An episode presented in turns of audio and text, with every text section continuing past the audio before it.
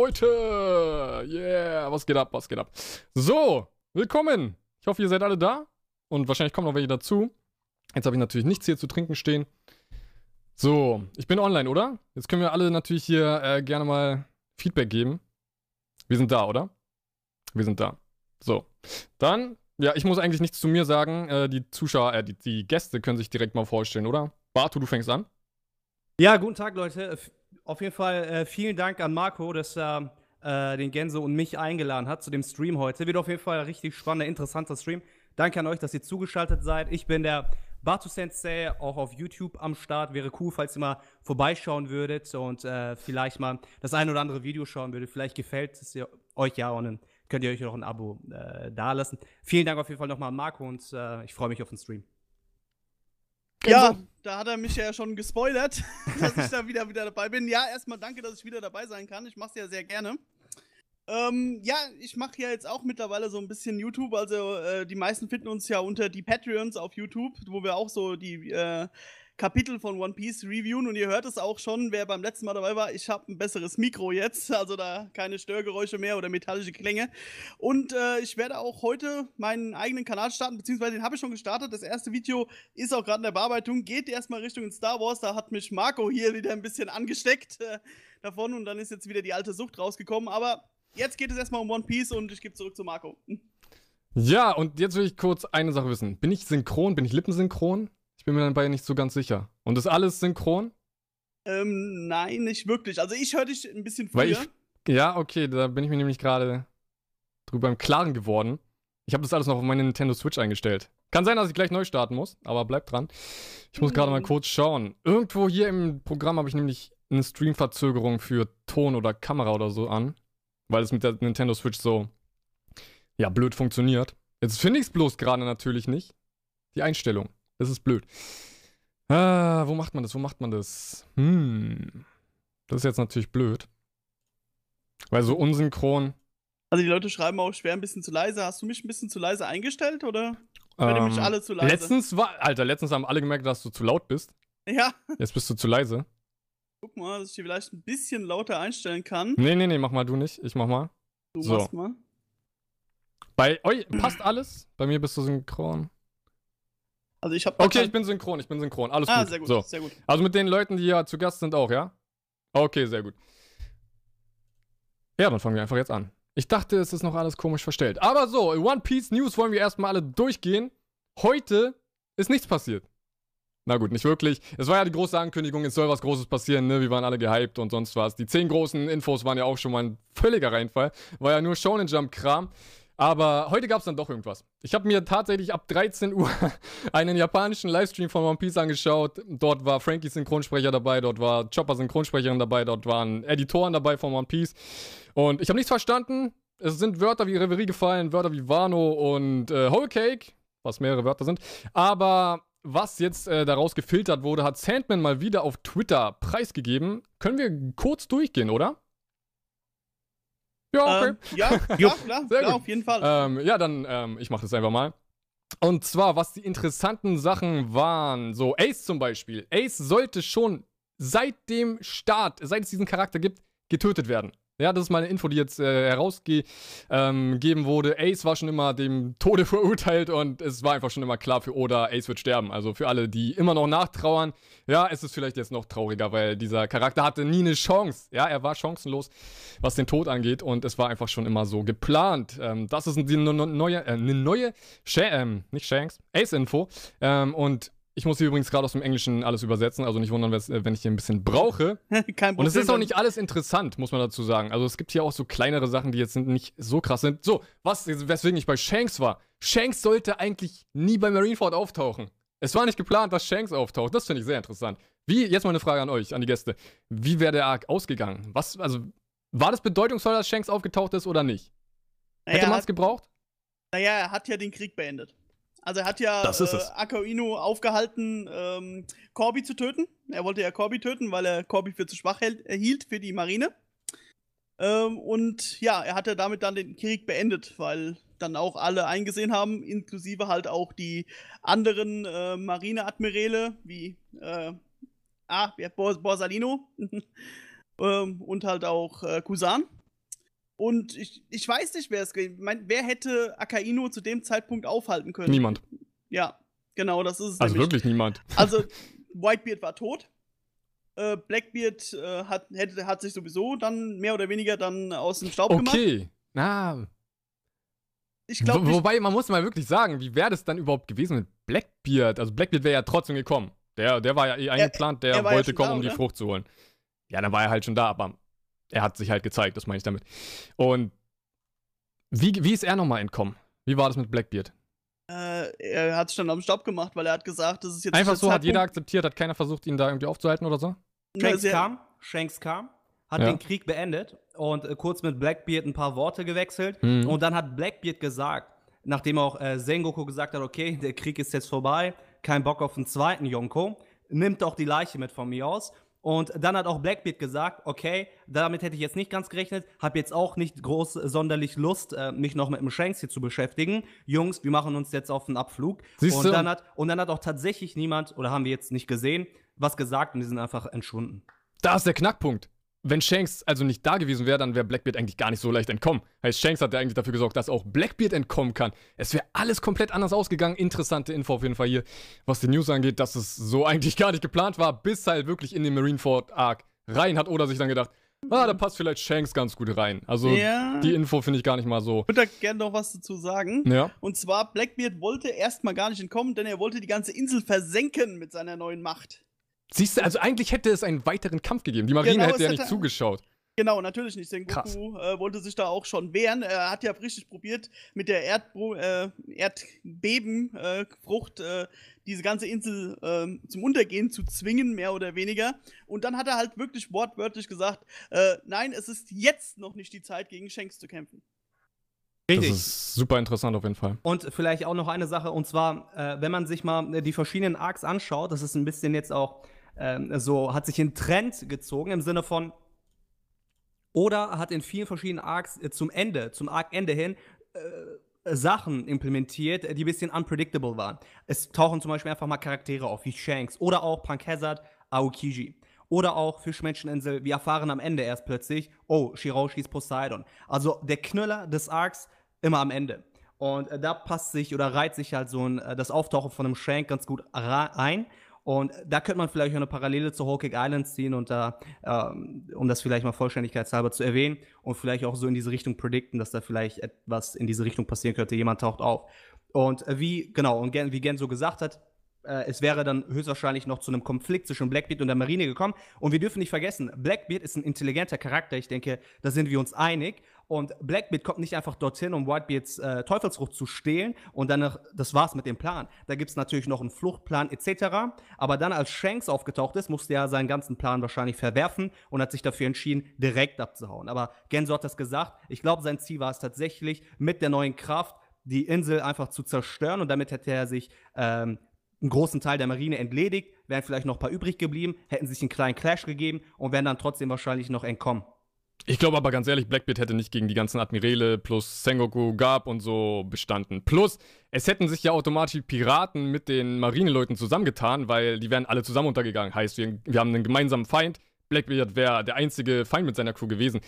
Blackbeard kann nicht gegen die Whitebeards die übrigen und alle, die dort anwesend waren, Crocodile, Mihawk, die Shishibukai sowieso noch alle, die dabei waren, Doflamingo und die Admirale plus Großadmiral und so, das hätte Blackbeard nicht geschafft. Da kann man sich, glaube ich, einig sein, oder? Naja, Also Blackbeard hatte dann eigentlich, meiner Meinung nach, eigentlich so guten Plan. also ich. Ak Akainu war, glaube ich, in dem Moment eigentlich schon auf dem Weg, eigentlich Ruffy zu verfolgen, oder? Ja, aber Also es hätte ja alles er- geändert. Guck mal, ab dem Zeitpunkt, wo die Bebenfrucht eingesetzt wird, um alles dort zu versenken von Blackbeard dann, merkt doch jeder in der äh, Marine und jeder von den Piraten, fuck, was passiert hier? Okay, wer ist es gerade? Ah, Blackbeard. Da müssen wir mal schnell auf ihn losgehen. Irgendjemand hätte ihn angegriffen. Und das hätte ihn erstmal wieder davon äh, abgeleitet, äh, die Frucht weiterhin zu benutzen. Deswegen, äh, so wirklich ausge, äh, ausgeklügelt war es dann nicht. Was wahrscheinlich dann dazu geführt hat, dass Oda sich dachte, okay, warte mal, da passt irgendwas nicht, packen wir doch Shanks rein. Ist eigentlich ziemlich, ziemlich äh, logisch auf jeden Fall. Ich glaube, man, man, da, man kann wirklich äh, sagen, Blackbeard ist ein risikofreudiger Charakter, er ist alles andere als risikoavers und auch ein bisschen leichtsinnig, halt schon so ein bisschen das Yang vom Ying von Ruffy. Äh, ähnlich in Sachen äh, Leichtsinnigkeit etc. Könnte sein, dass er dann einfach dorthin reinmarschiert ist, dachte sich, komm, irgendwie schnappen wir uns diese Teufelsfrucht von Whitebeard und die Flucht, die ergibt sich schon von selber. Könnte tatsächlich sein, dass es nicht ähm, ausgeplant war. Aber ich habe ihn kennengelernt als einen eher gewieften Strategen und es ist zwar schwer vorstellbar, wie er da entkommen hätte können, wenn nicht gerade Shanks aufgetaucht wäre. Aber ich, ich könnte mir vorstellen, äh, dass er tatsächlich da einen Plan gehabt hätte. Und die Teufelsfrucht, die der Whitebeard da mal hatte, die jetzt ähm, Blackbeard hat, die ist ja eine sehr, sehr starke Paramezia, die stärkste Paramezia. Und wer weiß, vielleicht hätte er mit dieser Teufelsfrucht es tatsächlich geschafft, die Marine äh, aufzuhalten. Es hätte nicht zu einem 1 gegen 1 Kampf kommen müssen zwischen Blackbeard und den Admirälen, wo es dann auf die Stärke, die jeweilige physische Stärke ankäme, sondern Blackbeard hätte das Ganze sneaky machen können, indem er den Boden ihn entreißen könnte. Und danach ist ja überall Ozean und Wasser und damit hätte er vielleicht den einen oder anderen schon mal ausschalten können und hätte sogar Top-Tier-Charaktere in der Marine damit äh, vernichten können. Abgesehen davon gibt es natürlich noch die anderen Crewmitglieder von Blackbeard. Wir können uns, glaube ich, da auch einig sein, dass der, der ein oder andere sehr, sehr, sehr stark sein wird und auch schon damals Pre-Time-Skip sehr, sehr stark war und eventuell auch auf Admiral-Level war oder zumindest äh, Nähe Admiral-Level und auch die hätten sich den einen oder anderen zur Brust nehmen können, nachdem Blackbeard mit seiner Teufelskraft der Erdbebenfrucht die äh, das Vorder einfach wegkickt. Das sage ich aber nun mal Doflamingo. Seine Crew war am Ende dann auch nicht so krass. Das stelle ich mir tatsächlich bei Blackbeard auch ähnlich vor. Aber Blackbeard soll heute gar nicht so das ja, ähm, genau. große Thema sein. Ist auf jeden Fall super interessant. Alleine die Info, dass Shanks gar nicht so wirklich eingeplant war, bis wirklich Mitte äh, Marineford. Und das ist äh, auf jeden Fall cool. So, wir haben aber noch mehr Sachen. Und zwar, ähm, warte mal, ich muss jetzt die Zeile hier finden. Und zwar, ja, Wano Kuni. Oh mein Gott, der große Akt, der uns äh, bevorsteht. In One Piece Magazin Volume 2 werden wir mehr Infos bekommen von Oda persönlich. Er wird sich zu Wano äußern. Heißt demnächst. Ich weiß gerade nicht, wann das Magazin erscheint. Es dürfte aber demnächst sein. Ich glaube, das letzte ähm, Magazin Nummer 3 erscheint September. Heißt, wahrscheinlich August werden wir die Info über Wano haben. Dort wird ja vielleicht Whole Cake gerade immer noch äh, Richtung Ende sein oder Reverie vielleicht oder sowas. Wobei ich immer noch annehme, dass Whole Cake dann läuft. Und ähm, was hier nochmal gesagt wird, die Editoren Naito und Sugita die wissen, was in Wano Kuni ähm, passieren wird und beide sagen, dass das Ende, das große Finale, der Climax in Wano richtig extrem wird. Ja, awesome sagen die halt hier. Also das wird was ziemlich Großes darauf. Kann man sich schon mal jetzt gefasst machen. Wir haben jetzt eigentlich ein Versprechen, muss man sagen. Bei Whole Cake war man sich ja immer nicht so ganz sicher und ist sich immer noch nicht so ganz sicher wird es eher ähm, ja, so langsam rausgehen, dass man wirklich die Flucht durchzieht. Heißt, es wird gar nicht so ein mega extremes Finale, wie es zum Beispiel bei Marineford war oder bei ähm, Wano sein wird. Aber ähm, jetzt habe ich den Faden verloren. jetzt wissen wir zumindest genau, dass es bei Wano ähm, das große Finale geben wird. So, was sagt ihr dazu? Wobei, man muss ja sagen, äh, Sugita hat jetzt zumindest zu Wano, äh, äh, Hawkeye Island gesagt, es wird noch spannend werden. Und äh, zu dem Zeitpunkt, wo er das gesagt hat, äh, da äh, das war ja kurz bevor das Hochzeitsplateau eingestürzt ist. Ich glaube, äh, ab dem Zeitpunkt, ab dem er das gesagt hat, ist jetzt noch nicht so viel krass Interessantes passiert, dass seine Aussage hätte irgendwie rechtfertigen können. Deswegen kann man vielleicht spekulieren und sagen, dass Whole Cake Island uns dann noch etwas, äh, einen Knüller erwarten könnte. Äh, vielleicht nicht auf Wano Kuni Level, aber ich, ich glaube nicht, oder oder man kann argumentieren, dass Whole Island jetzt nicht so ein langsames, ruhiges Ende nehmen wird, sondern dass uns da noch was Großes erwartet. Was denkt ihr? Na, wobei, spannend, ich muss sagen, ich muss widersprechen, und spannend ist es ja. Es ist ja extrem spannend, vielleicht spannender als wirklich viele Arcs, wenn nicht sogar die meisten, weil man ist jede Woche am Spekulieren. Wird jetzt geflüchtet oder wird nicht geflüchtet? Wird gekämpft oder wird nicht gekämpft? Darüber können wir auch gleich nochmal nach diesen News sprechen. Und ich finde es schon extrem spannend, aber ich glaube, vielleicht bleibt es dabei. Vielleicht bleibt es jetzt wirklich einfach dabei, weil Ganz ehrlich, ich wäre für einen Kampf gegen Big Mom, aber es wirkt halt so, als ob man wirklich jetzt sagt, okay, dann kriegen wir die irgendwann nochmal zu Gesicht. Ja, wie gesagt, ich, ich bin ja zur Zeit eher der Meinung, dass das Big Mom gar nicht der große Gegner in diesem Arc sein wird. Meine, klar, sie ist groß und äh, sie ist auch ein Gegner, aber ich glaube eher, dass der Highlight-Kampf dann doch eher gegen so jemand wie Katakuri geführt wird, weil auch Katakuri wirklich äh, Ruffy ausschalten will. Das hat er im letzten Kapitel gesagt bevor er halt wirklich eine Bedrohung für Big Mom wird. Und Big Mom ist äh, für mich aktuell noch so, äh, ja, also man weiß es nicht genau. Ich meine, sie greift jetzt gerade die, die, die Strohhüte zwar an, aber das kann sich, und so kenne ich auch One Piece, wirklich im nächsten Kapitel schon wieder ändern. Gerade, deswegen ist ja auch äh, äh, Whole Cake Island so spannend, weil jedes Kapitel wieder komplett in eine andere Richtung geht. Äh, es kann jetzt auch einfach damit ausgehen, dass sie sagt, hey, äh, Ruffy, du hast ja gar nicht den Kuchen, ja, dann gehe ich erstmal wieder zurück und äh, schnapp mir erstmal Peros Pero, äh, der mich da belogen hat. Ja. Weil Wie? aktuell weiß sie sowieso nicht, was sie macht. Wir reden gleich nochmal über Hawkeye Island, oder? Ja. Ja, das war es aber auch eigentlich schon von diesen heutigen News. Ähm, es gibt noch Einzelheiten dazu. Geht auf Sandman bei Twitter.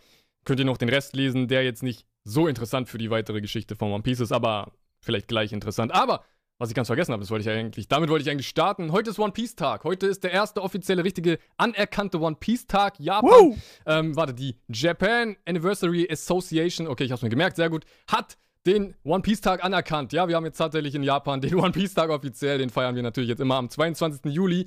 Und äh, ja, das ist tatsächlich Marco? ab jetzt ein fortwährender Tag. Ja. Marco, Marco Genso, äh, an dieser Stelle natürlich auch einen herzlichen One Piece Tag an euch beide. Ich Allen, hoffe, ihr hattet, ja, hoffe, One Piece Fan. Gleichfalls. einen gleichfalls. schönen Tag mit eurer Familie, habt euch reich beschenkt mit der einen Mit oder anderen Sachen. Katakuri-Figur.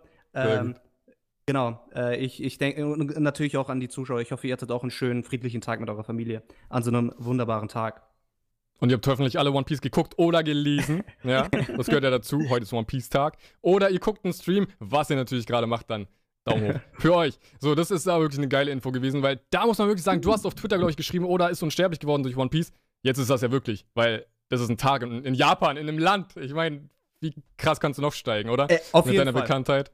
Auf jeden Fall, das ist wichtig zu erkennen. Ich meine, wir wissen alle, und äh, vielleicht ein, ein einziger Kommentar kurz dazu, oder der hat ja seine Lebenszeit reingesteckt. Wir kennen alle die Interviews, wo er halt immer wieder sagt, zwei Stunden Schlaf, drei Stunden Schlaf und keine Zeit, um äh, Beerdigung meiner Eltern zu besuchen, keine Zeit, um äh, Heimatstadt zu besuchen. Ein bisschen extrem vielleicht natürlich, aber äh, so hat er halt getickt. Er hat seine Lebenszeit, er hat sein Leben, er hat seine jungen Jahre in dieses Werk gesteckt und das ist eine Zeit, die ihm niemand wieder zurückgeben wird. Aber ganz ehrlich, und ich weiß oder weiß es auch, das ist auch nicht vonnöten, weil auch spätestens heute mit dem One Piece Tag und ich glaube, es wird auch äh, viel mehr dazu kommen, hat er sich einfach unsterblich gemacht. Vor allem in Japan, aber ich denke auch mal world, weltweit in der ähm, Manga-Anime-Community vor allem. Und dementsprechend äh, sei ihm das äh, gegönnt und dementsprechend waren seine Opfer auch auf jeden Fall gerechtfertigt. Also ein großes Danke an ihn dafür, dass er so ein großes Opfer gemacht hat, um uns halt so ein Meisterwerk zu kreieren. Ja, auf jeden Fall. Danke an Oda. Ich meine, es war es auf jeden Fall wert. Also er kann nicht sagen, er hat sein Leben vergeudet.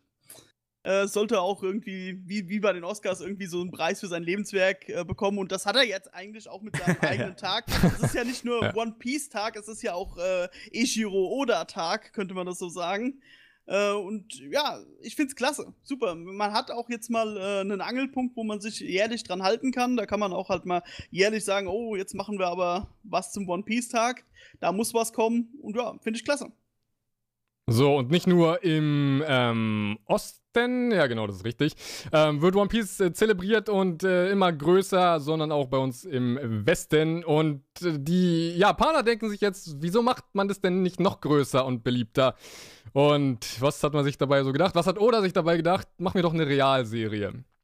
Ja, das ist das große Thema. Ich will jetzt gerne von euch beiden, von Batu und Genso, die Meinung dazu haben. Was wir bis jetzt wissen ist, es wird halt eine Realserie kommen von, also die, aus Hollywood, von demjenigen, ähm, von dem Ex Executive Producer von Prison Break und Teen Wolf. Und äh, meine Meinung habt ihr vielleicht im Video ähm, ja, gehört. Ja. Ich sag mal kurz, ich bin kein Fan davon, aber Oda hat nochmal sozusagen einen Brief an die Fans gesendet und sagt, er will uns nicht betrügen, er wird uns nicht hintergehen mit dieser Entscheidung. Er steht voll dahinter. Er hat drei Jahre lang jemanden gesucht und hat jetzt jemanden gefunden mit ähm, demjenigen, ich habe seinen Namen schon leider vergessen, der jetzt dafür verantwortlich ist. Heißt, Oda gibt uns das Versprechen, es, es wird gut, es wird uns zufriedenstellen und wir sollen nicht im Voraus schon so sehr alles ähm, schwarz sehen. Aber ja, ihr seid dran. Ich meine, wenn man sich so eine Frage beantworten will, dann macht man das äh, häufig mit Erfahrungswerten, mit Referenzen. Es ist ja nicht die erste Serie, Anime, äh, das äh, äh, Manga, das verfilmt wurde, Real. Äh, Real, äh, Real ja, Film wir wissen schon, was wurde. du meinst. Genau, richtig, ja, genau, richtig. Und äh, zum Beispiel bei Avatar war es der Fall, Dragon Ball etc.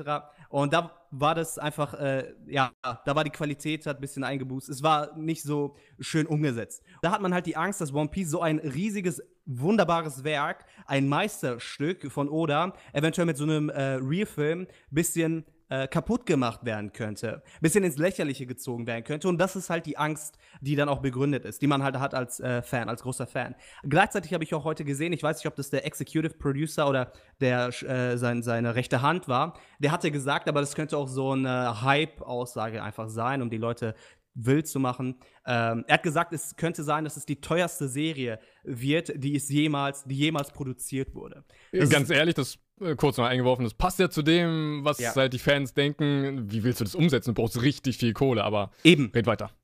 Genau, und äh, das ist natürlich eine, schon mal eine bisschen beruhigendere Aussage. Aber wie du gesagt hast, diese Serie an sich vernünftig umzusetzen, da brauchst du unfassbar viel Kohle. Du brauchst vernünftige, richtige Schauspieler. Du brauchst ähm, sehr, sehr viel äh, ja, technisches Know-how, das auch sehr viel kostet. Also ich denke, das ist allein geldtechnisch, also ressourcentechnisch sehr aufwendig. Geld und Zeit auch vor allem. Und ich und auf der, aus, aus der Perspektive der Producer, jetzt weiß ich nicht, was für die wichtiger ist, dieses ähm, Meisterwerk vernünftig umzusetzen oder eher gewinnmaximierend. Wenn die auf Gewinnmaximierung setzen, dann könnte ich mir vorstellen, dass wir tatsächlich, tatsächlich am Ende dann enttäuscht werden. Und das fände ich schade. Äh, denn das hat so ein Werk wie One Piece nicht verdient. Ich hoffe, die werden dort auf Qualität setzen, was dann vielleicht mehr Zeit kosten wird, mehr Geld kosten wird, weniger Gewinn einbringen wird. Aber dafür dann halt die äh, ja, Community äh, freut. Was denkst du, Genso? Ähm, ja. Ich bin äh, eigentlich gestern die ganze Zeit, bevor die Pressekonferenz, immer so drauf gewesen, oh, bitte, bitte kein Realfilm, bitte kein Realfilm. Und jetzt kommt es eigentlich meiner Meinung nach ein Tick äh, schlimmer, denn es kommt eine Realserie. Und äh, ich bin ein riesiger Serienfan und weiß daher eigentlich, dass, dass Serien immer noch weniger Geld haben als Film. Das hat auch äh, Marco in seinem letzten Preview halt gesagt. Äh, und das ist halt äh, das, Problem an der Geschichte. Und ja, es, wird auch hier im Chat geschrieben, Game of Thrones hatte schon das höchste Budget. Aber auch dort äh, sind die halt an die Grenzen gegangen. Deswegen sieht man jetzt zum Beispiel in den neueren Folgen äh, viel weniger die Wölfe, weil diese Wölfe, diese Haare zu animieren, alles an den Wölfen ist ziemlich schwer und äh, auch sehr kostspielig. Deswegen sieht man die halt weniger als die Drachen, die halt viel einfacher darzustellen sind. Und die Teufelsfrüchte alle zu machen. Und Ruffy der ja auch immer im Fokus stehen muss, natürlich mit seiner äh, Gumo Gumo Nomi, ist schon sehr, sehr schwer. Aber ich stelle mir das dann auch richtig schwer, wenn es dann halt zum Beispiel zu Buggy geht. Und Buggy ist ein Charakter, den kannst du nicht da rauslassen aus der Serie. Aber auf der anderen Seite, ja, vielleicht wird's ja doch was.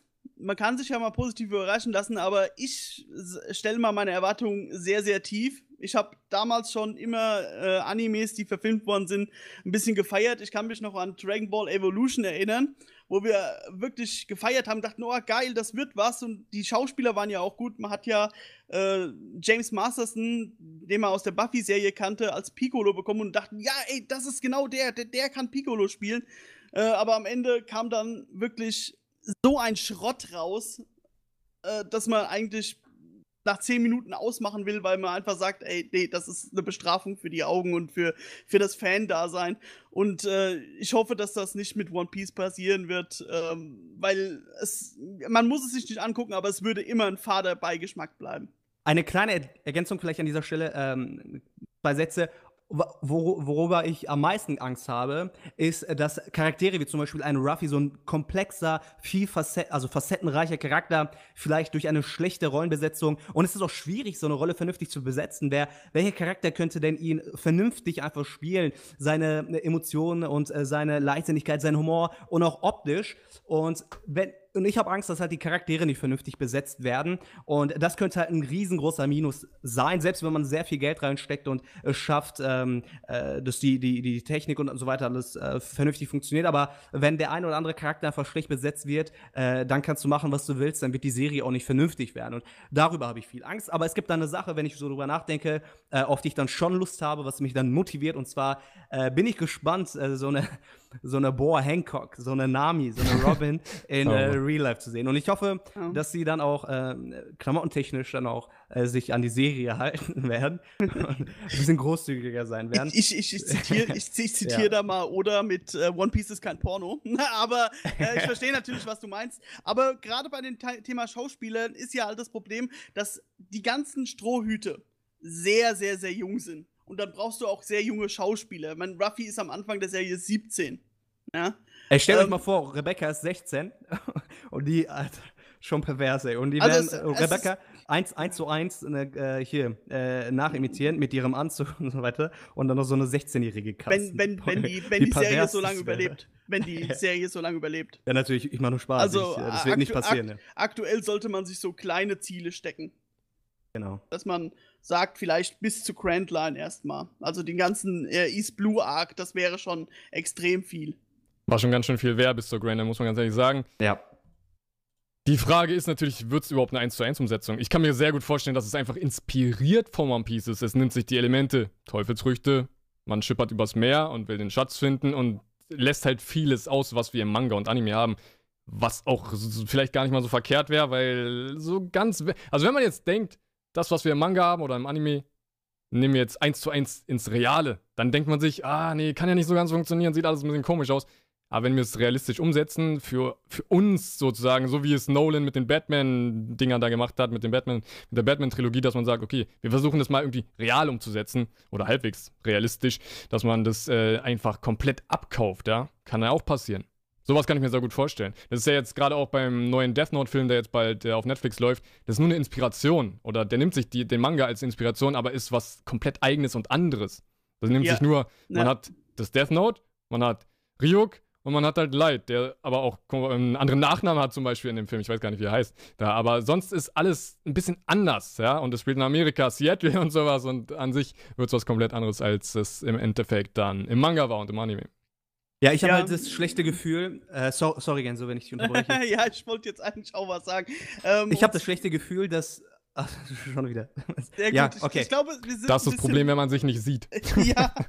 Auf jeden Fall, ich habe Mann. das sch äh, schlechte Gefühl, dass jetzt da, wo One Piece tatsächlich ähm, au- auf der Endspur sich befindet, es so wirkt, als wollen die ähm, Profiteure hinter diesem ganzen Werk nochmal äh, One Piece vernünftig ausmerken, durch so einen Refilm, durch Spiele, etc. pp. Ja, bevor das Ganze sein Ende nimmt, nochmal wirklich so viel, wie man rauspressen äh, kann, so viel, wie man rausmelden kann, monetär gesehen, nochmal rausbrechen. Und wenn die mit dieser Mentalität äh, vorgehen und auch mit dieser Mentalität an diesen Film und diese Serie gehen, äh, dann, ja, habe ich eine berechtigte äh, Angst, sage ich mal in Anführungszeichen, äh, dass halt die Serie, ähm, ja, nicht, nicht gut wird. Und dass vielleicht auch One Piece dadurch ein bisschen einen Schaden erleiden wird, was den Ruf angeht, ja.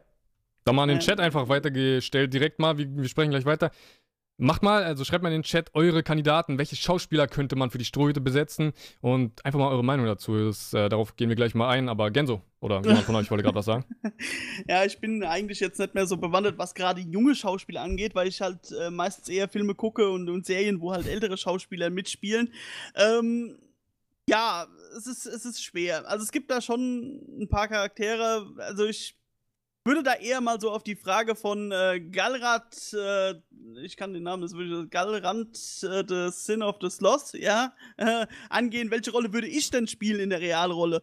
Und äh, ich würde ganz ehrlich sagen, ich würde Blackbeard spielen, weil es mir einfach am meisten Spaß machen würde. Okay. Weil du wärst der Antagonist, du kannst dir im Grunde alles erlauben. Ja, Ja diese Lache, es ist perfekt, ja. Und, und er ist halt auch äh, vom optischen her mal so eine ganz andere Art von, von Antagonist. Deswegen würde es mir einfach Spaß machen. Und hey, ich hätte zwei Teufelsfrüchte, was will man mehr?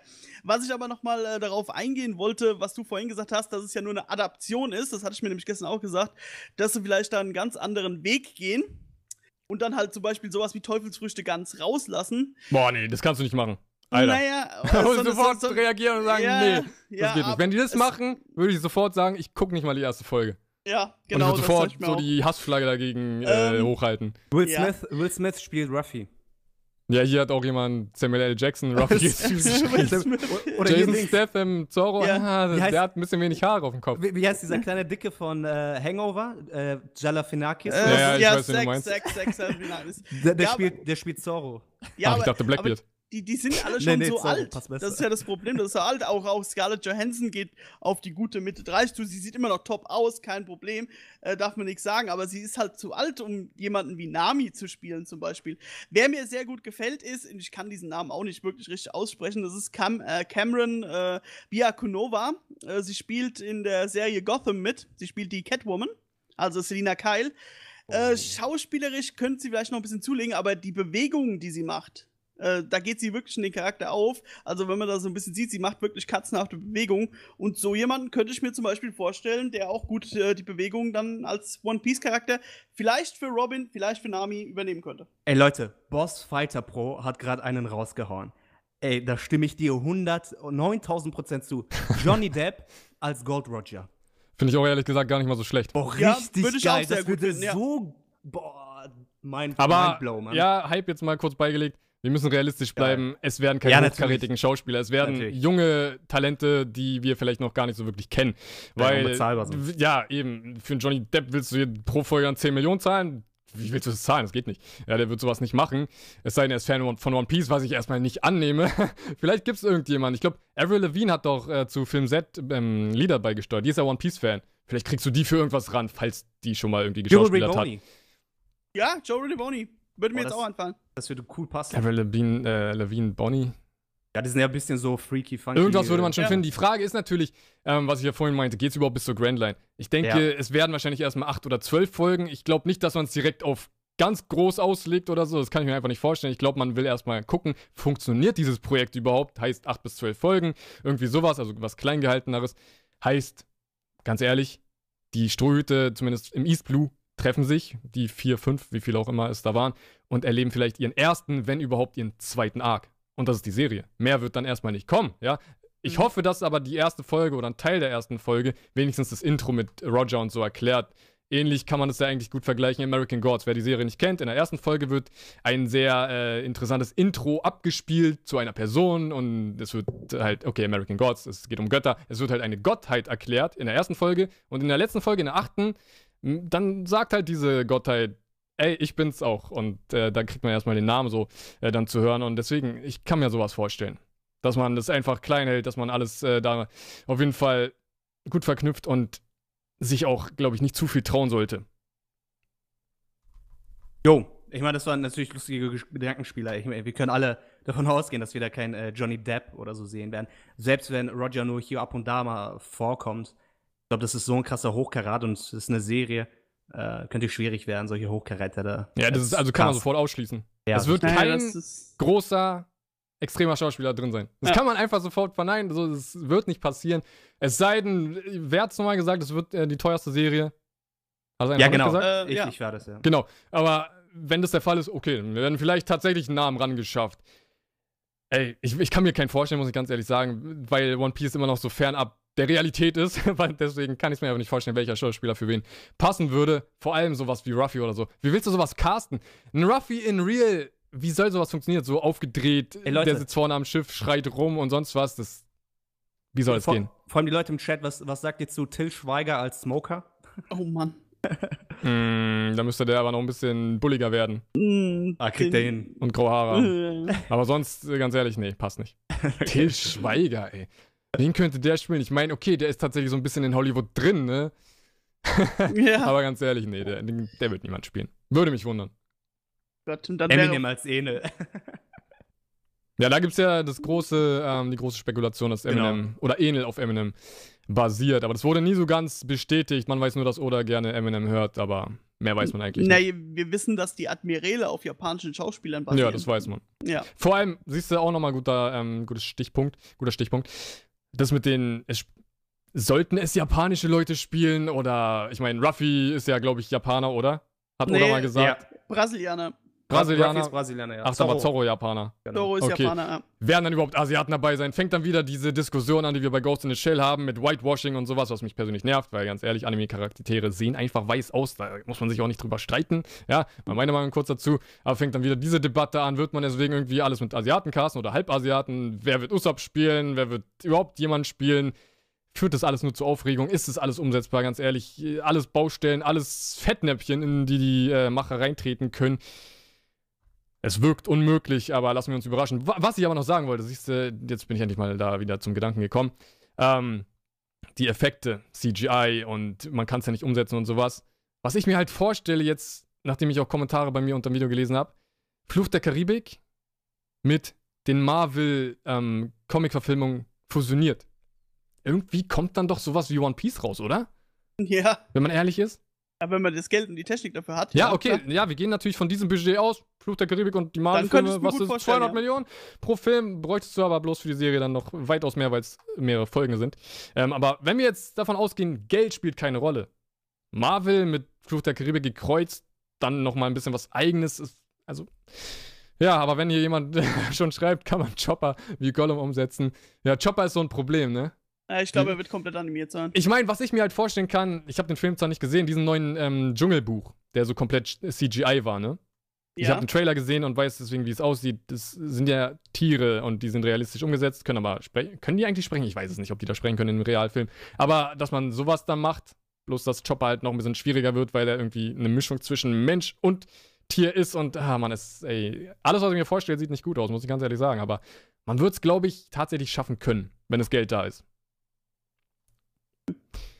Ja, Aber ich bin mir nicht sicher. Naja. Also ich hätte ein besseres Gefühl, wenn es hier zum Beispiel jemand wie Disney die Rechte gekauft hätte. Weil gerade, es würde auch passen, sie haben ja mehr oder weniger diese Fluch der Karibik-Sache mittlerweile an die Wand gefahren. Es gehen ja immer weniger Leute ins Kino dafür. Äh, es ist auch mittlerweile ausgelutscht und da hätten sie damit halt gleich die nächste Piraten-Story, die sie halt äh, verfilmen könnten. Aber ist halt eine Serie und ist halt auch nicht Disney. Die Frage ist ja dann auch wieder mit der realen Umsetzung. Werden das dann normale Proportionen? Also es sind da normale Leute, so ein Charakter, wo man dann eigentlich denkt, der müsste anders aussehen, keine Ahnung. Gecko Moria, der sieht dann auf einmal so menschlich aus oder so. Oder Kuma wirkt dann auch einfach nur so wie The Rock oder sowas, aber an sich ist er nicht acht Meter groß oder was er ist. Würde sowas sein? Sowas würde einen dann auch schon wieder vielleicht stören. Das ist halt die große Frage. So, soll es realistisch umgesetzt werden oder soll es wie One Piece aussehen? Und wenn es nicht wie, wie One Piece aussieht, vor allem auch das, das Bunte, ja, allein die Klamotten, es, es würde richtig dumm aussehen, muss man mal ganz ehrlich sagen, mit den Schiffen. Alles bunt, die Klamotten, alles bunt. Wie kannst du das dann ernst nehmen? Also eigentlich müsste es in die realistischere Richtung gehen, aber dann, wie schon gesagt, die Frage, ist es dann überhaupt noch so das One Piece, was wir kennen? Ja, wir, ge wir geben einfach Marco eine Perücke, bisschen Botox für die Lippen und dann kannst du Aokiji spielen. Aokichi. Ich? ja, warum nicht? Hey, der hat schwarze Haare. Ja. Per Perücke. Ach so. Perücke, Ja? Botox für die Nee. Lippen und dann passt es. Nee, danke. Die Größe passt dir Die zumindest. Leute haben schon geschrieben, ich soll Marco spielen. Darf ich auch meinen Namen behalten? oh, Aber stimmt, ja. Das ist ganz einfach. Ja, Genau. da, dann brauchst du aber doch die Ananas-Frisur. wir machen es realistisch, wir machen einfach einen Undercut, so ganz normal, ja, Ja. Ganz, ganz cool. Nee, nee, wenn schon Ananas. Nee. ganz ehrlich, würden die zu mir kommen und sagen, ey, du kannst Marco spielen, aber du musst die Frisur tragen, würde ich sagen, nee, danke, ciao. Nimm ich halt nicht diese Million. Ich würde drauf verzichten, ganz und, ehrlich. und, und, und die Tätowierung natürlich, die muss echt aussehen. Ja, okay, ey, habe ich Ja, kein gut, Problem ich mit. glaub, das wird ja gemalt, glaube ich. Wird ja so als Henna-Tattoo, glaube ich. Ich habe schon mal überlegt, mir ein Whitebeard-Tattoo zu machen. Aber da ich mich, mich nie entscheiden konnte zwischen ähm, ähm, Strohhutbanden Jolly Roger, Whitebeard Jolly Roger und Don Quixote-Familie Jolly Roger, habe ich bis jetzt kein One-Piece-Tattoo. Aber eigentlich war immer eins geplant. Mal gucken, vielleicht. Wir Irgendwann können mal. ich, ich mal die Leute im Chat fragen, wen könntet ihr euch vorstellen für Marco? Nein, chip mal, ey. Doch, doch, doch. Oh. Haut raus. Ja, genau. Aber wir können ja weitermachen so lange. Ja, ähm, also zu dem Thema an sich, ähm, ich wollte halt eure Meinung nur mal auch hören. Und die Meinung der anderen hier im Chat, aber an sich, meine Meinung ist halt, äh, auch wenn Ola jetzt sagt, man soll jetzt erstmal nicht ähm, pessimistisch sein und vielleicht dem Ganzen mal entgegenblicken und er hat da komplett das Vertrauen drin, weil er hat sich drei Jahre dafür ähm, das ausgesucht. Ja, ich denke trotzdem, ich finde es nicht cool brauche es nicht und würde es auch lieber nicht wollen. Stattdessen hätten die einen richtigen Anime-Film nochmal machen sollen. Ja, Da wäre die Zeit Ja. irgendwie Genau. besser drin. von der, Qualität, einfach. so von der Qualität wie Z her. Oder mal einen wirklichen Kanon-Film. Ja, das wäre schön. Das ist ja immer halb Kanon alles. Wir wissen ja nie, Ja. was wirklich Kanon ist. Oh, das wird dir gefallen hier, äh, Marco. Äh, Marco spielt Zorro. Nur die Haare grün färben. Habe ich aber auch schon mal gedacht. Ja, noch ein bisschen trainieren natürlich. Ja, nee, natürlich. wirklich, noch ein bisschen trainieren. Habe Und mehr hab ich mir trinken. auch tatsächlich gedacht. Und mehr trinken. Ja, ich trinke an Alkohol. Ja. Schade. Sa- Satan Bang hat einen guten Vorschlag. Äh, Marco spielt äh, Kaido. ja, genau. Nein, aber ihr habt jetzt alle mal auch so Charaktere angesprochen, die schwer zu animieren wären oder halt darzustellen, wie halt Gecko Moria oder halt auch Bartholomew, äh, Bartholomew Kuma oder halt Don Quixote. Aber wie wär's mal mit einem ganz wichtigen Charakter, den habe ich jetzt überhaupt noch nicht gesehen? Shanks. Was, was ist jetzt mit Shanks? Wer, wer könnte Shanks spielen? Ich meine, das Ui. ist, das ist eine der wichtigsten Charaktere, gerade am Anfang von der Serie. Johnny Depp. Die Frage ist, wird er rote Haare haben? Einfach immer Johnny er Depp. muss, er muss. Weil dann denke ich tatsächlich so, welcher Schauspieler in dem Alter hat rote Haare? Ah, nee, das ist, das ist ja nicht das Ding. Das kann man ja. Im, Ja, äh, natürlich, ja, ja, Färben, klar. Perücke, sonst was, aber Genau. ich denke dann sofort, so, hat jemand rote Haare? Wem stehen rote Haare? Wer sieht normal mit roten Haaren aus? Ich weiß nicht. Aber ganz ehrlich, Johnny Depp könnte auch voll Shanks spielen. Ja, Mann. Das würde Ja. so gut passen. Hä, er würde. Ich finde, er passt besser zu Shanks als zu Roger. Weil Roger Ja. ist nochmal so einen Ticken älter, finde ich. Und äh, Shanks ist ja auch voll der Trinker. Das passt auch schon mal. Hat der auch Erfahrung. Aber wir kriegen keinen Johnny Depp für One Piece, Mann. Das können wir uns alle abschneiden, Naja, muss man ganz ehrlich sagen. Naja, für, für, für Gold Roger könnte ich es mir vorstellen, als Cameo würde er das machen. Er Ah. braucht sowieso Geld. Er braucht Geld. Er braucht ja, Geld. Geld. Ja, Wie kann jemand, der 50 Millionen pro Film hat, irgendwie pleite gehen? Erklärt mir sowas. Das geht Er doch gar nicht. er hat sich ein bisschen, äh, also seine Meinung ist, dass äh, seine, Invest, Invest, äh, seine Finanzberater ihn so ein bisschen ins Licht geführt haben und ihn in Sachen investiert lassen haben, äh, die nicht die beste Rendite haben. Deswegen hat er viel, viel, viel, wie Genso gesagt hat, äh, Geld verloren und ist gerade ein bisschen äh, auf Dings, auf Dingsjagd. Äh, er probiert jeden möglichen Film Okay. mitzunehmen, das, das er kann. So ähnlich wie damals bei Nicolas Cage. Ah, Das habt ihr auch mitbekommen vielleicht? Ich weiß es nicht, aber es soll eigentlich Ja. auch gar nicht so jetzt äh, Genau, ja. äh, Schauspieler gehen, ja. Das Genau. soll es dazu gewesen sein. Ed Sheeran wäre mir für Shanks vielleicht ein bisschen zu jung. Der würde auch komplett gar nicht da hinpassen. Der müsste. Ich weiß nicht. Nee, der ist, der ist fernab von Shanks. Er kann einfach nicht Shanks spielen. Auch wenn er die roten Haare vielleicht hat. Also Ja. es gibt einen Schauspieler, der vielleicht noch passen würde mit roten Haaren, der auch vernünftig aussieht. Das ist der, der ähm, äh, hier diesen äh, Stephen Hawkins gespielt hat in diesem Film. Eddie Redmayne oder wie der heißt. Kennt ihr den? Boah, ich weiß nicht. Also ich kenne ihn, aber ich habe gerade nicht so, glaube ich, das richtige Bild vor Augen. Naja, ist jetzt auch nicht. Aber es ist eh schwer. Vielleicht, vielleicht mache Genau. ich mal so ein Video, wer wen spielen könnte. Jennifer Lawrence Nami habe ich mir mal vorgestellt, aber die kriegst du auch nicht. Die ist mitunter die teuerste gerade in Hollywood, Ja. deswegen ähm, ja, unmöglich. Boah, Megan Aber- Fox. Äh, Würde, würde vom. Verhalten aber super passen. Ja, ich habe mir halt wirklich. Also, da, das ist so das einzige Casting, was ich mir immer vorgestellt habe in meinem Traumstroh-Casting, wenn es um Real geht, dass Jennifer Lawrence halt Nami spielt. Aber ja, das ist ja unmöglich. Die allein würde so viel kosten, wie wahrscheinlich die ganze erste Staffel kostet. Also, das geht einfach nicht. Aber das dazu. So, das waren die News. Es ist. Ich gucke jetzt noch mal kurz. Ja, das kann ja was passiert sein in der Zeit. Der 22. hieß es, es soll irgendwas passieren. Es war wahrscheinlich nur dieser Stream. Und die haben das Licht vom One Piece Tower ausgemacht. Mit der Macht von One Piece haben sie gesagt. War ganz lustig. Das habe ich irgendwie verstanden. Auch wenn der ganze Stream japanisch war. Ich habe eine Stunde einen japanischen Stream angeschaut. Wisst ihr, wie dumm ich mich eigentlich dabei fühle?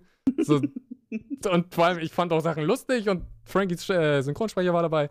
Und nee, das. Wieso mache ich sowas? Egal. Ähm, jetzt würde ich sagen, das hatten wir vor, wollten wir auf den Chat komplett eingehen. Also ihr könnt jetzt so Themen reinwerfen und wir werden darüber sprechen, wir werden darüber spekulieren. Nee, oh, siehst du, so während ihr die Fragen stellt, was ich noch fragen wollte. Wie zur Hölle denkt ihr, sollen die jetzt entkommen von Whole Cake Island? Big Mom ist zwei Meter über die. Was passiert jetzt? Das wollte ich euch noch fragen. Haut raus. Ja, also ich hatte es ja dir schon mal so ein bisschen angeteasert. Also meine Meinung nach ist äh, genau in diese Situation, es wird erstmal direkt wieder Kingbaum erwischen. Und zwar wahrscheinlich genau an der Stelle, wo er gerade zusammengenäht wurde. Es würde so lustig sein und es einfach so zu One Piece passen. Und dass dann alle halt erstmal äh, von Kingbaum runterspringen und dann erstmal nur Kingbaum drauf geht. Mehr oder weniger. Vielleicht bleibt er auch noch so am Leben, wie er halt äh, auch beim Schnitt von Amande äh, am Leben blieb. Wäre auf jeden Fall lustig und halt auch sich das äh, Beschwerden von, von Kingbaum anzuhören, wäre lustig. Äh, und ja, und dann, wie gesagt, es kann wirklich auch ausgehen, dass das Big Mom sieht, dass sie überhaupt gar keinen Kuchen am Start haben und dann wirklich erstmal auf diesen Kuchen fixiert ist, bevor sie darauf fixiert ist, Ruffy die, äh, jetzt und die Strohhüte kalt zu machen. Meiner Meinung nach. Deswegen, ich sehe da eher halt äh, Katakuri äh, als Kämpfer gegen Ruffy oder sowas und Big Mom dann halt erstmal ihr eigenes Problem. Es würde ja auch mehr Sinn ergeben, dass sie wieder zurückrennt, weil äh, Purin ja die Idee hat mit dem Kuchen und sie wollen sie ja nach Ko Kakao Island äh, locken und äh, da muss sie ja irgendwo dann auch wieder zurückkommen.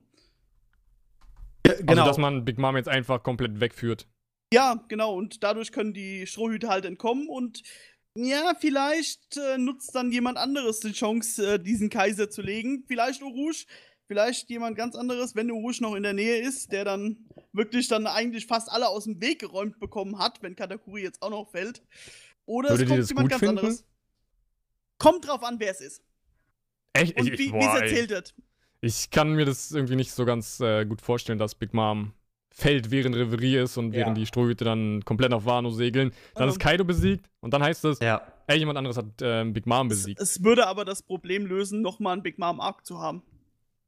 Na gut, wir wissen Ja. ja, nicht, was Oda gerade plant. Vielleicht plant der One Piece jetzt doch nochmal auf 20 Jahre auszulegen. Wir müssen mal dieses Zeitding komplett Ja, genau. weglassen. Und Ja. wenn wir das weglassen, dann würden wir ja denken, ey, okay, wieso nicht? Komm, normal, der Arc ist, äh, habe ich ja vorhin im privaten Gespräch nochmal verglichen, mache ich jetzt auch nochmal. Und zwar, was ist, wenn der Kaiser-Arc äh, oder die Kaiser-Saga wie die Barock-Saga ist? Es geht über 12 Bände, über 15, 20 Bände, weil es wahrscheinlich noch mehr als die Barock-Saga einnehmen wird. Und da hast du wirklich so was richtig Langes und es nimmt fast die komplette zweite Hälfte ein, weil das macht ja eigentlich. Die Kaiser nehmen ja die zweite Hälfte ein. Heißt, du hast die ganze Zeit dieses Hin und Her. Wir gehen jetzt Ja. erstmal zu Big Mom, danach zu Kaido. Kaido wird auch nicht besiegt. Danach kommt Shanks. Ah, dann geht's auf einmal wieder zurück zu Big Mom. Dann geht's, äh, keine Ahnung, zu Blackbeard. Den sehen wir vielleicht kurz. Er haut ab oder alle hauen ab. Dann geht's auf einmal doch wieder zu Shanks und halt so ein Hin und Her. Und irgendwann werden sie dann wirklich gestürzt.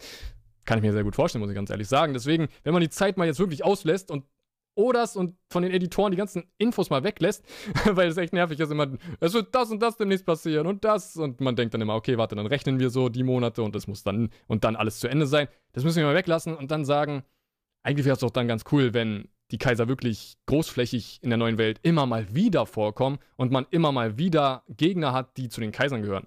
Weil man muss ja auch ganz ehrlich sagen, man hatte ein paar Kaiserleute von Kaido bei So. Jetzt ist man zu Big Mom, hat von ihr ein paar weggeklatscht.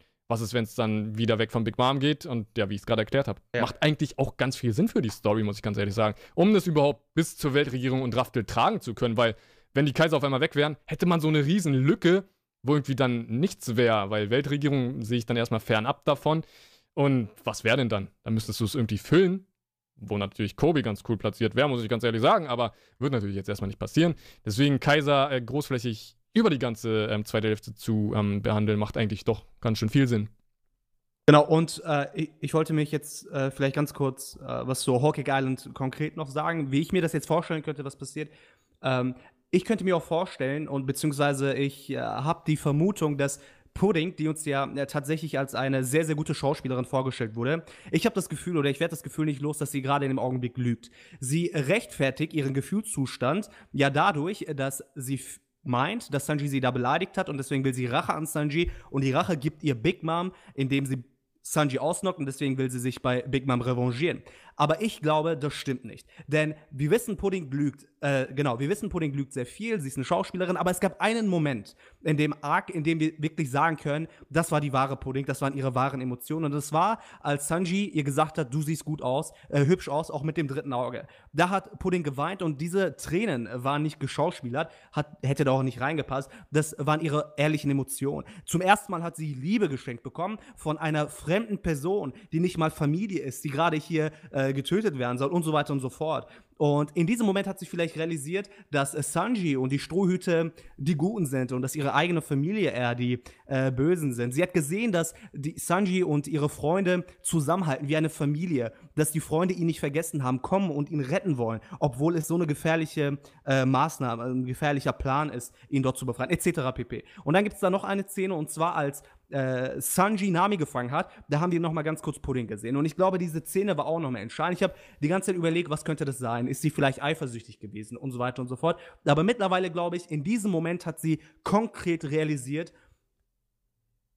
meine Familie, die sich Familie nennt und auch wirklich mit dem Blut verwandt ist, ist keine Familie. Die Strohhüte, die nicht mal blutverwandt sind, das ist eine wahre Familie. Die halten zueinander, die retten sich, die helfen sich. Ein Sanji fängt eine Nami auf und so weiter und so fort. Und da hat sie noch einmal realisiert, nachdem sie damals bereits, nachdem Lola abgehauen ist, das war so ein erster Knackpunkt. Und jetzt kommt der zweite Knackpunkt, und zwar als sie gesehen hat, wie Sanji ihn äh, Nami auffängt, wo sie merkt, ich will hier nicht bleiben. Ich möchte Freunde finden, Nahkammer finden, die mich genauso, äh, die, die mich so akzeptieren, wie ich bin und äh, die mir auch so helfen würden in so einer Situation. Und deswegen glaube ich, dass sie eher den Plan hat, und bei ihr ist es aber generell schwer, Sachen zu predikten, weil sie eine gute Schauspielerin ist. Aber ich glaube, sie hat den Plan, den Strohhüten zu helfen. Alles klar. Aber wie will sie das machen? Und mir ist aufgefallen, sie hat gesagt, es gibt noch Geheimrezept, äh, Geheimzutaten. Na, diese Aussage an sich ist schon komisch. Das kennen wir von Oda nicht. So, so leicht wird er es ja nicht machen. Vor allem zwei Seiten davor hat äh, Perospero gesagt, es gibt keine Geheimzutaten mehr. Nur damit zwei Seiten später dann Pudding sagt, oh doch, doch, da gibt's noch ein paar schon mal mega merkwürdig. Merkwürdig auch, dass äh, anscheinend eine Torte gemacht werden kann mit Zutaten, die sich auf der Insel befinden, die die Torte, äh, die von Streußen da gemacht wurde, nochmal übertorbt, obwohl die Torte doch als die beste und leckerste überhaupt äh, abgestempelt wurde. Interessant ist, dass jetzt Pudding, Peros Pero und die ganzen Top-Tier-Charaktere, wie zum Beispiel Daifuku Oven und auch Big Mom jetzt nach Cocoa Island locken will. Das ist ihr Plan. Wieso ist das interessant? Cocoa Island ist an der Grenze zu Big Moms Territorium. Sagen wir jetzt mal, Cocoa Island ist im Norden wird das nicht die perfekte Gelegenheit geben, dass dann Pudding die Strohhüte wahrt und sagt, schaut mal, die sind alle gerade im Norden an der Grenze, flieht über den Süden. Das ist die weitmöglichste Distanz, die ihr zu den Top-Tier-Big Mom-Piraten habt. Das ist die sicherste Route raus aus dem Territorium.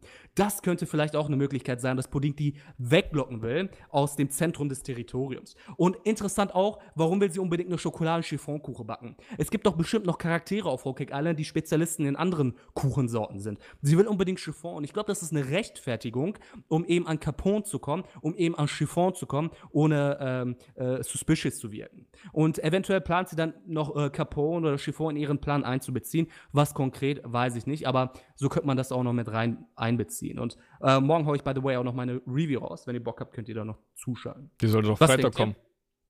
Äh, sorry? Oder? Die sollte Freitag kommen. Hast du es nicht gesagt? Die, nee, meine Review kommt leider morgen. Ich war äh, Donnerstag und Freitag ähm, beschäftigt wegen der Arbeit, habe ich hm. nicht mehr mhm. geschafft. Da naja. habe ich mir geschrieben, Freitag die Review. Ja, ja, ja. Ja, aber was, was denkt ihr denn äh, zu dieser. Ja, ich kann mir auch sehr gut vorstellen, alleine, weil das halt von Pudding und Sanji, das passt ne? einfach, dass sie irgendwie zusammen da auch äh, allgemein den Strohhüten irgendwie aus der Patsche da helfen. Ich würde es auch komisch finden, wenn sie die Capone-Crew jetzt nochmal komplett zurückholen würde. Ich finde, es geht irgendwie nur noch voran in die Richtung fliehen. Ja, auch wenn sie vielleicht aufgehalten werden, dann werden sie vielleicht mal irgendwie ein paar äh, Schlagabtauschs Täusche, Tauschs haben, wie auch ja. immer. Und ähm, trotzdem wird es immer wieder weiter vorgehen. Also es geht nicht mehr weiter zurück, es geht immer nur noch weiter vor, egal ob Big Mom an der Grenze dann besiegt wird oder nicht. Es geht immer nur noch in eine Richtung und das ist halt die Richtung Flucht. Glaube ich 5 muss nicht kommen. Dann genau. so. Können wir ja auch gleich äh, gerne mal äh, drüber sprechen. Wie schon gesagt, ihr könnt eure Fragen und alles äh, drin posten. Aber Pudding, ja, ganz ehrlich muss man sagen, du hast eigentlich alles ausführlich erklärt. Sie kommt gerade mitunter am meisten in Frage, den Ströten zu helfen. Ich muss aber sagen, ich würde sie gerne weiterhin auf der bösen Seite sehen, hatte ich auch in meiner ja. Review schon gesagt. Ja. Weil es passt auch, dass wir da einfach mal so dieses Gescheiterte haben. Dass sie einfach als Charakter gescheitert ist äh, und ähm, einfach ihr Wunsch war, sie wollte eigentlich ihr Leben dann gar nicht so sein, wurde von der Big Mom oder von Big Mom gezwungen so zu sein, wie sie halt ist, aber sie kommt da nicht raus. Wir wissen ja schon, Baby Five hat es dann irgendwie rausgeschafft, auch wenn sie ja. bei Flamingo nie wirklich drin war. Aber bei ähm, Pudding kann ich mir vorstellen, dass es wirklich scheitern wird und sie sich immer wieder einredet, weil, ganz ehrlich, wie oft hatten wir dieses Hin und Her mit Pudding ist gut, Pudding ist böse? Das hatten wir, ey, ganz ehrlich, hundertmal, sage ich jetzt und das ist wahrscheinlich nicht mal übertrieben. Und ähm, wieso nicht wirklich jetzt mal sagen, die Emotion, die sie gerade zeigt, ist schon die richtige, aber wer weiß, was sie will. Am Ende wissen wir auch, sie wird vielleicht nicht ähm, gut zu den Ströten sein, aber auch nicht gut zu den Big Mom Piraten. Und da hatte ich ja wirklich vor einer Ewigkeit gesagt, was ist, wenn sich die Big Mom Piraten mal selbst gegen Big Mom stellen? Das ist immer noch so eine ähm, Sache, die ich auch ähm, mir sehr gut vorstellen kann. Katakuri natürlich niemals und Smoothie wahrscheinlich auch niemals, aber so eine kleineren Leute, wie Pudding halt zum Beispiel, die halt merken, hier läuft was falsch. Picoms, bestes Beispiel, ganz ehrlich, Picoms natürlich. Ähm, gerade mit Pudding zusammen eigentlich äh, sehr gut an der Spitze für das Beispiel, äh, dass es so Charaktere sind, die merken, ey, Big Mom ist nicht so unsere Königin oder unser Herrscher oder Captain besser gesagt und vielleicht sollten wir dagegen vorgehen. Und selbst wenn den Strohhüten dann, ob wir denen helfen oder nicht. Bekommst ist ja auch so eine Sache. Will er denen jetzt helfen, will er ihnen nicht helfen?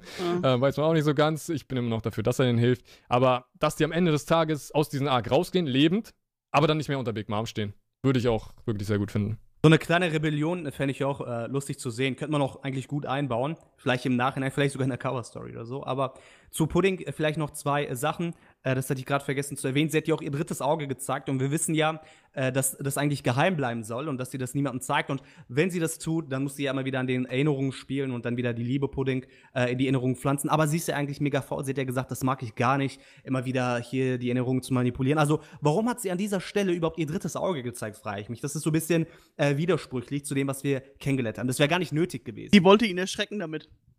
Wen also, wollte sie erschrecken? Ja, Sanji, damit er geschockt ist und Nein, nein, nein, ich meine, als, als, als sie äh, ihren Plan da offenbart hat, wie sie Big Mom aufhalten will. Äh, Im letzten Kapitel, meine ich.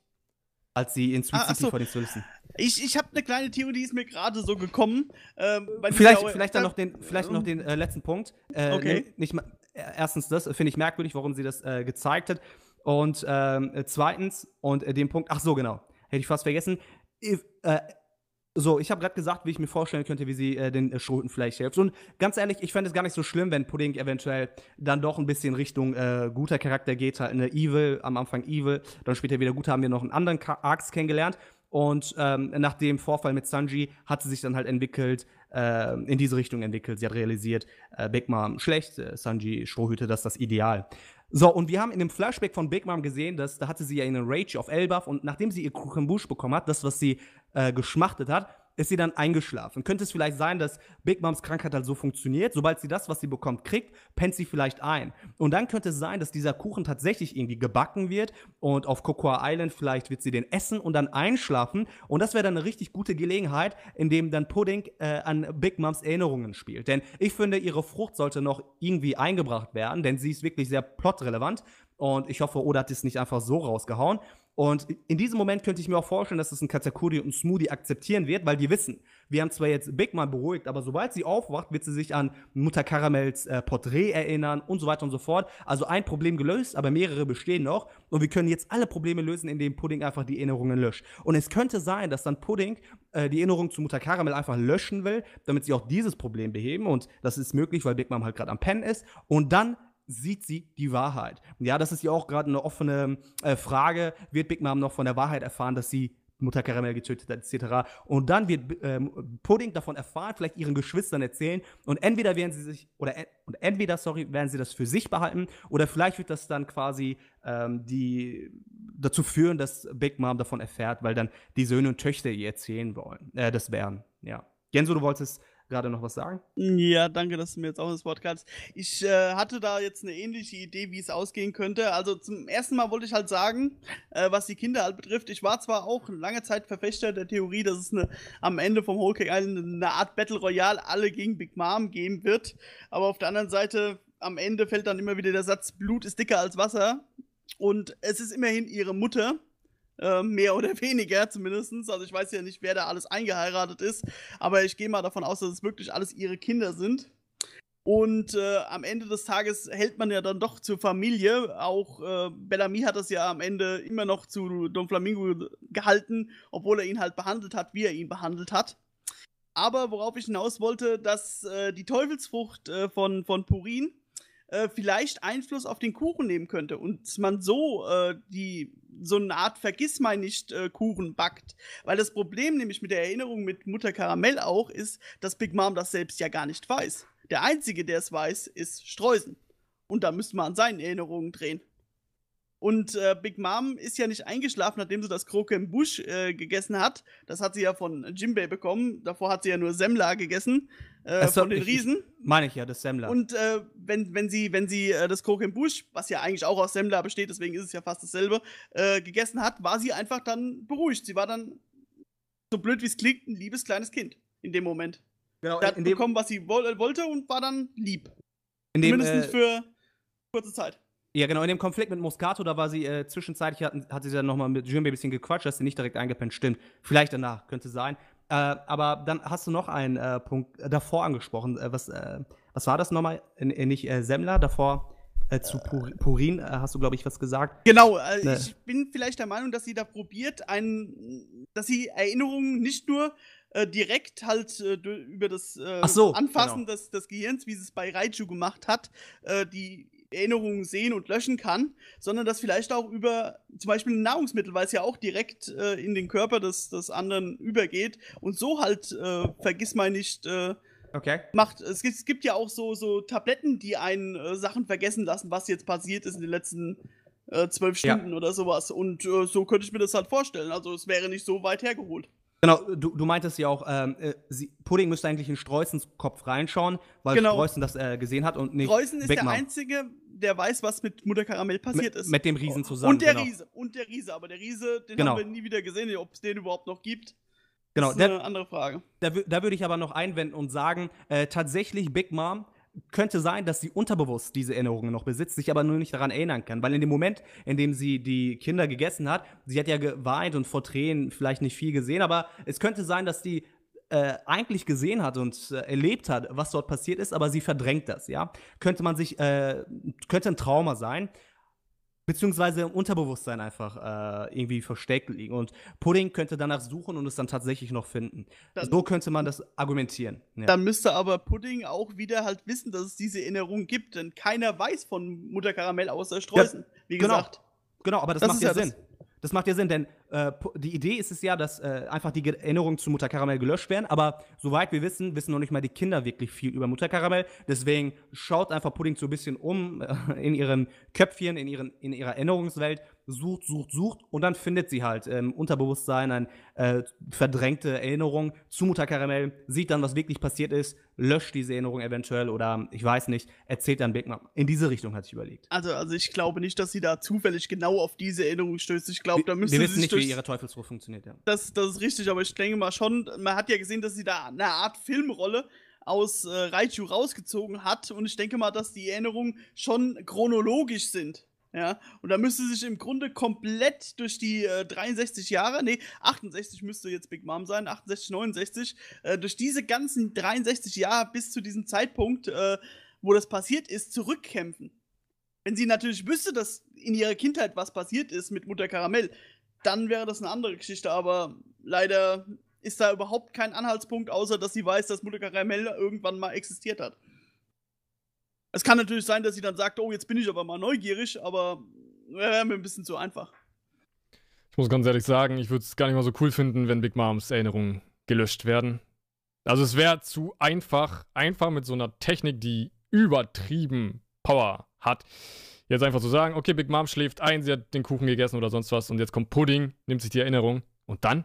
Aber ich meine, äh, genau, die So, Erinnerungen und können ja, dann- glaube ich, nicht gelöscht das werden, sondern müssen ersetzt werden durch andere Ja, okay, das ist das Gleiche, weil Genau, die alten ja, ja, Erinnerungen klar. sind weg. Also das ist ja egal, was dann ihr da eingetrichtert wird. Ja. So, alles war cool in der Zeit. Ist ja die beste Zeit ihres Lebens, wird Pudding dann sagen. Aber an sich, ganz ehrlich, so soll ein Kaiser halbwegs besiegt werden oder so soll wieder alles gut gemacht werden. Das fällt in die Kategorie, was man halt in One Piece eigentlich so nie sehen wird. Zum Beispiel, was ist, wenn Sugar Kaido besiegt? Ja, denkt man sich, ja, würde funktionieren, Kaido würde ein Spielzeug werden. Wird man in One Piece nie haben, so ein Szenario. Und deswegen denke ich, das gehört auch in diese Kategorie. Ähm, Pudding, ihre Kraft, wenn sie jemanden berührt, das ist zu, äh, zu stark. Und deswegen, dass sie dann Big Mom irgendwie beeinflusst, würde ich sagen, gefällt mir nicht. Das fällt wirklich in diese Kategorie von Früchten. Du berührst jemanden, du kannst ihn völlig manipulieren und mit ihm spielen, wie du willst. Niemand kann was dagegen machen, egal ob Kaido, Shanks, Mihawk, Weltregierung, sonst wer.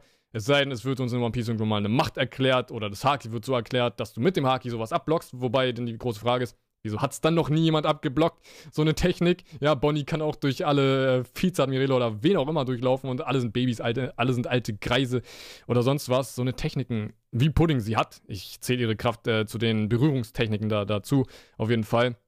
Die sind zu stark und Big Mom jetzt äh, so rauszuholen. Ganz ehrlich, du müsstest ja sehr weit vorne anfangen, weil Big Mom hat seit Monaten diese, ähm, diese Party geplant. Heißt, du müsstest monatelang Gedanken austauschen. Wäre das möglich, dass Pudding das überhaupt schafft, es logisch alles ähm, bei Big Mom im Kopf zu erklären und dann, dass Big Mom dann sich selbst denkt, warte mal, da, hä, da ist irgendwas falsch. Eigentlich müsste doch irgendwann dieser Tag sein und ich hatte doch was geplant. Und das stelle ich mir irgendwie nicht so leicht vor. Und ganz ehrlich, wie soll Pudding dazu kommen, es einfach so machen zu dürfen? Äh, Bin ich komplett bei dir. Man, Ähm. ich, nicht damit man mich missversteht hier ganz kurz. Ich äh, wollte nicht sagen, dass Pudding dann auf einmal die ganzen Erinnerungen zu Teeparty und so dann zerstört, was dann auch insofern ein Plothole darstellen würde, weil wir können davon ausgehen, dass morgens darüber berichtet und so und dass Big Mom auch vielleicht News liest und dann wären da ja viele Widersprüche. Äh, das meinte ich gar nicht. Äh, ich, ich meinte eher, dass das vielleicht eine Gelegenheit darstellt, ähm, dass Pudding einfach von Mutter Karamell erfährt. Dass einfach irgendjemand, abgesehen von Streußen, von äh, der Wahrheit um Mutter Karamell erfährt, denn wir erwarten ja auch ein bisschen, dass das vielleicht noch abgeschlossen wird, dieses, ähm, ja, diese, dieser Plot um Mutter Ja. Karamell und Big Aber da hat Genso ja schon Genau. gesagt, Streusen Genau. hat's gesehen, da müsste sie Streusen beeinflussen. Was dann die große Frage aufwirft, Was- wieso sollte sie das tun? Was mir jetzt in den Gedanken kommt, und da greife ich mal eine ältere Theorie von dir auf. Du hast mal gesagt, dass One Piece ist dir? ein bisschen äh, von dir, Marco. Achso. Am besten noch den Namen Ja, sagen. Ja, also von Marco aufgreifen. Du hast mal gesagt, One Piece wäre ein bisschen, er hatte ähnlich, sehr viele Ähnlichkeit mit äh, dem Schloss im Himmel. Achso, ja. Ja, äh, ich greife mal einen anderen äh, Ghibli-Film auf, und zwar Das wandelnde Schloss. Und da gibt es eine Hexe, ich weiß nicht, ob ihr ihn gesehen habt, eine Hexe, die ihn da nicht gesehen. auch äh, so ein bisschen, ähm, also eine, eine richtig mächtige Hexe ist, auch eine ziemlich alte Hexe und Big Mom wirkt ja ein bisschen wie eine alte Hexe, gerade wenn man auch die Synchronstimme sich so ein bisschen in den Kopf ruft von Big Mom, äh, dass sie dann halt, äh, diese Hexe wird dann halt auch, äh, die Erinnerung oder die Kräfte werden ihr entzogen äh, im Film und sie wird dann zu so einem armen alten Mütterchen, das nur noch auf dem Stuhl sitzt, äh, sich darum kümmert, dass es ihr auch warm ist und, und dumm grinst. Und ich könnte mir so bei, bei Big Mom sowas ähnliches vorstellen, aber mir wird es überhaupt nicht gefallen. Also ich weiß nicht, vielleicht haben die Leute im Chat den Film gesehen und äh, wissen da auch mehr darüber. Ich habe den, glaube ich, äh, sehr lange nicht mehr gesehen. Das wandelnde Schloss mit der Hexe. Es war auch ein bisschen korpulenter. Äh, ja, also sie wurde halt auch zu so einem alten Mütterchen und wenn das äh, zu Big Mom wird und sie deshalb auch kein Kaiser mehr ist, äh, nee, es tut mir leid. Und ich glaube, äh, die Weltregierung würde dann Big Mom auch einfach einkassieren und sie würde dann in irgendeinem Loch verenden. Hier, Nik Nikesel, ich weiß nicht, Nike-Esel, so vielleicht. auch gut, wenn man es als einen Namen so liest.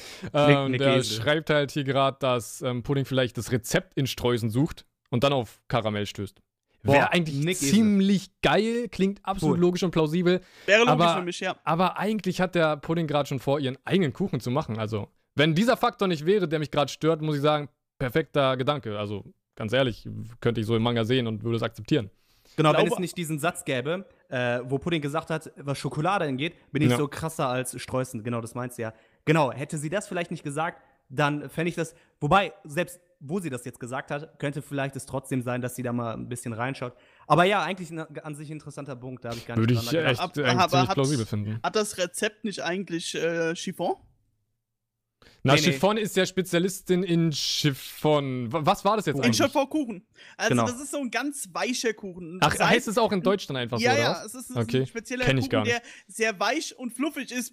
Komischerweise auch der Titel von dem äh, Kapitel ja. ähm, äh, kurz vorher. Es ist ein ziemlich weicher Kuchen, wahrscheinlich Biskuitteig. Sehr, sehr weicher Okay. Biskuitteig. Ja, sie ist halt die Spezialistin und darin. der Und, Pudding ist halt die Spezialistin Gehen, übrigens. in Schokolade. Also, Biskuitteig dauert nicht lang zu backen. Übrigens. Aber trotzdem immer noch lang genug, dass man sagen kann, jetzt so schnell wird keine Rettung kommen für die Strohhüte. Das ist ja auch diese große Sache mit, wie sollen die entkommen, wo wir gestartet sind. Und Kann- den Kuchen, den wirst du halt nicht in fünf Minuten hinklatschen, ne?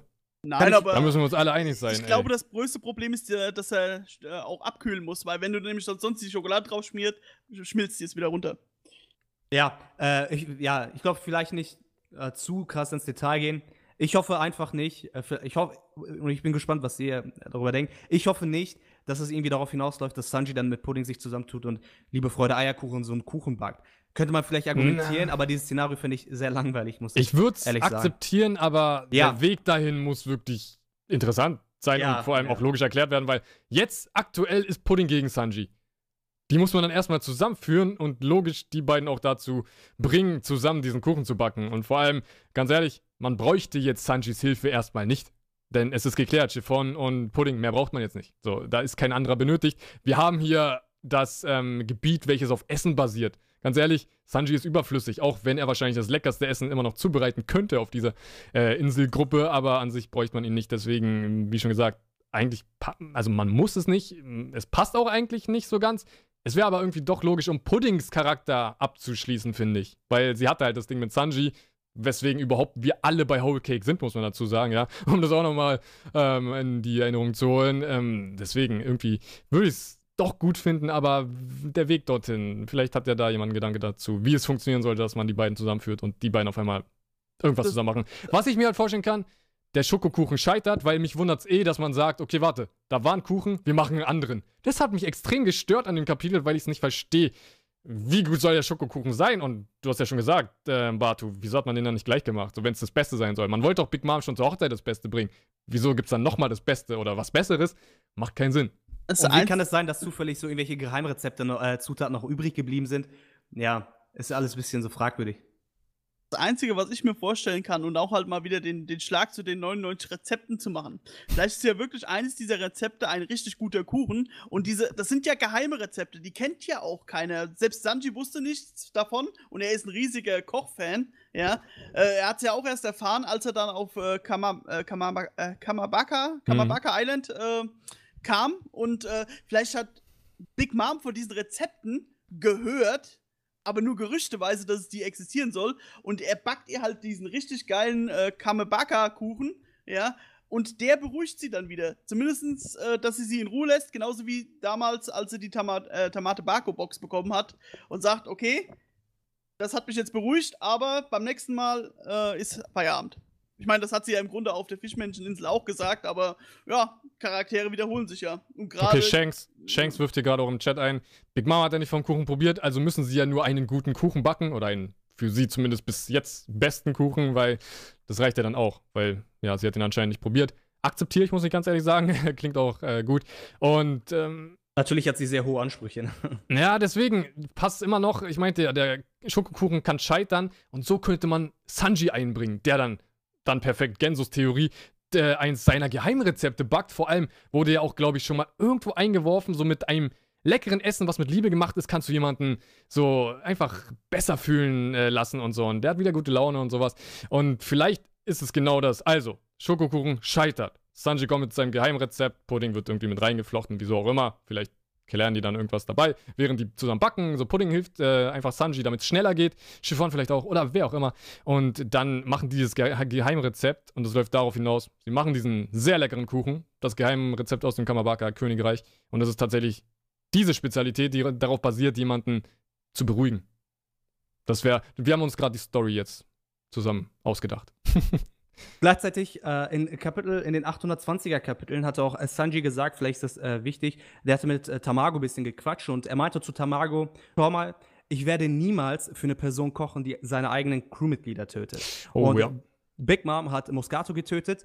Bei Opera bin ich mir nicht sicher, da habe ich so eine Theorie zu, aber äh, wirkt, wirkt so, könnte man argumentieren. Also, Big Mom hat einfach Crewmitglieder getötet, so. Und wenn Sanji zu seinem Wort bleibt, dann glaube ich nicht, dass er hier für sie irgendwas kochen wird. Stimmt, ey. Wirft alles nochmal über den Haufen. Das ist das Geile an One Piece, so man denkt sich so Sachen aus. Ah, wir müssen von vorne anfangen, das, das kann ja. gar nicht passen und sowas. Ja, das ist tatsächlich wirklich die Sache, ey. Habe ich auch erst letztens irgendwo gelesen, keine Ahnung wo, aber ja, Sanji würde gar nicht für Big Mom backen. Eigentlich können wir das damit sofort ausschließen, es sei denn, jemand bittet ihn oder er macht es nicht direkt für Big Mom. Ja, er würde natürlich für vielleicht. sie backen. Egal für wen, er macht es halt für jemand anderen, heißt über Big Mom hinweg, aber Big Mom ist so der Faktor, den er halt zufriedenstellen muss. Dann würde es irgendwie schon wieder gehen. Muss man gucken, wie Sanji dann denkt, wie, wie er umgesetzt wird als Charakter und ob er bei seinem Wort bleibt oder halt nicht. Genau. Kann ich vielleicht noch äh, eine andere Frage? Äh, Anji dann denkt, wie, wie er umgesetzt wird als Charakter und ob er bei seinem Wort bleibt oder halt nicht. Genau. Kann ich vielleicht noch äh, eine andere Frage äh, euch stellen, auch bezüglich des Hey, wir können auch komplett weiter, wenn ihr, wenn ihr äh, das von dem Thema habt, können wir auch gerne weiter im Chat gehen. Okay. Jetzt. Ich, äh, vielleicht noch ein kleiner Punkt, die Frage hatte ich mich letztens noch mal gestellt. Ich bin Hawkeye Island noch mal durch, habe ich nochmal durchgelesen und ähm, die Pornoglyphe, die waren ja in dem Schloss, in dem Gefängnis, in dem Schloss äh, versteckt. Und das Schloss ist ja jetzt eingestürzt und ist ja gar nicht mehr wirklich Schloss, sondern Schlagsahne Kuchen. Äh, könnte es vielleicht sein, dass jetzt die Pornoglyphe und vor allem der Road-Pornoglyph jetzt in offenen stehen und leicht zugänglich sind? Das würde ja Leute, die jetzt äh, Piratenkönig auch werden wollen, Ruffle erreichen wollen, wäre das ja die perfekte Gelegenheit, in diesem Chaos unbeschadet äh, in das Territorium von Big Mom einzudringen, sich eine Kopie von den Pornoglyphen zu machen und wieder zu entschwinden. Eigentlich CP0. eine coole Gelegenheit, dass jemand äh, introduced wird, ein Blackbeard oder ich weiß nicht. Ich würde tatsächlich eher sagen, Stussy ist noch da oder Stassi, wie auch immer man sie ausspricht. Die würde vielleicht direkt Bericht erstatten, Weltregierung, ey, hier sind drei Pornoglyphe. Vor allem, ich denke, ja. die CP0 könnte darin geschult sein, was die Pornoglyphe sind und erklärt bekommen haben, was Road-Pornoglyphe sind.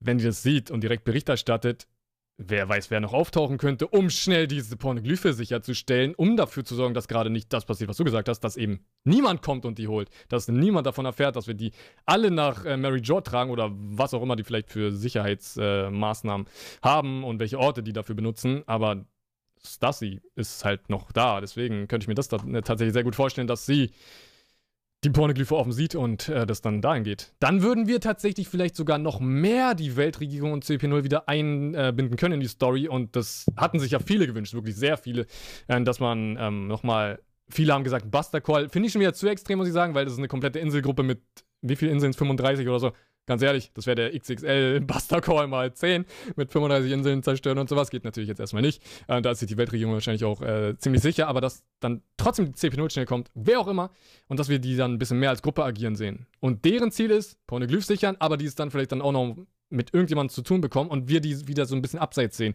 War ja am Ende von Dressrosa so, wir sehen da Rob Lucci chillen, wir sehen da ähm, Spandam und ich glaube, er hatte mit ähm, Kaku gesprochen, also mit Eki ähm, deutsche Übersetzung, Ecki Zugluft. Ähm, und dass wir das dann haben, würde ich dann gar nicht mal so schlecht finden, weil mir fehlt es auch noch so ein bisschen CP0 in der neuen Welt. Wir haben die gerade irgendwie so ein bisschen reinbekommen in Dressrosa. Phil Gold, natürlich die paar Sekunden, die Lucci vorhanden war, viel zu wenig, muss man ganz ehrlich sagen. Aber da muss ja auch langsam ein bisschen mehr aufgebaut werden. Und Wano, ganz ehrlich, Wano ist so voll, ich sehe da wenig Platz für die CP0, erstmal zumindest. Wir wissen natürlich gar nichts von Wano. Es kann direkt mit dem ersten Wano-Kapitel gesagt werden, okay, hier wird ein bisschen mehr Fokus auf die Weltregierung gelegt, aber sehe ich jetzt zumindest erstmal nicht, weil der so extrem voll ist, voller als Marineford. Und würde hier eigentlich ziemlich gut passen. Also hier würde ich mir am liebsten die CP0 äh, noch wünschen, als dann zum Beispiel beim Wano-Arc. Was sagt ihr dazu? Ich glaube, äh, das, das kann man das könnte man halt wirklich insofern argumentieren, Stussi jetzt schon da. Also in eine CP0-Agentin ist dort, kann irgendwie Bericht erstatten, kann sagen, okay, es ist eine gute Gelegenheit, jetzt hier irgendwelche Ziele, die die Weltregierung, welche auch immer, hat, jetzt wirklich anzugehen in all diesem Chaos. Äh, vielleicht unbemerkt sogar. Zum Beispiel hier die Pornoglyphen äh, sicherstellen. Ähm, gleichzeitig ist ja jetzt auch die Reverie bald anstehend und wir wissen, dass die Weltregierung davon ausgehen sollte, dass äh, die Revolutionsarmee angreifen kann. Vielleicht hat die Weltregierung auch bei Kaido irgendwelche Leute eingeschleust und hat viele Informationen über ihn und weiß dann, dass halt Kaido gerade einen großen Krieg plant und vielleicht wäre der erste Schlag dann auf die. Kusan! Alter! Entschuldigung. Boah, Das mein Ohr. war echt. Boah, Digga, jeden erschrocken. Meine Güte. Boah, Ey, das hat mich vor allem so rausgeworfen. Ich habe alles vergessen. Was hast du gerade Herz- gesagt? wollte- ich wollte- ich wollte- Herzinfarkt. Ich wollte, Oh, sorry, sorry, fuck, ich wollte Alter. eigentlich Kusan einwerfen. Ach so, in diesem Arc meinst du jetzt noch? Ja, nee, nee, Ach, als, als äh, Herz. Spion bei Blackbeard, das tut mir leid. War vielleicht ein bisschen zu nah am, am Mikrofon. Hatte einen guten Bass auf jeden Fall. Ja, ja. Boah, verdammt. Nein, nein, ich wollte halt, weil du gesagt hast, Spion bei Blackbeard, Ja, ja, habe genau. ich Kusan. ja, genau. Ja, genau. Ey, ganz ehrlich, Beispiel. Kusan ist ja wie die CP0, den kann man auch gerne mehr einführen. Also da habe ich nichts dagegen. Und, ist- äh, ey, hi an Fabi, by the way. Sorry, genau. Äh, Kusan, habt ihr gesagt? Ja, könnte man sich überlegen, vielleicht, dass auch Blackbeard irgendwie auftaucht, weil er da noch ein paar Machenschaften hat. Ja, aber was ich sagen wollte ist, äh, sorry, äh, was wollte ich denn jetzt sagen? Genau, Ey, ich habe auch alles vergessen gerade. Also Kaido, Revolutionsarmee, also die Revolutionsarmee wird wahrscheinlich jetzt auch äh, die ganzen Nee. ähm, Kommandanten eingerufen. Also die ganzen Kommandanten wurden ja einberufen, ist jetzt die Reverie, ist jetzt eigentlich eine perfekte Gelegenheit, dass die zuschlägt. Die Antwort, von der ja immer Dragon redet, die die Welt erwartet, könnte Ja, warte mal vielleicht kurz, jetzt warte mal kurz. Wie, Ja, waren, wie waren wir jetzt von CP0 zu äh, äh, Ach so. Revolutionsarmee? Ich wollte jetzt argumentieren, warum ich vielleicht nicht glaube, dass die Marine oder die CP0 in äh, Hawkeye Island aktiv so. sein wird. Weil ähm, die benötigt wird, um halt die Reverie zu sichern, weil eben die Gefahr besteht wegen der Revolutionsarmee und Kaido und vielleicht noch andere potenzielle Gefahren, wie Blackbeard oder Kusami Genso gesagt hat.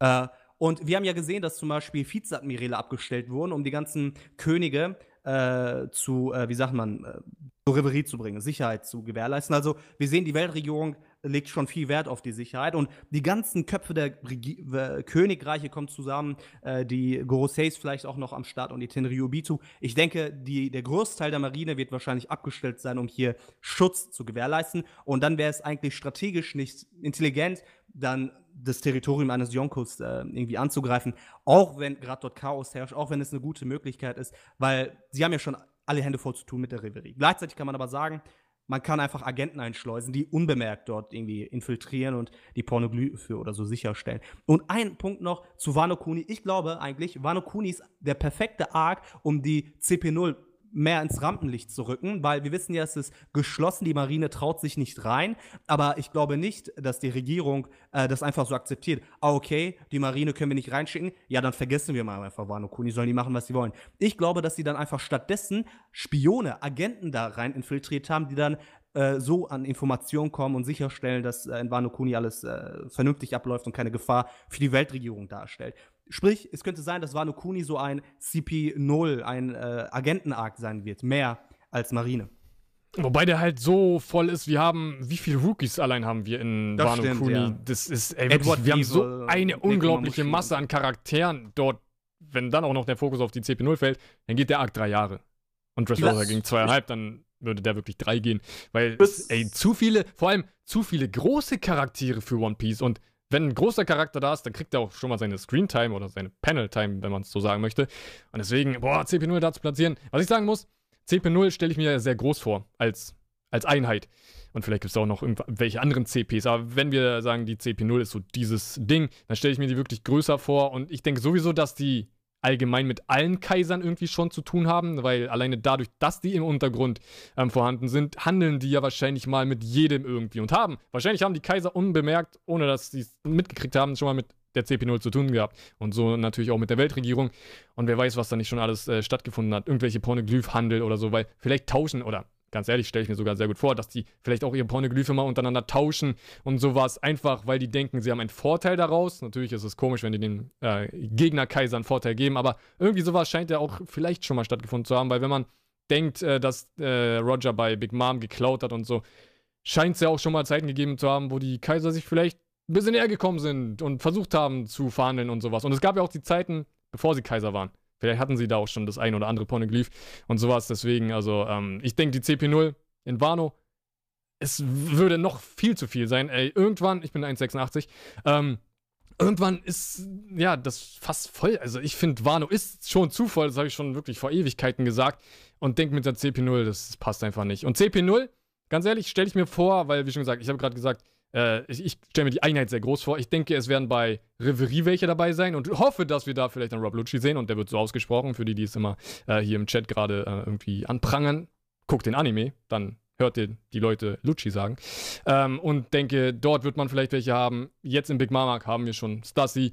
Und denke einfach, die CP0 wird über die komplette neue Welt verbreitet sein. Wenn wir bei Wano jemanden haben, dann ein, zwei Leute. Ganz ehrlich, ich denke nicht, ähm, dass, äh, jetzt habe ich irgendwas hier gelesen, äh, ich denke nicht, dass man den Fokus wirklich im Wano-Arc auf CP0 legt, weil wir haben zu viel anderes Zeug und wer weiß, du sagtest, die Marine will nicht in Wano rein und genau da dachte ich mir dann so, wo ist der beste Zeitpunkt mal Ryokuyu oder Ryokugyo, wie er heißt, vorzustellen, wenn er jetzt in Wano schon nicht da, äh, in Whole Cake nicht dabei war. So, ich habe mir immer vorgestellt, so, Wieso dann nicht einfach mal auf Wano, weil er völlig drauf scheißt, was eigentlich abgeht? So wie Fujitora eigentlich komplett auf die Marine, ja, ja, auch geschissen hat. Das muss man jetzt einfach mal so sagen.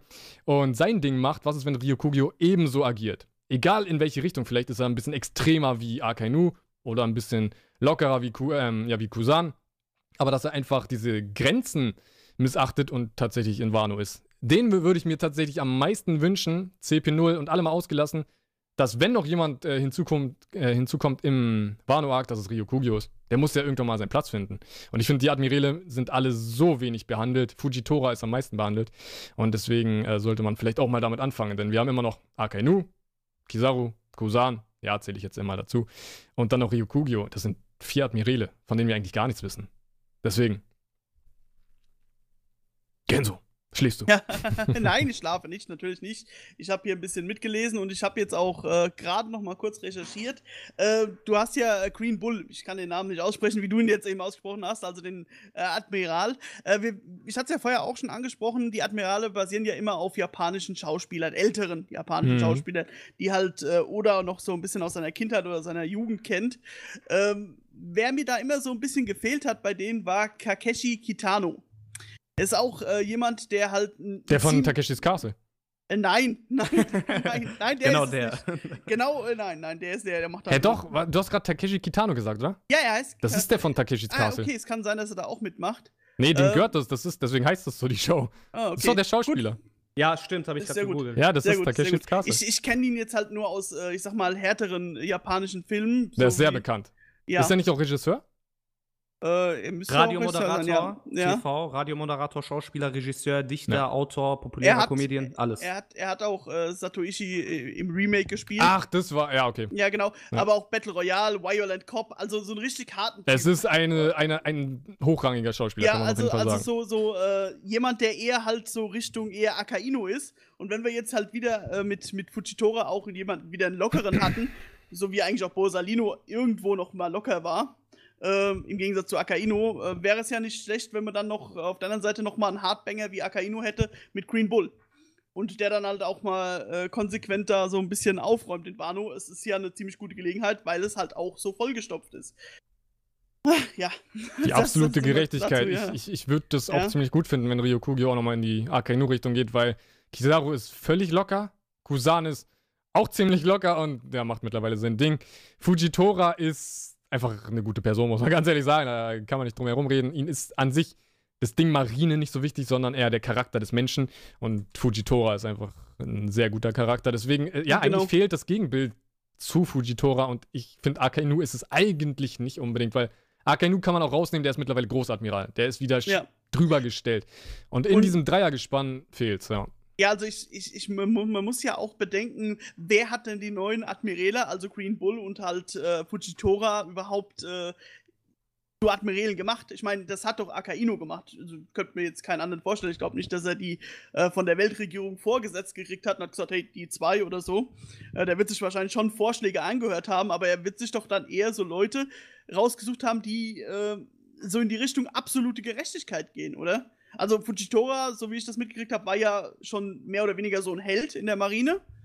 Und äh, also je, jemand Legendäres, deswegen war das klar, aber äh, Green Bull könnte wirklich so ein Hardbanger gewesen sein wie Akainu. Also könnte ich mir vorstellen. Und da würde halt auch äh, Takeshi Kitano super passen. Es gibt ja noch diese Vizeadmirälen, Admir ja, ich, ich bleib mal dabei, äh, die man kurz eine Sekunde in Film Gold gesehen hat. Die hat's ja fast zum Admiral geschafft. Hieß sie Bunny? Also irgendwie Hase, irgendwie Hase, kann es sein? Pinker Hase oder sowas. Es gibt auf jeden Fall zwei Vizeadmiräle, die dazugekommen sind, wurde mal von Oda in einer Fanpost gesagt. Kennt ihr die? Äh, noch nicht. Kennt ihr nicht? Krass. Die hat man eine Sekunde, wenn ich mich Ach, nicht täusche, es war, glaube ich, so meinst eine Sekunde in. Ich weiß nicht, ob sie so, heißt. Jo, Die, die äh, fast Admiralin geworden ist. Ja, ja. Genau, da gab es einmal äh, Tokikake, heißt der eine, glaube ich, Chaton oder so, und Momusaki. Die waren, sie sind immer noch Vizeadmiräle und die wurden berücksichtigt äh, für eine Admiralsposition und haben Ja, die das auch fast ich ja bekommen. Aber dann hat man Fujitora und Green Bull gedraftet. Das ist auf jeden Fall sehr interessant. Also wir haben Vizeadmiräle, die eigentlich auf Admiralniveau Ja. sind, muss man ganz ehrlich sagen, was sehr krass ist. Und die eine war eine Frau. Hier schreibt auch jemand, wenn Green Bull eine Frau wäre, ganz ehrlich, auf, dieser, auf diesem Bild, wo Green Bull eine Silhouette ist, ich finde, das hat schon was von einer Frau. Es könnte sein, es wäre Ich kann mir sehr gut vorstellen, dass es eine Frau ist. Aber Green Bull, oh Mann, ey. Wir können uns ja immer noch nicht ausmalen, wie so ein Shanks-Arc aussieht. Oder ein Blackbeard-Arc. Alleine, dass man sowas als Arc sieht für die Zukunft, ist komisch. Also irgendwie finde ich das komisch auszusprechen. So bei Big Mom weiß man, okay, es gibt den Big Mom-Arc, es gibt den Kaido-Arc. Aber bei Shanks und Blackbeard komisch. Und deswegen, wo könnte man Ryokugyo äh, ja, rein ähm, äh, einbinden und die anderen Admiräle und so. Aber ja, muss man in der Zukunft sehen. Ich habe keine Ahnung, wie es aussieht. Aber alleine mit der CP0, um nochmal ganz zurückzukommen und so, Wano ist extrem voll. Ich hoffe, dass in diesem Arc jetzt noch irgendwie die CP0, vor allem Dressrosa als Beispiel genommen, Dressrosa-mäßig einfach hier nochmal die CP0 so ein bisschen agiert. Weil wir müssen ja auch vielleicht sehen, was, was zu Ende geht, also wie, wie deren Geschichte zu Ende geht, äh, was das sie nochmal macht, wie sie Bericht erstattet und ähnlich wie es halt bei Dressrosa der Fall war. Dort hatte man ja zweimal die CP0 am Anfang und am Ende. Wenn wir es jetzt genauso haben, dann kriegen wir auf jeden Fall nochmal ein Kapitel, wo sie auftauchen müsste. So, Ja. habt ihr noch Fragen, Chat? Jetzt müsste ich natürlich Ja. extrem hochscrollen, weil wir die ganze Zeit bei diesem Thema waren. So, die Frage. Uh. Ich- Können ja jetzt damit starten, einfach. Ach, vorhin hatte Fragen. ich ja Gear 5 noch gesagt, dass wir darüber sprechen können. Wollt ihr fünf. dazu was sagen? Ah, es wurde schon zu so oft durchgekaut. Ich sag mal, das wäre was, wenn wir kurz Naja, davor bei mir stehen hier. Du, ah, du hast es auch schon angesprochen. Also Ja, schon angesprochen bisschen, ist nicht ein bisschen durchgekaut. älter. Du hattest ja auch äh, dieselbe äh, Idee gehabt. Immer halt, wenn ich eine neue Idee habe, dann schilder ich sie. Ja? Ja. Ja. Du hattest ja diese, diese Gummiball-Idee. Der Flummi meinst du? Ja, die, die Flummi-Idee, genau. Äh, Würde ich auch gut finden, aber. gut, ich hatte Flummi-Idee, ich hatte Krokodilshaut-Idee, die ich bis jetzt als einzige habe, wenn, äh, wenn ich mich nicht sogar täusche, die zwei Jahre alt ist. Ich glaube, ja, zwei Jahre alt mittlerweile. Und Speedman, was mittlerweile einige haben, dass Ruffy einfach extrem schnell wird, weil Kizaru, ähm, ja doch, Kizaru, bestes Beispiel, Geschwindigkeit ist Power und Ruffy würde da eigentlich perfekt reinpassen. Ja, Wäre das- aber auch irgendwie so der Flummi, muss ich Ja. ganz ehrlich sagen. wollte es gerade sagen, das wäre ja auch der Flummi, wenn Ja. er da halt äh, ein paar Mal überall entgegensteht. Ich meine, das ist auch halt sowas, was halt, ich sag mal, als Idee äh, jetzt erst später kommen könnte, vielleicht jetzt noch gar nicht existiert, Vielleicht auch als Anlehnung an Bellamy, weil er hat ja gesehen, wie das mehr oder weniger vom Konzept her äh, funktionieren kann. Wo Bellamy da halt in diesen Gängen äh, unter äh, Doflamingos Schloss da halt hin und her und immer schneller wurde. Das meine ich. Ja, und wir wissen ja auch, Ruffy guckt sich gerne äh, von anderen Charakteren immer so ab, oh, was funktioniert gut, was könnte ich äh, so ähnlich vielleicht imitieren. Könnte sein, dass er sich da vielleicht was von Bellamy abgeguckt hat, das stimmt. Ich habe mir gedacht zu Gear 5, Gear 2 äh, ist ja Blutsystem, Gear 3 ist ja so das Skelettsystem, äh, Gear 4 ist das Muskelsystem. Da habe ich mir überlegt, was für Systeme haben wir noch in unserem äh, Körper, die oder vielleicht irgendwie einbeziehen. Genau, Gear 5 könnte ja, die Theorie, beispielsweise das Nervensystem sein. Ja, die und, gibt's schon. Genau, und dann könnte, aber die finde ich halt ganz äh, cool, da könnte äh, vielleicht Ruffy dann zum Beispiel na, ein, ein Benefit von so einem Gear 5, äh, bessere Re äh, Reflexe bekommen, in, beispielsweise. Ich muss ja sagen, an sich, ich habe noch nie eine richtig gute Erklärung für dieses Nervengear ähm, gelesen oder gehört. Vor allem Reflexe, er ist schon so schnell. Er muss nicht schneller werden, muss ich mal wirklich dazu sagen. Gear 2, Gear 4 äh, Geschwindigkeit ist absolut äh, das, was er braucht und kann damit auch gegen den Kizaru ankommen und ist halt wahrscheinlich genauso wie Rayleigh dann in der Lage, auch gegen so jemanden zu kämpfen. Aber Haki spielt eine gewisse Rolle und Gear 4 ist ja an sich auch eine Verbindung mit Haki. Haki ist sehr wichtig für Gear 4. Und was ist, wenn man es jetzt mal so macht, Gedanke, deine Nerven mit Haki überziehen, dann bist du ja eigentlich schmerzresistent. Ja?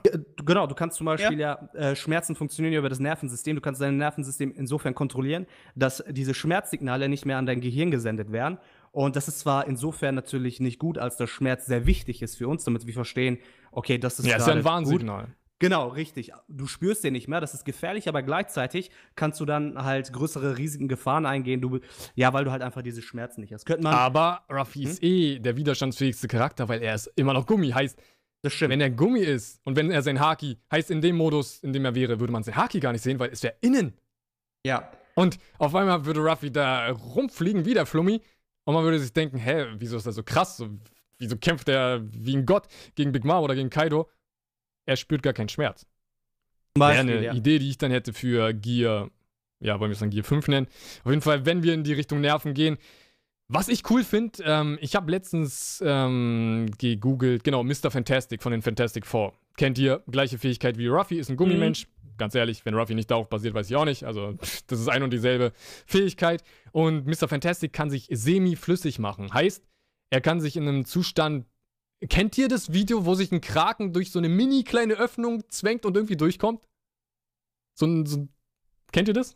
Nee, natürlich. Wirklich so ein kleines Loch und dann kann sich so ein Riesenkraken durch. Äh, ich habe ja, schon ähnliche Videos gesehen, ja. Durchdrücken. Und Ruffy wäre halt wirklich in so einem auch flüssigen Zustand. Trotzdem wäre er semi-flüssig. Also heißt, es ist nicht so flüssig, dass du in der, in der Mitte zum Beispiel ein Loch haben kannst und er kann sich wieder zusammenfügen. Das wäre komplett flüssig. Geht nicht. Er wäre semi-flüssig, heißt, wenn man ein Loch in ihn reinschlägt, wäre immer noch das Loch vorhanden. Aber dass er wirklich in dem Zustand ist, flüssig zu sein, ich habe bis dahin gedacht und wollte halt von Mr. Fantastic mal so eine Kraft auf Ruffy übernehmen, aber ich bin nicht weitergekommen, ja. Und da könnt ihr vielleicht aushelfen oder weiterspinnen. So, was würde das Ruffy bringen, semiflüssig zu sein? Weil viele haben ja immer gesagt, vielleicht geht er in die Logia-Richtung. Es wäre halb Logia, muss man sagen. Es wäre wär halt semiflüssig, halbflüssig. Was könnte man daraus machen? So, würde ihm das was bringen? Denkt ihr, das könnte eine Fähigkeit in Zukunft werden? Naja, halt von Mr. Fantastic? Bin jetzt nicht der größte äh, Fantastic Four Fan und habe da auch jetzt nicht so viel gesehen. Also ich habe halt nur danach gegoogelt, weil ja, ich ja, den im Kopf klar, hatte. Klar. Ähm, was ich jetzt in Erinnerung habe, eigentlich setzt am Fantastic Four seine Flüssigkeitsform eher davon ein, äh, Schlägen auszuweichen weil er halt dann zur Pfütze wird quasi und dann halt wieder nach oben kommt und dann den Gegner schlägt oder er kriecht unter der Tür durch und äh, ich weiß es nicht, ich stell mir das voll komisch vor. Äh, hey Kaido, äh, du hast zwar jetzt keine Angst vor mir, aber guck mal, wie ich hier durch diese Türritze passe oder halt durch dieses, durch dieses kleine Loch und soll er dann beeindruckt sein. Als, als Scherz auf jeden Fall würde es super sein, aber als Technik mh, hm, schwer. Hm, also, also es ist schwer. Das ist das, was ich Oda immer vorhalte, dass er einfach ein Genie ist ich würde mir kaum was für Ruffy ausdenken können. Alleine diese Gears, wer wäre jemals darauf gekommen, dann sowas mit einer Gummifrucht zu machen? Weil ganz ehrlich, Mr. Fantastic gibt es seit wann? Seit den 50ern, 60ern. Und bei dem ist man nie darauf gekommen, solche Techniken zu benutzen und dann kommt Oda und macht sowas aus einer Gummi, aus einem Gummikörper. Und ich denke, Oda würde was richtig Geiles aus einem semiflüssigen Ruffy machen. Ich kann mir auch aktuell nicht vorstellen, was man daraus machen könnte. Du könntest dich über jemanden stülpen wie sonst was. Und was hier jemand geschrieben hat, Ruffy wäre wie Katakuri. Finde ich ziemlich geil, muss ich sagen. Bloß, dass Katakuri halt komplett Logia ist. Heißt, er kann auch in der Mitte zerteilt werden. Ruffy würde dabei sterben, Katakuri könnte dabei weiterleben, so wie jeder Logia-Nutzer. Deswegen, das, das war so ein Gedanke, so, weil ich wollte unbedingt, oder ich habe allgemein gegoogelt nach Leuten, die wie Ruffy so eine Fähigkeit haben. Gibt es leider nur mit Mr. Fantastic, weil man muss El sich ja immer... Elastigirl aus den Incredibles. Aus den Incredibles... Boah, El stimmt. Elastigirl? Ja. Ist es komplett diese Frucht, äh, die Frucht, diese Kraft gewesen? Naja, es, ja, sie, hat, sie kann sich halt auch strecken, dehnen und äh, halt, ja. Nicht schlecht. Da müsste man vielleicht da Also mal gucken, ob sie irgendwelche besonderen Techniken oder so hatte. Weil da, danach hatte ich letztens gegoogelt, so irgendjemanden, der wie Ruffy ist. Und dann wollte ich gucken, was können die eigentlich? Um nochmal zu gucken, kann man für Ruffy für die Zukunft noch sich ein paar Techniken äh, zurechtlegen oder halt davon inspirieren lassen. Und ich bin nur aufs Semiflüssige gekommen. Ganz ehrlich, es gibt ja diese Technik, hatten wir vorhin ja auch äh, im Vorgespräch, diese Technik von der CP9, wobei CP9, CP0 müssen es ja auch können, ähm, diese Papierausweichtechnik. Ja, ne? eine Papierschnitt. Genau. Das wär's doch dann eigentlich, weil wenn man bei Ruffy sagt, er hat irgendwann die Formel 6 komplett gemeistert und sogar sich Techniken darauf basierend ähm, ausgedacht, die krasser sind, wär's dann nicht eigentlich sogar das? Ich meine, wie gut kannst du ausweichen, wenn du flüssig bist? Dann, dann musst du Ja, schon klar. kaum noch ausweichen. Also, du kannst dich formen, wie du willst. Vor allem nie. Oh, was Mr. Fantastic kann, da könnte. Oh, okay, ich hab was. Da könnte das ins Spiel kommen. Mr. Fantastic kann ja sich formen, wie er will. Er könnte ja auch einen Hammer machen, ne? Er könnte ein Schwert machen. Und wenn es wieder hart ist, in One Piece, Haki, Ruffy könnte Klingen formen und sowas. Mit Haki wäre das eine richtige Klinge, die auch schneidet. Also, muss ich ganz ehrlich Ja. sagen, umso weiter man drüber nachdenkt, ja, ihr seid hier dabei, wie ja, Theorien entstehen und sowas, ähm, klingt dann gar nicht mehr so. Es geht so dann schlecht. aber auch mehr so in die Richtung, äh, halt wirklich, das haben wir jetzt auch hier ein paar im Chat schon geschrieben, äh, mehr in die Richtung Erwachen als halt neues Gear. Ey, vielleicht ist es sein Erwachen. Ja, das könnte ich mir gut vorstellen. ganz ehrlich, oh, jetzt mal in Chat, Batu, ich will deine Meinung hören. Und ähm, Genso, wie, wie stellt ihr euch Ruffys Erwachen vor? Ja, du hast, du hast es ja wie gesagt schon gesagt, also ich kann mir das gut vorstellen. Ja, okay, dann das halt war jetzt Zufall. Lasst so es mal weg, aber mit dem Semiflüssig so. Was habt ihr euch schon immer gedacht? Und vor allem allein das Erwachen. Findet ihr, man weiß überhaupt, was es ist? Ich finde immer noch, das ist so unerklärt. So, ich kann mir nichts darunter vorstellen. Wir wissen es bei den Soa-Nutzern, wir wissen Chopper, oder können es zumindest halb bestätigt äh, sagen, dass Chopper sein Erwachen erzwingt mit den Rumble Balls. Und äh, bei den Soan ist es geklärt. Klar, die haben ihre Erwachenform. Von Doflamingo wissen wir, Umgebung äh, beeinflussen. Dann denkt man sich, okay, Erwachen bei den Soan ist eine Sache und alle können dasselbe. Aber bei den Parameter würde es keinen Sinn machen, wenn jeder dasselbe könnte, weil da müsste man sich immer ausmalen, wie jeder auf seine Umgebung wirkt. Und bei manchen Charakteren geht das einfach nicht, dass sie auf die Umgebung wirken. Ich habe jetzt spontan kein Beispiel, vielleicht fällt euch was ein. Aber ich Also- bin da schon mal wirklich Charaktere durchgegangen und dachte mir so, das geht gar nicht, dass die auf ihre Umgebung dann wirken und sowas. Deswegen, Also eine Idee hätte ich zur gegensätzlichen Frucht zur Gumo Gumonomi und zwar halt die Frucht von Buggy, hm, dass er sich halt äh, durch seine Erwachenform so klein teilen kann, so. dass halt wirklich äh, fast Staub ist und dann halt auch, äh, keine Ahnung, äh, dann halt vielleicht auch äh, teilen kann und dann zu mehreren Buggies wird. Ja, dass es dann sich in, in, in 100 Teile teilt und dann wären das halt 100 kleine äh, Buggies. Ich meine, das, Das- wäre das wäre auch ziemlich gefährlich, wenn da jeder so ein Messer in der Hand hätte und es wäre super losgeht. lustig. Ich stelle mir gerade richtig Ja. viele kleine Buggies vor, so wie Buggy damals aussah, als sein Oberkörper weg war. So, zehn solche Buggies, oh mein Gott. Und alle halt Richtig gut. bewaffnet äh, bis an die Zähne. Also ich könnte mir das gut vorstellen. Oder er wird halt dann wirklich so klein, dass er in deinen Körper eingehen kann. Ja? Ja, so eine Theorie gibt es tatsächlich schon. Und ich wollte auch gerade sagen, kann Buggy nicht schon staubgroß oder klein besser gesagt werden? Wurde er von Mihawk nicht zu Staub sozusagen zerteilt? Also er war doch richtig. Er war ja nur noch kleine Fetzen, oder? ja, aber nicht so klein. Ja, okay, das war übertrieben, aber an sich, ich glaube, das könnte Buggy schon. Und gerade bei Buggy wollte ich dann auch sagen, erstmal aus dem Chat, was, wie soll Law noch auf die Umgebung wirken? Er wirkt immer auf die Umgebung, er kann machen, was er will. Was ist seine Erwachen? Ganz ehrlich, Law, Law erwachen. Da, wegen solchen Früchten denke ich mir dann auch immer, ich glaube, nicht jede Kraft kann erweckt werden. Tatsächlich. Glaube ich. Und ähm, wegen Buggy, wenn er auf die Umgebung wirken könnte, wenn wir sagen, das ist wieder nur eine Klasse und die haben dann diese Fähigkeit, dann wäre das Laws Fähigkeit schon wieder das zu teilen und das wäre dann auch schon wieder voll blöd. Deswegen muss jede was eigenes haben, jede Frucht, jede Parameter zumindest. Logia ist ja nochmal was komplett anderes. Und ey, das ist echt schwer, da irgendwas zu sagen. Vor allem in One Piece ist es die Sache mit, es wird uns eigentlich nicht viel erklärt. Wir, wir wissen nicht so viel übers Haki und wir wissen nicht so viel übers Erwachen. Darüber wissen wir am wenigsten, muss man ganz ehrlich sagen. Und vielleicht ist Vegapunk dann irgendwann mal der Schlüssel und sagt uns, ey, das sind die Teufelsfrüchte, das ist die Erwachenform, du kannst das und das und das und das machen. Versuch mal das, Ruffy. Oh, du hast eine neue Technik ähm, gemeistert und vielleicht kriegen wir sowas bei Vegapunk. Ganz ehrlich, ist sogar sehr ähm, plausibel und ich hoffe es, dass wir bei Vegapunk all diese Antworten bekommen, weil wann werden uns diese Antworten gegeben? Und wie schon gesagt, die Frage immer noch, was denkt ihr mit Ruffy, mit der Erwachen, äh, ja doch, mit der Erwachenform, wenn man jetzt mal dieses semiflüssige auslässt, was jetzt Zufall war, dass es in die Richtung ging. Ähm, was habt ihr euch immer darunter vorgestellt? Also ich hatte mir dann auch nur, wenn dann durch äh, vorgestellt, halt wirklich wie Doflamingo halt auf die Umgebung äh, einzuwirken und dann halt quasi Wände zu Trampolins zu machen. Äh, aber da, ich habe den Gedanken auch wieder schnell verworfen, weil es einfach nur, selbst für One Piece Maßstäbe einfach nur dumm wäre. Einfach nur, was, was, was würde ihm das bringen?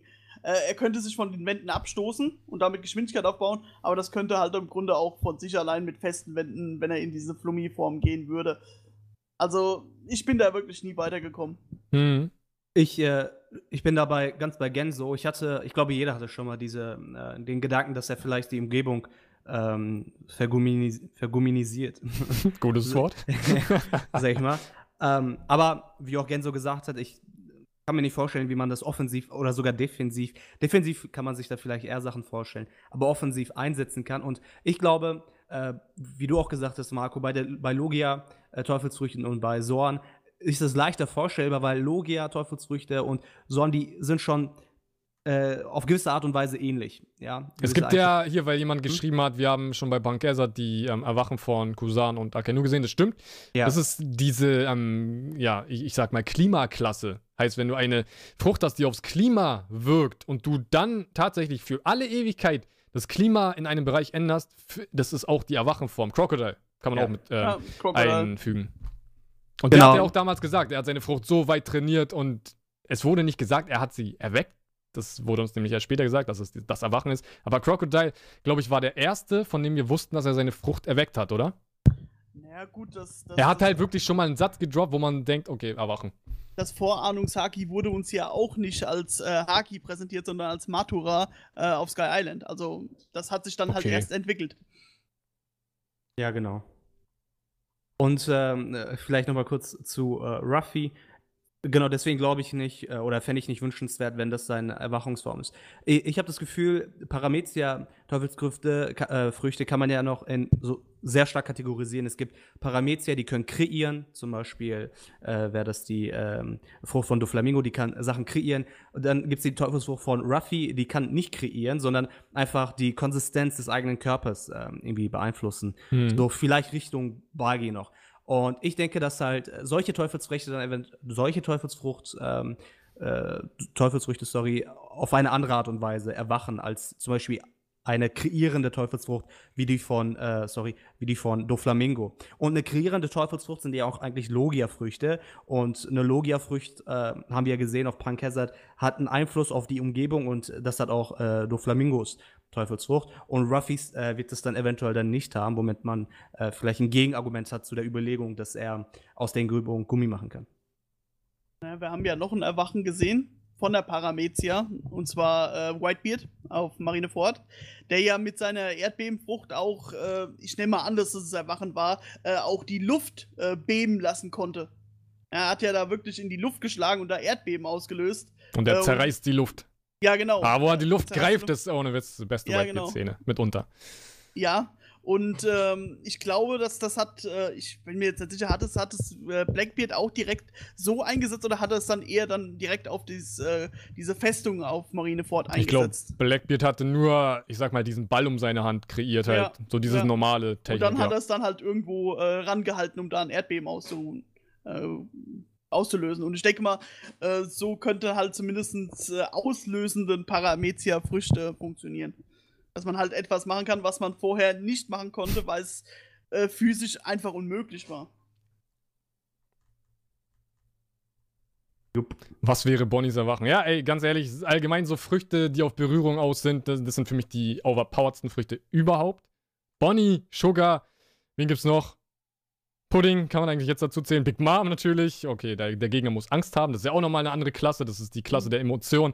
Bo Hancock und Big Mom haben ja die Emotionsklasse, denn Hancocks ähm, Frucht oder eine Technik ihrer Frucht basiert darauf, dass der Gegner Zuneigung empfinden muss oder Liebe schon fast.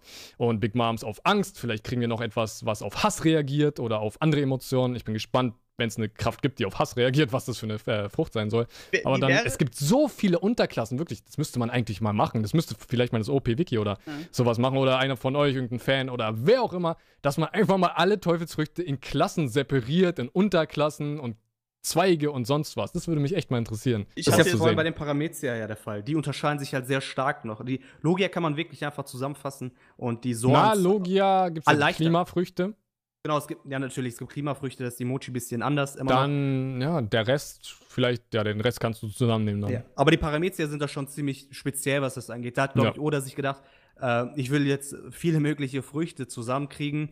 Und ja, gut, die kann man einfach zusammenfassen. Ja, Tiere einfach kann man einfach zusammenfassen. Und den Rest, weil die halt so schwer sind zusammenzufassen. Und er wollte jetzt nicht zehn Kategorien herstellen, hat einfach Paramezia genannt. Aber die sind halt quasi, könnte man noch so Unterkategorien äh, herstellen. Äh, herstellende Teufelsfrüchte, äh, irgendwie, so wie Genso gerade gesagt hat, bei Whitebeard, ähm, auslösende Teufelsfrüchte und eigener Körper, eigenen Körper beeinflussende Teufelsfrüchte, wie bei Ruffy. Ja. Be bevor ich jetzt, also ich hatte jetzt noch eine Idee, aber vorher wollte ich noch mal was Witziges ansprechen. Wie würde dann das Erwachen von Diesel aussehen? Es kam mir jetzt gerade wieder, äh, der ja eigentlich nur so eine Lokomotive Ey, war. diese Enttäuschung pur, oder? Ich hatte mir Ja. irgend, ich weiß nicht mehr, was ich mir vorgestellt hatte, aber ich hatte ja Diesels Frucht direkt irgendwie so mir vorgestellt, die Lokomotivenfrucht oder sowas. Das ist irgendwie sowas, weil man seine Räder gesehen hat und seine Arme, was halt wie eine Lok Aber- aussah. Und dann hatte ich irgendwas gesagt, so, was er vielleicht kann und sowas, dass er sich in eine Lok verwandelt, Transformers-mäßig.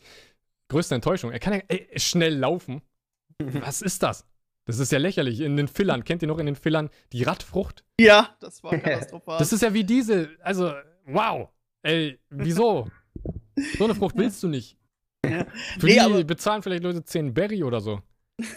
die will keiner haben. Kriegst nicht mal Nein. Geld dafür. Nee, musst du doch Geld geben. Ähm, willst du es dir abnehmen? Achso, was äh, ich noch sagen wollte hier im Chat, äh, Zurusfrucht ist auch nochmal eine der overpowerten Ja. Berührungsfrüchte. Sie berührt Kaido, Kaido ist ein Waschlappen. Ja. Damit kann sich ein Riese dann abtrocknen, ja, das ist ein Handtuch. ein Kaido-Handtuch. Nee, auf wen ich hinaus wollte, war Gecko Moria mit der Schattenfrucht. Äh, wo ich jetzt vielleicht so ein bisschen auf die Idee komme durch äh, die Mega Man-Spielereihe, der ja auch die, die, ähm, die Fähigkeiten von den äh, besiegten ähm, Robotern übernehmen konnte. Ja, dass er dass die Erwachenform von der Schattenfrucht ist, dass man den Schatten von jemandem nimmt und seine Fähigkeiten damit auch übernimmt. Es war ja auch schon so ein bisschen angeteased, weil ähm, der Schatten, wenn, wenn Moria in, in diesem Os gesessen hatte, konnte äh, Os sich ja auch strecken wie Ruffy. Das konnte er ja ohne Moria nicht. Hat er sich wirklich richtig gestreckt oder sah das irgendwie vielleicht nur so ein bisschen so aus? Aber er hat sich wirklich gestreckt. Ich glaube, das Ha. habe ich auch so mal gelesen, dass es auch wirklich, äh, dass er es erst konnte, wie Moria da war. Und das könnte halt wirklich, Hm. wenn er das könnte und jetzt zum Beispiel, äh, nur so ein Beispiel, ich, es wird nie passieren, den Schatten von äh, Doflamingo nehmen würde und er könnte auf einmal diese äh, Faden äh, erzeugen. Aber das würde ja bedeuten, dass du tatsächlich die Früchte ja aussondern kannst, also dass du die nehmen kannst, absorbieren. wäre, also- Sache, es wäre eine Erwachen. Ah, Form. das ist ja wie bei Naruto, dass du die Ja. Biju-Geister von den ganzen Leuten nehmen kannst. Ah, Ja. ich will gar, ich, Ich meine, es will irgendwie nicht, dass es darauf hinausläuft. Dann würde es vielleicht tatsächlich die Option geben, dass Ruffy seine Frucht verliert. Ich meine, es gibt ja die Ah, Theorie, ja, ja. dass, dass, dass Blackbeard äh, die Erdbebenfrucht nur nehmen konnte, weil er halt die Finsterfrucht hat und die das ermöglicht. Ja, das ist eine sehr gute Theorie auch. Ja. Weil die Finsterfrucht scheint da irgendwas an sich zu haben. Und sie reagiert ja auf Teufelskräfte. Ja. Gravitation Richtung Teufelskräfte. Auch eine sehr, sehr coole Frucht. Aber Aber wie sein Körper ist ja auch noch anders, muss man dazu sagen. Also er hat ja diese Kombination aus Yami Yami Nomi und seinen besonderen Körper, was auch immer das noch ähm, sein soll.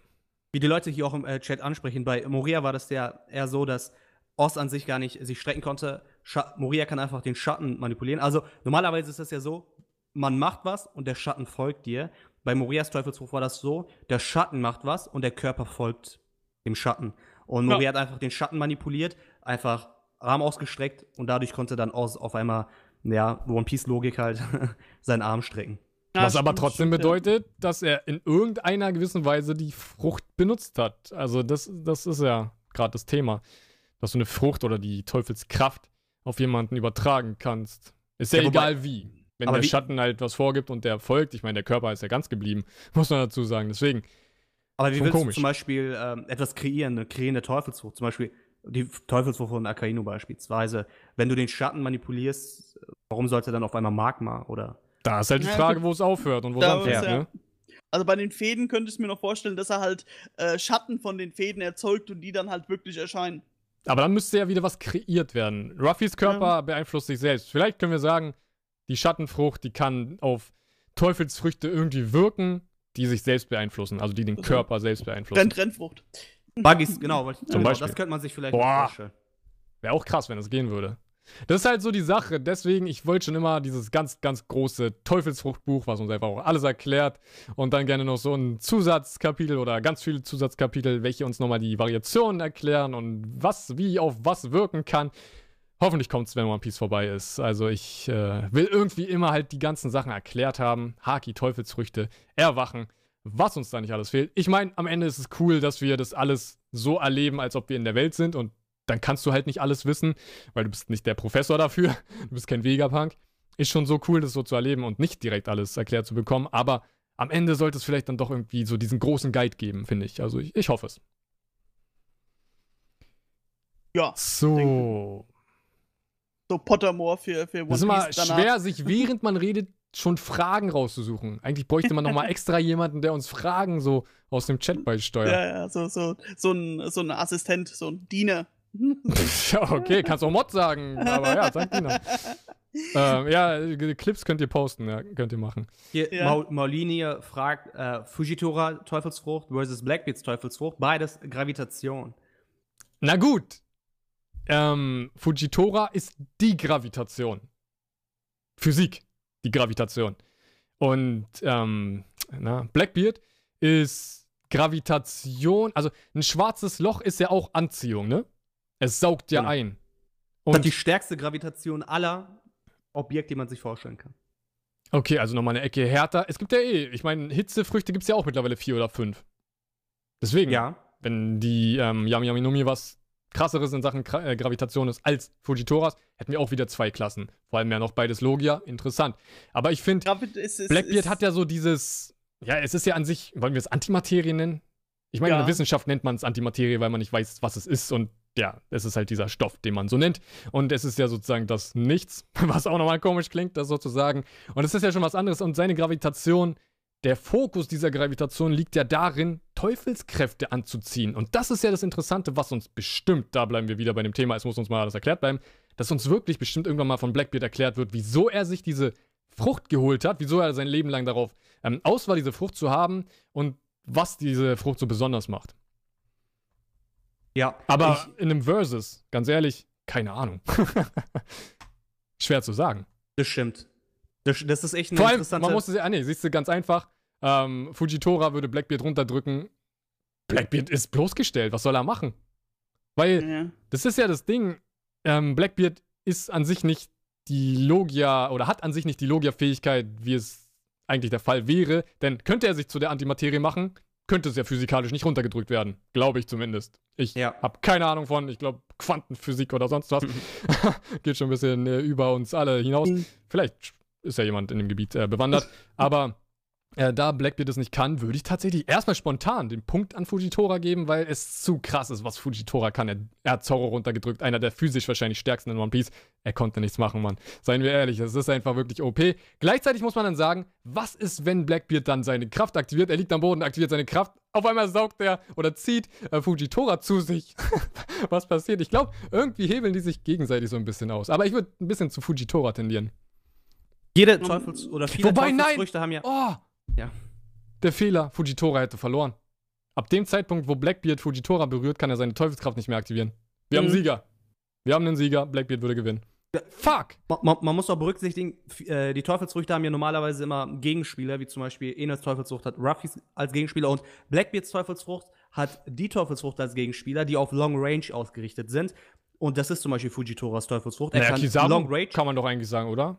Kizaru zum Beispiel Ich würde auch auch. eher Kizaru sagen, ja. Also ist ja natürlich auch dieses Finsternis und Licht. Genau, das ist ist ein konkreter, sehr konkreter Gegenspiel. Aber generell, äh, Fujitora kämpft eher Long Range, also mit seiner Teufelsfrucht ist ihm das möglich. Und deswegen könnte es ein guter Gegenspieler sein zu Blackbeard, da er, äh, da ist halt selten zu, zu der, es sei denn, äh, Blackbeard overpowert ihn und kann ihn wirklich zu sich ziehen.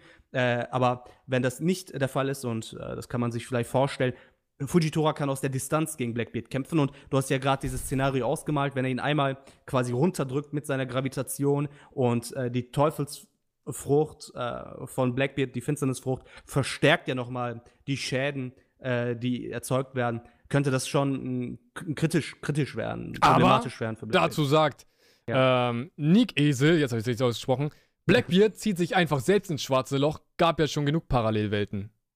Ja Ganz Fall ehrlich, würde ich gut finden, wenn Blackbeard das kann.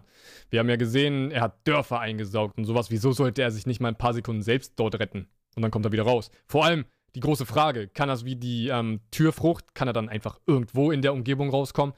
Wäre heftig. Ja, das wäre auf schon jeden fast Fall. so Portal-mäßig, dass du dann. Du kannst hinter dem Gegner auftauchen. Also, Das also wird ein schwerer Kampf gegen ihn. Tanks spricht es ja an, was ich eben auch gerade anspreche. Man muss, darf immer nicht vergessen, dass Blackbeard immer zwei Teufelsfrüchte hat.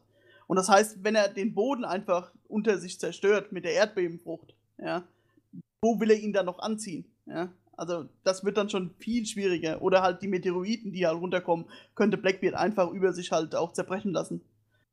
Also, wir wissen auch nicht, was mit Blackbeard ist. Ich meine, wir haben ihn zwei Jahre nicht gesehen. Wir wissen nur, Mhm. äh, aus Hören sagen von Botenberichten, ähm, was passiert ist, dass er halt die Whitebeards äh, geschlagen hat und dass er sich halt auch mit Dragon angelegt hat oder etwas anderes na, gemacht na, hat. na, na, na, Das- wissen ja, wir sag nicht. Ja, sag ja, wir wissen es nicht. Die wir Info wissen ist, nicht, was passiert ist. Bartigo ist zerstört. Aber er ist halt überhaupt nicht mehr gesehen. Ja? Also man hat ihn überhaupt nicht mehr gesehen und er hat sich ja auch schon äh, von Jaya zu äh, Impel Down äh, sehr weiterentwickelt. Ja? Also auf Jaya war er immer noch irgendwie der Kerl, der gerade bei Whitebeards weg ist, weil so sah er auch bei Whitebeard aus. Mhm. Äh, immer hier mit nur sein Hemd an und äh, auf äh, Impel Down hat er halt schon seinen äh, Kapitänsmantel oder Commodore-Mantel angehabt. Ähm, und ja, war auch schon viel stärker. Das waren ein paar Also- wenige Tage. War Hat Blackbeard nicht auch Attacken, die Black Hole heißen? Ja, Black Hole ist seine. Na, weil hier schreibt Ja. jemand, Ja, ähm, genau. ist eine finstere, äh, Finsterfrucht und nicht das schwarze Ja. Loch. Ich meine, OP Sachs hat natürlich recht, seine Finsterfrucht dürfen wir nicht nur auf die schwarze Lochfrucht, äh, schwarze Loch-Eigenschaft begrenzen. nee, deswegen habe ich ja vorhin Blackbeard- dieses genau. Antimaterie-Ding gedroppt, weil Und es ist ja eher, ja, das, die Dunkelheit, das hat ja auch Schwarze. selber gesagt, und des, deswegen ja, reden wir ja gerade auch darüber, er hat ja in seinem Kampf gegen Ace gesagt, ähm, meine Finsternis ist Gravitation. Äh, deswegen hat wahrscheinlich auch der, ich habe seinen Namen vergessen, äh, diese Parallele gezogen, Fujitora. Mhm. Ja, ist auch sehr gut, natürlich. Genau, richtig. Äh, also das ist schon wert, das zu diskutieren und kann man sich echt interessante Szenarien ausmalen. Aber glaubt ihr, der Kampf wird jemals äh, stattfinden, um das Thema abzuschließen? Nein. Äh, nee, auch glaube es nicht. auch nicht. Ja. glaube ich leider auch nicht. Ey, vielleicht kommt mal wirklich ein richtig geiles One-Piece-Spiel, wo man das so umsetzt, dass es logisch funktioniert und dann kämpft man und denkt sich so, oh, das ist ein richtig guter Fight. The- Denke ich, wird aber wahrscheinlich auch nie passieren. Theoretisch ist es möglich in Burning Blood. Aber das ist halt eine andere Geschichte und äh, Blackbeard ist da für mich so ein zu krasser Trickser. Er verarscht mich da immer irgendwie. Naja, aber ist ein anderes Thema. So, ja, ihr könnt immer währenddessen eure Themen droppen. Da müssen wir nicht immer diese komischen Pausen machen. Ma Master Roan 1020 hat einen richtig coolen Kommentar gegeben, finde ich. Er hat nämlich gesagt, in einem schwarzen Loch sind, äh, schwarzen Loch Floch. sind seit der Entstehung nicht mal eine Sekunde vergangen, theoretisch also Blackbeards Frucht Zeit manipulieren oder verstoppen. Und es stimmt, äh, schwarze Löcher, es gibt ja ähm, hier in der Physik diese Diskussion, dass die dafür genutzt werden können, um auch vielleicht in der Zeit ein bisschen zu reisen, dass sie den Raum krümmen. Ich bin genauso wie Marco kein äh, Physikexperte. Ähm, eventuell könnte vielleicht ein Erwachen seiner Finsternisfrucht auch äh, ihm eine Fähigkeit geben, ein bisschen äh, nicht nur mit dem Raum zu spielen, sondern auch mit der Zeit. Wäre krass. Ey, ey, ey, oh Mann, ey, das ist natürlich, habe ich gar nicht beachtet. Aber ja, das sagt man in der Wissenschaft so. Ha. Würdest du ihn nicht dann schon wieder viel zu overpowered machen? Ja, Das wär also krass, am, ja. Am Ende des Tages muss er ja irgendwo besiegt werden können. Mhm. Na gut, Und- aber das ist ja die Sache. Man stellt ihn ja natürlich als einen unbesiegbaren Feind auf. Ja, klar, das will man ja auch so haben. Dann, ja, na gut, dann mach auch das dazu. Bloß mein- die ich mein- Frage ist, was soll Ruffy dagegen machen? Ich meine, was, was ja klar ist, ist, dass, dass Kaido, der aktuell ja das mächtigste Wesen auf der Welt ist, so wird er jetzt betitelt, oder der stärkste, das stärkste Wesen äh, ist. Wir wissen alle, also zumindest glaubt keiner, dass Kaido am Ende von One Piece der Endgegner sein wird. Nein. Ja? Äh, deswegen muss man eigentlich jemanden noch höher hypen, als, als Kaido jetzt gerade gehypt wird, äh, der noch mächtiger ist als Kaido. Also Ja gut, aber Ende ganz ehrlich, ich glaub-. Wir alle sind uns doch einig, dass Shanks und Blackbeard tausendmal krasser sind, oder? Ja, denken wir schon, aber Deswegen, also, es wurde halt noch nicht so. Äh, ich halt weiß gar nicht, also aus. dieser Hype von Kaido jetzt so krass, natürlich, also ja, er wird super stark sein und es wird cool. Aber ich habe noch nie mitbekommen, dass jemand denkt, so Blackbeard ist nicht drüber. Also ich denke, jeder erwartet, Blackbeard ist drüber, weil jeder äh, vor allem auch Blackbeard als den Endgegner sieht. Wo ich mir nicht so ganz sicher bin, weil, ja, ich, ich weiß nicht so ganz, Du willst wie Shanks. das Ende. Ich sag nicht, ich will Shanks. Ich bin mit allem zufrieden, weil, ganz ehrlich, Weltregierung, Blackbeard oder Shanks ist für mich alles okay. Buggy, Ist für Buggy. mich. Nee, wobei. Weltregierung, Shanks, ähm, Blackbeard oder Kobe. Ist für mich alles okay. Buggy. Ich finde folgendes cool. Ruffle, äh, dort könnte es vielleicht zu einem Clash zwischen Blackbeard und äh, Ruffy kommen, um das One Piece vielleicht. Dort wird dann Blackbeard besiegt und danach gibt es den großen Krieg und danach sieht man dann vielleicht noch einen zweiten Riesenkampf vielleicht zwischen Ruffy und Akaino, wobei ich mir da eher Sabo Akaino lieber wünschen würde oder tatsächlich Ruffy Kobe in diese Richtung. Hat Kaido einen intelligenten Kommandanten à la Katakuri? Wissen wir Ähm, nicht. Weil Kaido und Jack nicht so strategisch wirken. Rafid Naja, it's Drake. It's Drake, der. Was war er in der Marine? Re- Rear-Admiral, das ist unser Vize. Aber er ist doch eigentlich ein Stratege, oder? Kann das sein? Mm, Er wirkt ja. intelligent, kann man sagen. Er wirkt Ja. Deswegen, ja, X-Drake tatsächlich.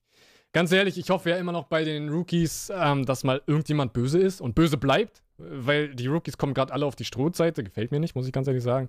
Mhm. Ich bin gespannt. Konteradmiral schreiben die Leute. Klingt Ja, schon sehr nach Strategie. Klingt nach Strategie. Ja. Nehme ich jetzt mal einfach in die Kategorie rein, deswegen X-Drake, ja. ja, aber X-Drake wird ja nicht als äh, Calamity gezählt, also als Katastrophe. Ach, Kommandanten, ja, natürlich. Ja, okay. genau. Also er wird ja, ähm, die, die Meinung geht ja aktuell, es war, gab mal so ein Bild von Odas Schreibtisch, wo er halt einen Zettel hatte, der wurde übersetzt, wo steht äh, die Kartenbilder. Äh. King, Queen und Jack. Und wir kennen ja schon Jack. Und äh, in dem Fall wird X-Drake immer als die 10, also die Karte 10 äh, genannt, weil X halt römisch für 10 Mhm. steht und sein echter, Vor äh, sein echter, naja, das ist ja nicht sein Vorname, sein Familienname, Dietz, äh, ist Spanisch auch für 10. Also es würde äh, passen. Und hat Das- Kaido dann auch einen Ass? Ähm, das war ja dann, äh, ja, das könnte auch noch jemand sein, ja. Ein Ass könnte sein. Also der Joker war natürlich äh, Doflamingo. Weil Ace ist ja so weit her, dass das jetzt, äh, also er- dass Ace das Ass jetzt hier in diesem Kaido-Ding ist, passt ja irgendwie dann gar nicht so ganz. Ja, aber. Hm, ich weiß nicht, dann müsste es ein anderes Ass sein, weil Hm. Ace war ja das Ace of Spades. Oder? Ace of Spades, deswegen auch Spade-Piraten? Ach so. Na, Ja. naja, Ace ist halt Ass.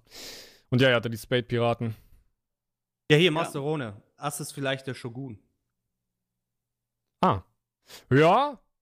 Weiß man natürlich überhaupt nichts drüber, muss man ganz ehrlich sagen. Aber genau, oh, siehst du, hier habe ich drüber nachgedacht. Ich, ey, das scrollt hier durch und ich finde man das nicht wieder. Drakes Hobby ist Astrologie. Oh. Das ist Sternenzeug, ne? Genau. Ja, Okay, ja. Sternenzeug. ja, ähm. Das ist auch eines der Gründe gewesen, warum man immer argumentiert hat, Monet könnte den äh, Strohhüten beitreten. Jetzt könnte man Monet? eigentlich auf die Art und Weise aus Punk Hazard noch, die das Ja, ja, ich weiß, wer Monet ist, also aber genau. ist sie auch Astrologin oder was? Genau, da war mal ein Buch äh, in ihrem Büro, da stand Astrologie drauf und äh, Ja, weil Astrologie ist ja immer so ein Thema in One Piece, wenn es um Spekulation geht. So, der Mond könnte eine Rolle spielen. Die Genau. Gorosei sind die alten Sterne und kö- könnten vom Planeten stammen. Der Mond alleine könnte für das D stehen, weil wir haben immer den Mond irgendwie bei One Piece immer mal wieder drin, den halben oder Sichelmond, der aus wie ein, aussieht wie ein D. Und bei Blackbeard, als er ähm, ein Kind ist und in den Himmel starrt, ist dann der Mond und auch ein D. Und so war es interessant, dass X-Drake dann äh, Astrologie als Hobby hat. Wenn es tatsächlich mal in die Richtung geht, Ah, guck mal hier, Astrologie nicht gleich Astronomie. Astronomie ist es mit den Sternen, oder? Ja, Astronomie ist die äh, Wissenschaft um das Universum, schwarze Löcher, Planeten. Und Und Astrologie. Astrologie? Achso, Astrologie ist die Beschäftigung mit Sternen und Sternbildern mit dem Ziel, daraus Erkenntnisse über die Menschen und das menschliche Schicksal gewinnen zu können. Oh, Du guckst gerade bei Wikipedia oder was? Mm, ja, einfach Google ist das, eingegeben. Ist das nicht mit Horoskopen und sowas? Genau, das gehört auch zur Astrologie. Sternbilder. Okay, das ist Astrologie. Ja, gut. Hm, ja, dann Also, passt vielleicht doch nicht. Wir haben auf jeden Fall alle drei schon mal bewiesen, dass wir in Physik aufgepasst haben früher. Astrologie, Astronomie, ganz ehrlich, ey.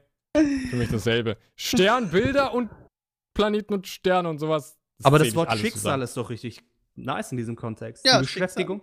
Genau, das ist ja ein Theme, das vor allem die Dies umgibt. Beschäftigung mit Sternbildern mit dem Ziel, daraus Erkenntnisse über die Menschen und das menschliche Schicksal gewinnen zu können.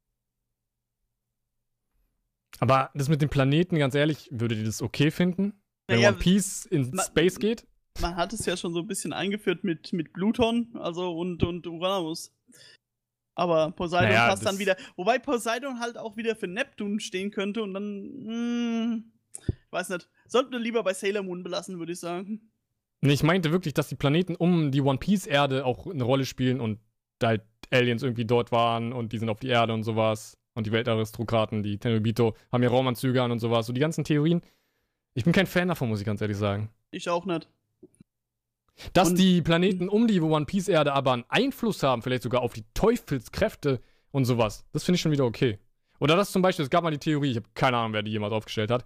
Ähm, die Red Line ist an sich eigentlich ein ähm, Meteoriten, oder wie sagt man? Ich bleibe jetzt einfach mal dabei, Meteoritengürtel. Was ist das andere da Wort dafür? Wie nennt man den. Gürtel von dem, von dem Saturn? Ja, Meteoritengürtel passt da schon. Sagt man Astro- das echt? Das klang so falsch. Asteroidengürtel. Meteoridengürtel. Asteroidengürtel, das war's. Ähm, ja, dass die äh, One Piece Erde sowas hatte und das wurde anscheinend dann einfach mal zur Redline geformt. Könnte ja dann zum Beispiel jemand wie Fujitora gemacht haben. Das ist interessant eigentlich. Wie alt muss der dann sein? Oder halt sein Vorgänger mit der Teufelsfrucht. Achso, okay, ja, das sein. ja. jemand wie Fujitora, nicht Fujitora. Ah, okay, ja. Das, das ging ein bisschen unter. Ja, aber an sich, dass die Planeten eine Rolle spielen, ist. Man kann darüber spekulieren und es gibt auch richtig ausgeklügelte Theorien und sowas. Alleine auf O'Hara hat man ja dieses Sternbild gesehen, deswegen weiß man ja überhaupt, dass drumherum auch äh, noch weitere Planeten existieren. Wäre auch komisch, wenn nicht, muss man sagen. Aber an sich, ja, der Mond selbst soll ja schon, oder hat man ja schon gesehen, hat ja diese Ruinen mit diesen komischen. Waren es eigentlich, es waren diese Flug, Flugmenschen, oder? Vogelmenschen. Die, die von Die- Skypiea, wie hießen sie? Achso, die, ja, die hießen Skype hier einfach. Nein, oder die Flügelmenschen, die sind doch nicht Skypiea. Himmelsbewohner. Die Himmelsbewohner. Na, auf jeden Skype Fall, die kommen ja vom Mond. Birka. Hat der Genau. eh gesehen. Die Skype die Birka und die. Aber äh, ey, sorry, ich muss sagen, ich Shandia. bin bei One Piece kein Shan- Fan davon. Die Shandia kommen Überhaupt aus nicht. Shandora. Die kommen auch vom Mond, ja. Die drei kommen vom Mond. Nee, die, Die- Shandora kommen von Jaya.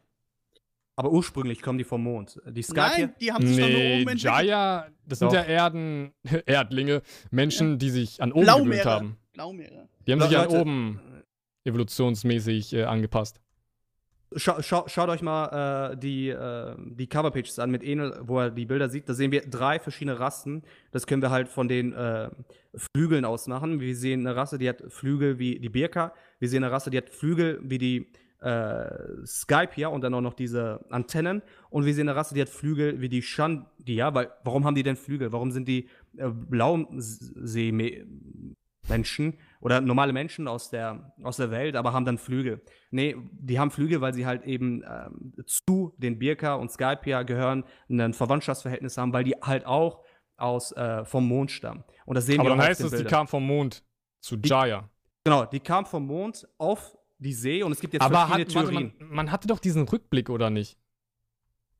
ja, genau, aber mit das ist ja Kagura vor und 400 so. Jahren. Vor 400 Jahren war das. Ja, richtig. Man geht davon aus, dass die schon vor sehr langer Zeit. Es gibt ja die krassesten Ja, Theorien. aber vor 400 Jahren wurde ja dann erst ähm, der Teil nach oben ge geschossen. Ja.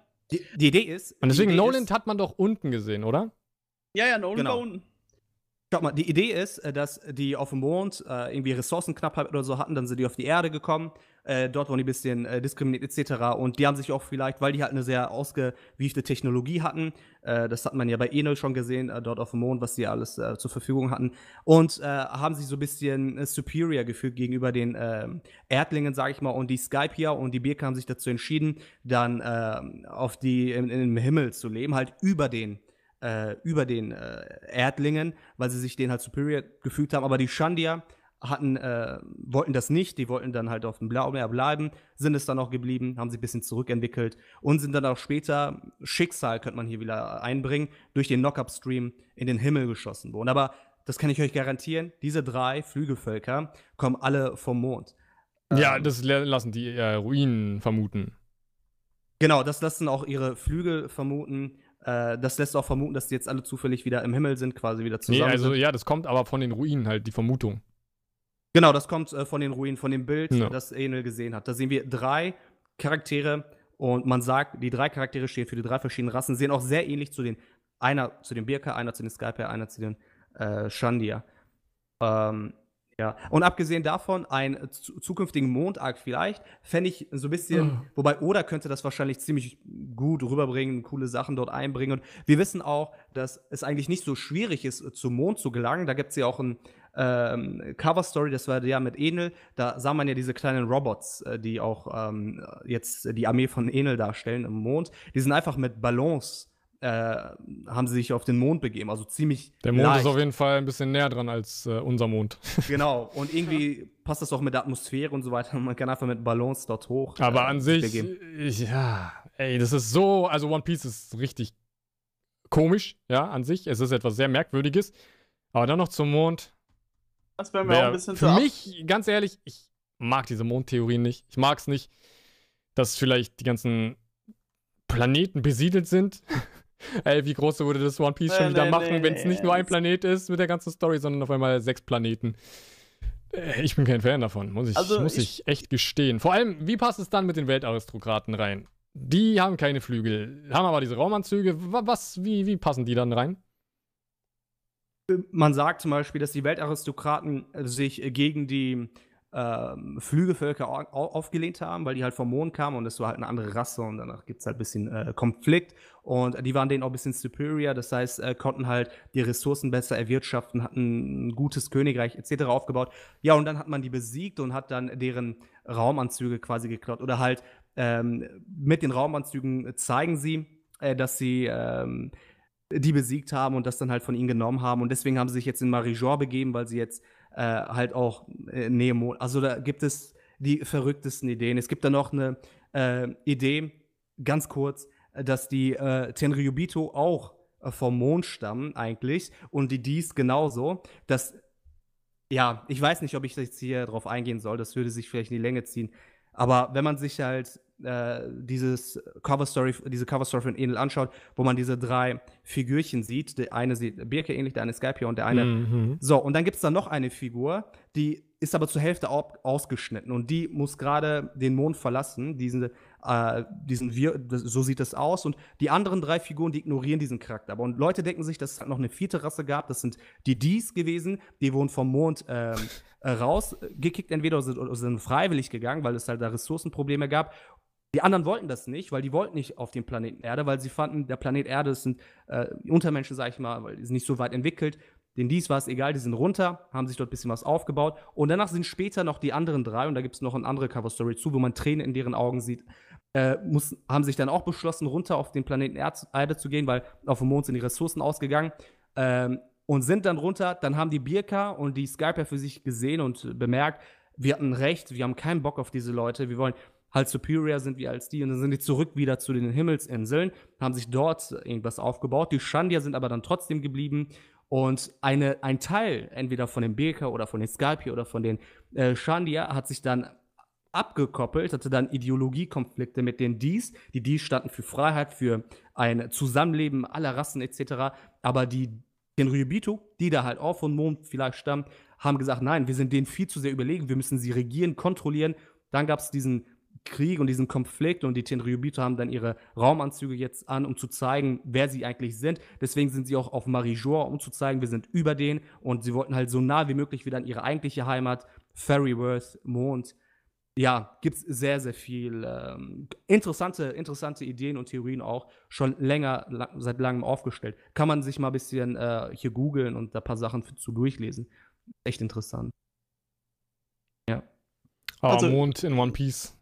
Meiner Nee, Meinung nach, wenn ich an alles denke, was Ja. noch kommt, sehe ich keinen Platz dafür, aber ich bin auch nicht so der Fan davon.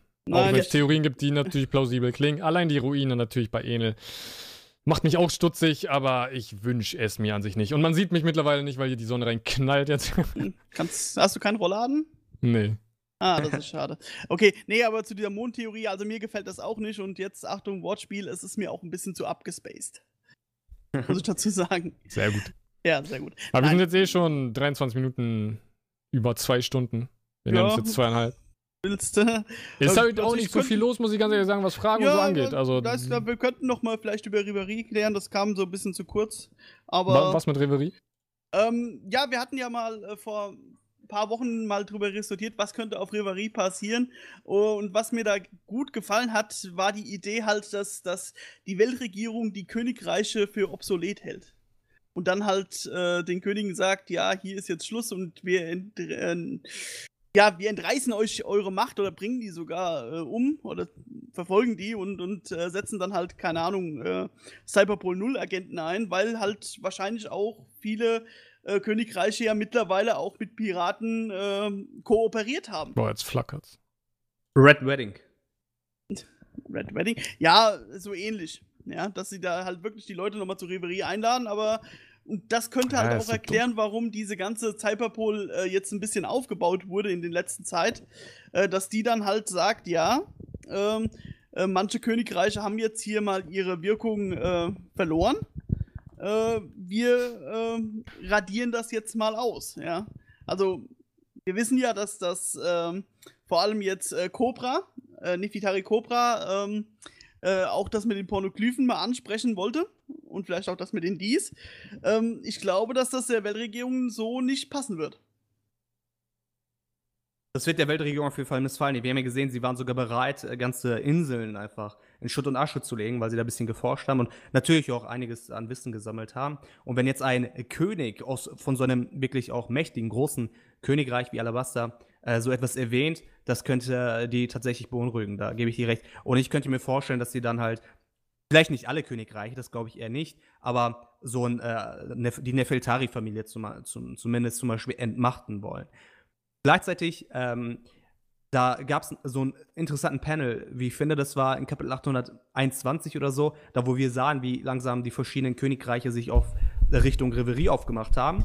Und da sahen wir dann halt auch äh, Cobra. Und das war ja da, wo er gesagt hat, ja, ich möchte die ansprechen wegen den Pornoglyphen und so weiter und so fort.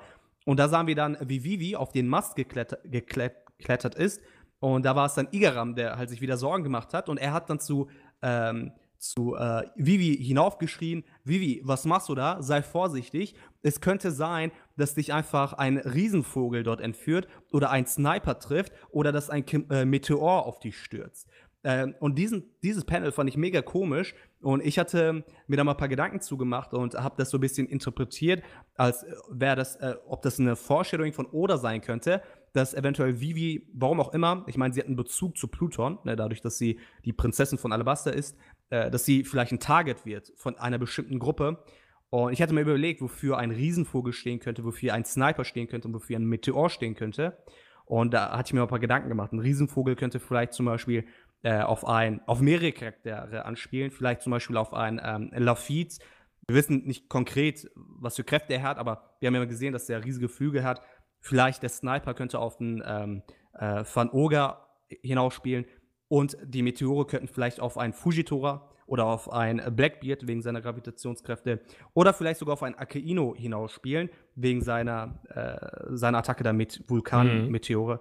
Mhm. Ähm, das fand, ich, das fand ich auch konkret interessant. Und generell können wir, glaube ich, davon ausgehen, dass wir ein bisschen Revolutionsarmee-Action haben werden. Ich glaube auch, dass wir vielleicht Kaido sehen werden, weil er plant natürlich diesen großen Krieg. Ich denke, das wäre ein cooler Zug, cooler erster Zug, den er machen könnte auf der Reverie. Und wir haben in einer Cover-Story gesehen, wie äh, Karibu, dieser Sumpf-Logia-Typ, äh, von X-Drake gefangen genommen wurde. Und X-Drake gehört ja zu Ka Kaido und Karibu ist zufälligerweise die zweite Person, die auch von Poseidon Bescheid weiß. Als das äh, Neptun äh, Robin erzählt hat, hat das Karibu mitgehört und ausgerechnet dieser Charakter hat eine Coverstory bekommen und ausgerechnet dieser Charakter wurde jetzt von X-Drake gefangen genommen und es könnte sein, dass sie ihn vielleicht gefoltert haben und diese Informationen herausgepresst haben. Ich könnte mir vorstellen also, dass Kaido von Poseidon Bescheid weiß. Poseidon Shiraushi befindet sich jetzt an der Reverie. Kaido plant sowieso diesen großen Krieg, also könnte er zwei Klappen mit einer Fliege schlagen sagen. Einmal für ein bisschen Verwüstung sorgen und gleichzeitig vielleicht Shirahoshi entführen. Wieso sollte er es auf Shirahoshi abgesehen haben? Ich meine, selbst für eine Macht wie Kaido ist, glaube ich, ähm, der Besitz einer der drei antiken Waffen wie Musik in den Ohren. Ich glaube schon, dass er Interesse an ihr hätte. Hm. hm. Ich weiß nicht, ich weiß nicht. Bei dem großen. Aber Reverie an sich, muss ich gleich mal sagen, das ist ein Thema für zehn Podcasts und sowas. Und ja. Ihr könnt gerne noch ein paar Sachen dazu äußern, aber Nein. an sich würde ich sagen, dass wir fast am Ende sind. Ja, ich denke mal auch. Also beim großen Vogel wäre mir jetzt noch Doflamingo eingefallen. Aber ja. Wie kommst du darauf? Naja, es steht für den Vogel, also den Flamingo. Das war ein Witz, Mann, Alter. Ach so, ach so. Ah. Ah, okay. Ja, da kam nicht so gut rüber. Na egal. Ja, gut, ja, wir können wir sind eigentlich am Ende. Vielleicht noch mal so zwei, drei Fragen aus dem Chat. Vielleicht dann haben wir genau Wir sind sogar eine halbe Stunden. Stunde drüber, muss man sagen, ja. Ja, deswegen sage ich es ja. Dann kommen, machen wir die halbe Stunde noch voll. Ähm, weil sind halt okay, wir machen jetzt noch eine halbe Stunde. Nein. Das ist. Das naja, die halbe Stunde voll, die ist voll. Dann ja, wir, wir, jetzt wir haben um 17 Uhr angefangen und wir haben jetzt 18 nach. Also 12 Minuten hätten wir die halbe Stunde voll. Wenn, dann Na, machen ich stream jetzt, jetzt. Ach so, okay, die 10 Minuten am Anfang den Chat noch eingeblendet. Ja, genau. Also 2 Stunden, 20 Minuten. Und wo du Käse gegessen hast. hat man aber nicht gesehen, man hat nur gesehen, ja, wie ich, ich hoffe, man sieht das, das im Video. und lache. Oh Mann. Sehr gut. Von mir aus können wir jetzt noch, keine Ahnung, 20 Minuten oder so machen. Ja. Übrigens, alle, die es auf YouTube sehen, Hashtag Käse, falls ihr es bis zum Ende geguckt habt. Nee, das können die nicht sehen. Ich habe schon nachgeschaut. Ah, verdammt. Aber äh, zur Reverie, weswegen ich jetzt auch noch nicht wirklich zu viel dazu äußern will. Ich habe schon mein Skript, beziehungsweise meine Stichpunkte vor zwei Tagen dazu für ein Video gemacht. Also ich habe mir aufgeschrieben, wer ist alles dabei. Wer könnte was machen, wer könnte auftauchen. Und solche Sachen, ja, mal gucken, wann das Video kommt. Ist ja noch ein bisschen Zeit. Aber deswegen will ich jetzt ungern über Reverie sprechen. Okay, ja, wir können ja einfach auf die Fra auf Fragen aus dem Chat. Sachen, ja, mal gucken, wann das Video kommt. Ist ja noch ein bisschen Zeit. Aber deswegen will ich jetzt ungern über Reverie sprechen. Okay, ja, wir können ja einfach auf die Fra auf Fragen aus dem Chat eingehen. Hier zum Beispiel von Cappuccino. Was ich nicht verstehe, muss ich ganz ehrlich sagen, wann denkt ihr, wann die anderen vier Familien hinzugefügt werden? Windsmokes? Dracula? Windsmoke Dracula? Also, also die, diese. Dracula. Damit meint der Mihawk, glaube ich meine diese Familie. Ach so, Dra Dracul heißt der, oder? Ja, genau. Der Dragul, ja. Ey, ich habe gar nicht an ihn gedacht bei Dracula. Auch gut. Oh Mann. Aber wieso Wie vier Familien? meint er denn hinzugefügt? Nee, aber welche vier Familien in One Piece? Vielleicht die von Capone? Aber ich meine, ich, ich verstehe die Frage an sich nicht. Was meint er mit Ich auch nicht. Mich hat es halt gewundert mit vier Familien, so ob ich was verpasst hatte, ich weiß nicht. Vielleicht, vielleicht komisch, ja. Ja, Okay, gehen wir doch einfach weiter. Cappuccino, hast du eine Idee, wie Tamagos Frucht funktioniert? Bleibt dir jetzt immer ein Huhn? Das finde ich eine gute Frage, weil naja, ich die Teufelsfrucht von Tamago interessant finde. An sich äh, ist er, hm, an sich hat er sich jetzt immer weiterentwickelt wie ein Pokémon, ne? Ja. Die Frage ist, wo stoppt es? Also wo geht's, ja. Oder, oder Wann stirbt er? Oder wenn er nicht stirbt, wird er dann einfach wieder irgendwann ein Ei und dann fängt es von vorne an. Ich ist eine sehr auch. krasse Frucht, ist eigentlich die Wiedergeburt in, ja, in Kraftform und auf jeden Fall sehr cool denke mir auch, dass es darauf hinausläuft, dass es ein Loop wird und dass er dann halt äh, wieder ein Ei wird. Und dann ist er halt auch wieder. Äh, aber da. ganz ehrlich, dann kann aber er nicht sterben. Er, aber dann hieß es ja auch, dass er erstens genau das, was Marco gesagt hat, und zweitens, dann würde er ja eine, einen Anreiz haben, sich einfach immer selber zu töten, damit er halt immer die Endstufe erreicht, weil der ist ja dann wahrscheinlich am stärksten. Er ist wahrscheinlich als Count Viscount stärker als, als Ei. Ich weiß ja nicht, er blieb ja immer in seiner Ei-Form. Du meinst die Bara- und Tamago-Form? Ja, halt die normale ja, Form, Anfang. wie man ja. ihn kannte. Okay. Ja. Die nenne ich jetzt mal Eiform. Der Eihose. Ja. Und als er dann getötet wurde, war er halt einfach so, ja, das Innere und wurde ein Vogel. Ich glaube, das Wichtigste ist ihm, Ich, ich weiß auch nicht, kann man wirklich sagen, eine weitere Form ist stärker. Ich würde einfach nur sagen, sie ist anders. Ich glaube, er hat einfach andere Aspekte pro Form und kann immer wieder vielleicht andere Sachen machen. Aber an sich bleibt es Tamago mit, ja, so wie halt Tamago ist. An sich eine Frucht, die muss irgendwo ihr Limit haben. Natürlich, äh, Seestein und Meer ist wieder so eine Sache. Kann das natürlich irgendwie aushebeln, aber er, er kann ja nicht unsterblich sein. Es wäre ja fast besser als Brooks Frucht, muss man sagen, weil Brook kriegt nur ein zweites Leben und Tamago wäre ja wirklich immer wieder Geburt würde ich sagen, ein bisschen zu krass für, na gut, für One Piece-Verhältnisse kann man eigentlich nie sagen. Aber ja, ich glaube, der hat ein Limit. Ja, denke ja. ich auch. Und wie sie funktioniert, haben wir ja gesehen. Er wird getötet, er kommt wieder. Dann so fragt, dann so 036, denkt ihr, Big Mom kann ihre Seele teilen, wie die Hochkrotze in äh, Harry Potter? Hat sie äh, schon gemacht. Ja. Hat sie schon gemacht. Genau. Ihre drei ja. Power-Homies. Okay. Die besitzen ja ihre Seele. Ja. Na, diese Post Schwarzen, die die Seelen auch einsammeln. Das sind genau das. Diese äh, Silhouetten. Diese das Blobs. ist auch Big Moms Seele. Genau. Okay. Äh, Boss Fighter Pro will hier wissen, ob die Admirale die wahre Geschichte wissen. Und ich glaube, nein. Warum nee. sollten die das wissen? Ich glaube auch, nee. Und wenn jemand in Frage kommt, dann der Großadmiral, aber selbst bei dem zweifle ich tatsächlich daran. Ich ja. glaube, die, die, Weltregierung, das wissen wir auch einfach, Weltregierung und Marine ist am Ende des Tages etwas äh, Eigenes und die Marine agiert für die Weltregierung, ist ja logisch, aber an sich äh, ist die Weltregierung noch was eigenes, höher gestelltes und ich denke nicht, dass die Marine da informiert wird, was das angeht. Die Frage ist natürlich, können wir ja weitergehen, würden die Nefeltari sagen, um was es sich dabei handelt? Also, er will nachfragen. Ich bin mir ja nicht sicher. Die Nefeltari wissen das auch nicht ganz konkret, was da passiert ist. Äh, die wollen einfach wissen, was passiert ist. Also ja, aber Frage da ist die Frage, würde die Weltregierung das dann einfach sagen? Nein. Nein, nein, nein, nein. Ich bin mir nicht nein, sicher, nein, muss ich ganz ehrlich sagen. Ich denke ja, ähm, ich denke, Reverie wird uns wieder wieso sehr viele Infos geben. Also es wird ein zweiter Soak, kann man sagen, um einfach wieder Informationen an uns zu bringen. Wieso nicht dann mehr in die wahre Geschichte? In die Richtung. Wenn wir schon mit so angefangen haben mit den Pornoglyphen, wäre Nefetari eigentlich, also Cobra, die perfekte Person, um Informationen zu entlocken. Würde ich cool finden. Ja, auf jeden Fall. Also bei ihm, bei den Königen kann ich mir vorstellen. Wenn sie ja. nicht fragen. Mhm. und Geschenke mitbringen. Ja, ich glaube eigentlich auch nicht. Ich, ich, bei der Marine kann ich es mir echt nicht vorstellen, weil die Marine steht ja für Gerechtigkeit. Und ich glaube, dass in diesem ähm, Jahrhundert, dieses äh, verschollene Jahrhundert, irgendwas passiert ist, dass äh, die Tenryubitu nicht zu diesen krassen Königen oder Herrschern macht einfach. Sondern dass da irgendwas passiert ist, dass sie ja, sich erstens mal dafür auf jeden Fall schämen, was sie gemacht haben. Und äh, zum Zweiten halt ihren Anspruch auf diesen äh, Rang Himmelsdrachenmensch einfach äh, revidieren würde. Und deswegen darf eigentlich so gut wie möglich keiner davon wissen. Ja, ja. Die Admirale wissen nicht davon, ja. Das wäre auch ein viel zu großes Risiko. Das ist ja die jetzt Frage. Auch bei Kusan. Kusan ist jetzt, äh, hat gemeutet, ist weg, ist jetzt ein Pirat geworden. Hätte er jetzt davon Bescheid gewusst, dass wäre dann viel zu riskant gewesen mhm. für die mhm. Weltregierung. Die können das nicht zulassen. Deswegen, Nakano weiß das nicht, in Sengoku weiß das nicht. Und vor allem zum Beispiel ein Fujitora Green Bull, die wurden erst neu gedraftet, hatten mit der Marine nichts zu tun. Es ist jetzt nicht so, ah, ihr seid jetzt Admirale geworden. Sitzt euch mal hin. Ich erzähle euch jetzt die Geschichte des äh, vergessenen Jahrhunderts. Auch die werden nichts davon wissen. Nicht, wie ihr auch gesagt habt, ich glaube, die Gorosei, äh, nur die wissen wirklich die volle Wahrheit und eventuell noch die Tenryubitu. Aber ja, ich, das ist ja, noch die Grenze. Bin ich mir gar nicht so sicher bei den Tenryubito. Ich, ich wollte es gerade auch ansprechen. Ich bin mir nämlich auch nicht sicher, dass die das überhaupt noch wissen. Genau, das meine ich ja. Eventuell, wenn, also wenn dann noch die, weil deren äh, Zukunft hängt davon ab, wenn das rauskommt, dann sind die auch. Also bei denen ist es sinnvoll, dass die da das nicht ausplappern. Die sind auch die Nachkommen eben dieser, dieser Familien, die sich gegen das antike Königreich aufgelehnt haben.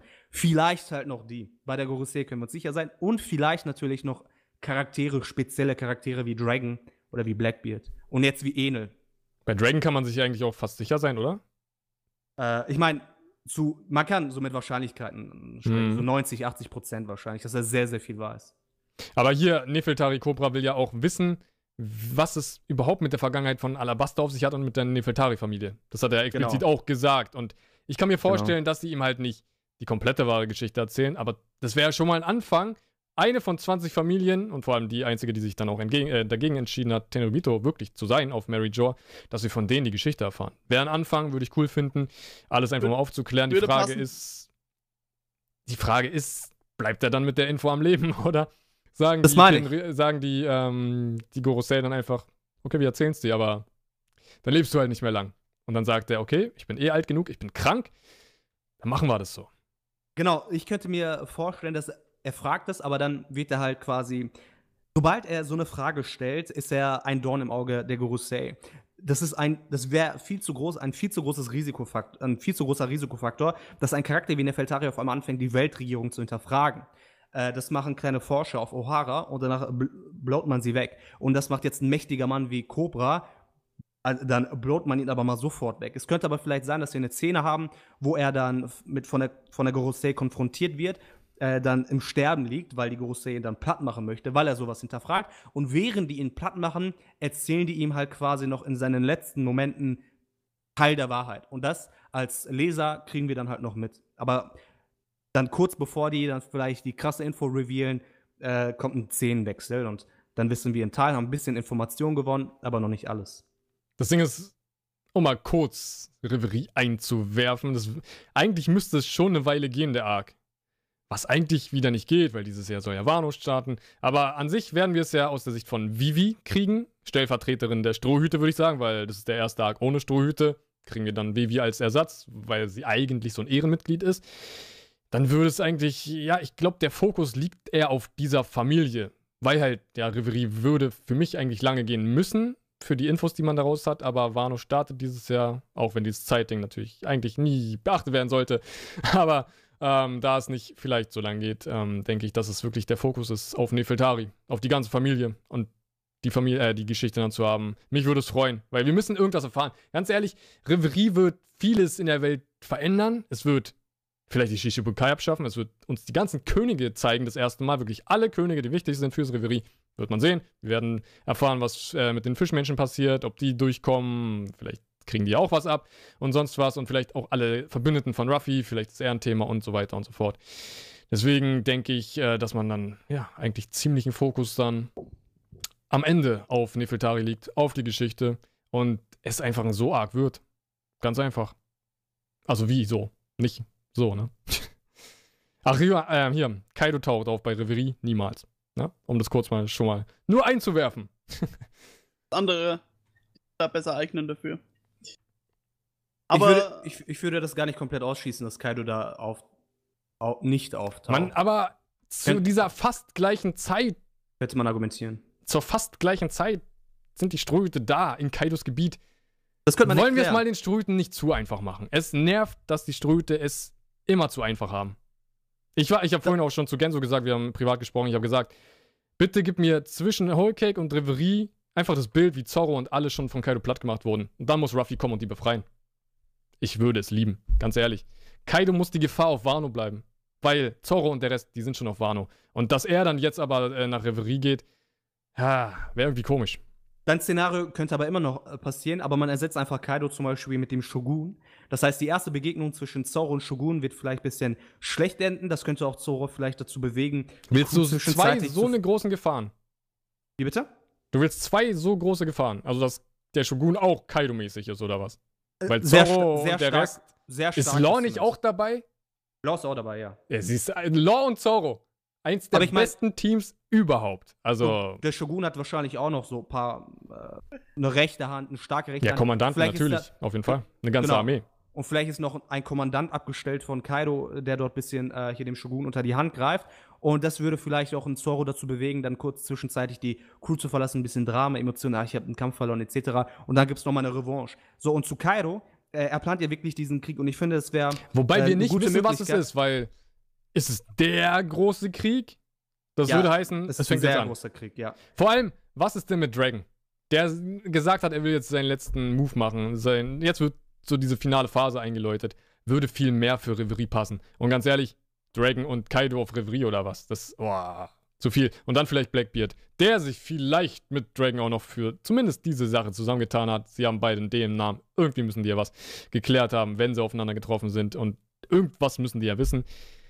Was ich mir nur dachte, was ich mir nur dachte, ist, in Wano Kuni, da werden wir wir könnten Wano Kuni eigentlich in zwei teilen. Und zwar, die ersten Teil der Wano Kuni Story geht vielleicht ein bisschen in Richtung Edward Weevil, weil der wird da wahrscheinlich auch auftauchen. Marco ist dort, Ruffy ist dort, beides Charaktere, die Weevil sucht. Und dann werden die probieren halt Weevil zu bekämpfen, zu besiegen. Das wäre quasi der erste Antagonist. Und in dieser Zeit ist dann Kaido erstmal dort beschäftigt an der Reverie, wird vielleicht wieder zurückgeschlagen, kommt wieder nach Wano zurück oder erfährt von all diesen Problemen, kehrt dann wieder zurück. Und danach fängt äh, die Beast-Piraten, äh, der Beast-Piraten-Teil von Wano Kuni an.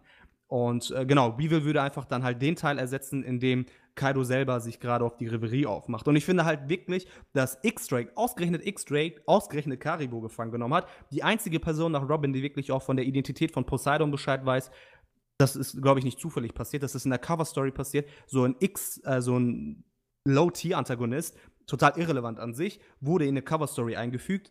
Und äh, das passt eigentlich gut zusammen. Kaido erfährt von Shirahoshi, äh, plant sowieso einen Krieg Reverie gute Gelegenheit, um den Krieg anzukündigen, um Shirahoshi sich zu schnappen. In der Zeit wird Weevil ein bisschen bekämpft, dann kehrt Kaido zurück und dann geht's um Kaido. Und das wäre noch mal eine extra Motivation, vielleicht für die Strohhüte Kaido wirklich zu besiegen, um, Shira sorry, um Shirahoshi zu retten. Aber, Aber das ist natürlich ganz ehrlich, Szenario, das Kaido könnte auch jeden Tag zur Fischmenscheninsel gehen. Er könnte Ja. jeden Tag zu Shirahoshi. Wieso auf Reverie warten? Okay, wegen dem großen Krieg. Ja, Ah. nicht, nicht, nicht unbedingt wie so auf Reverie warten, das passt gerade mega gut zusammen, weil die, äh, die Familie Neptun, die begibt sich ja jetzt gerade auf die Reverie zu dem Zeitpunkt ungefähr, zu dem Kaido von Shirahoshi erfahren hat. Das heißt, es ist die erstbeste Möglichkeit, also ist die erstbeste Gelegenheit, Shirahoshi auf der Reverie äh, sich zu schnappen. Oder du argumentierst, warum wartet er nicht einfach ab, bis sie wieder zurückgekehrt ist? und Na gut, dann ist Big Moms. Territorium.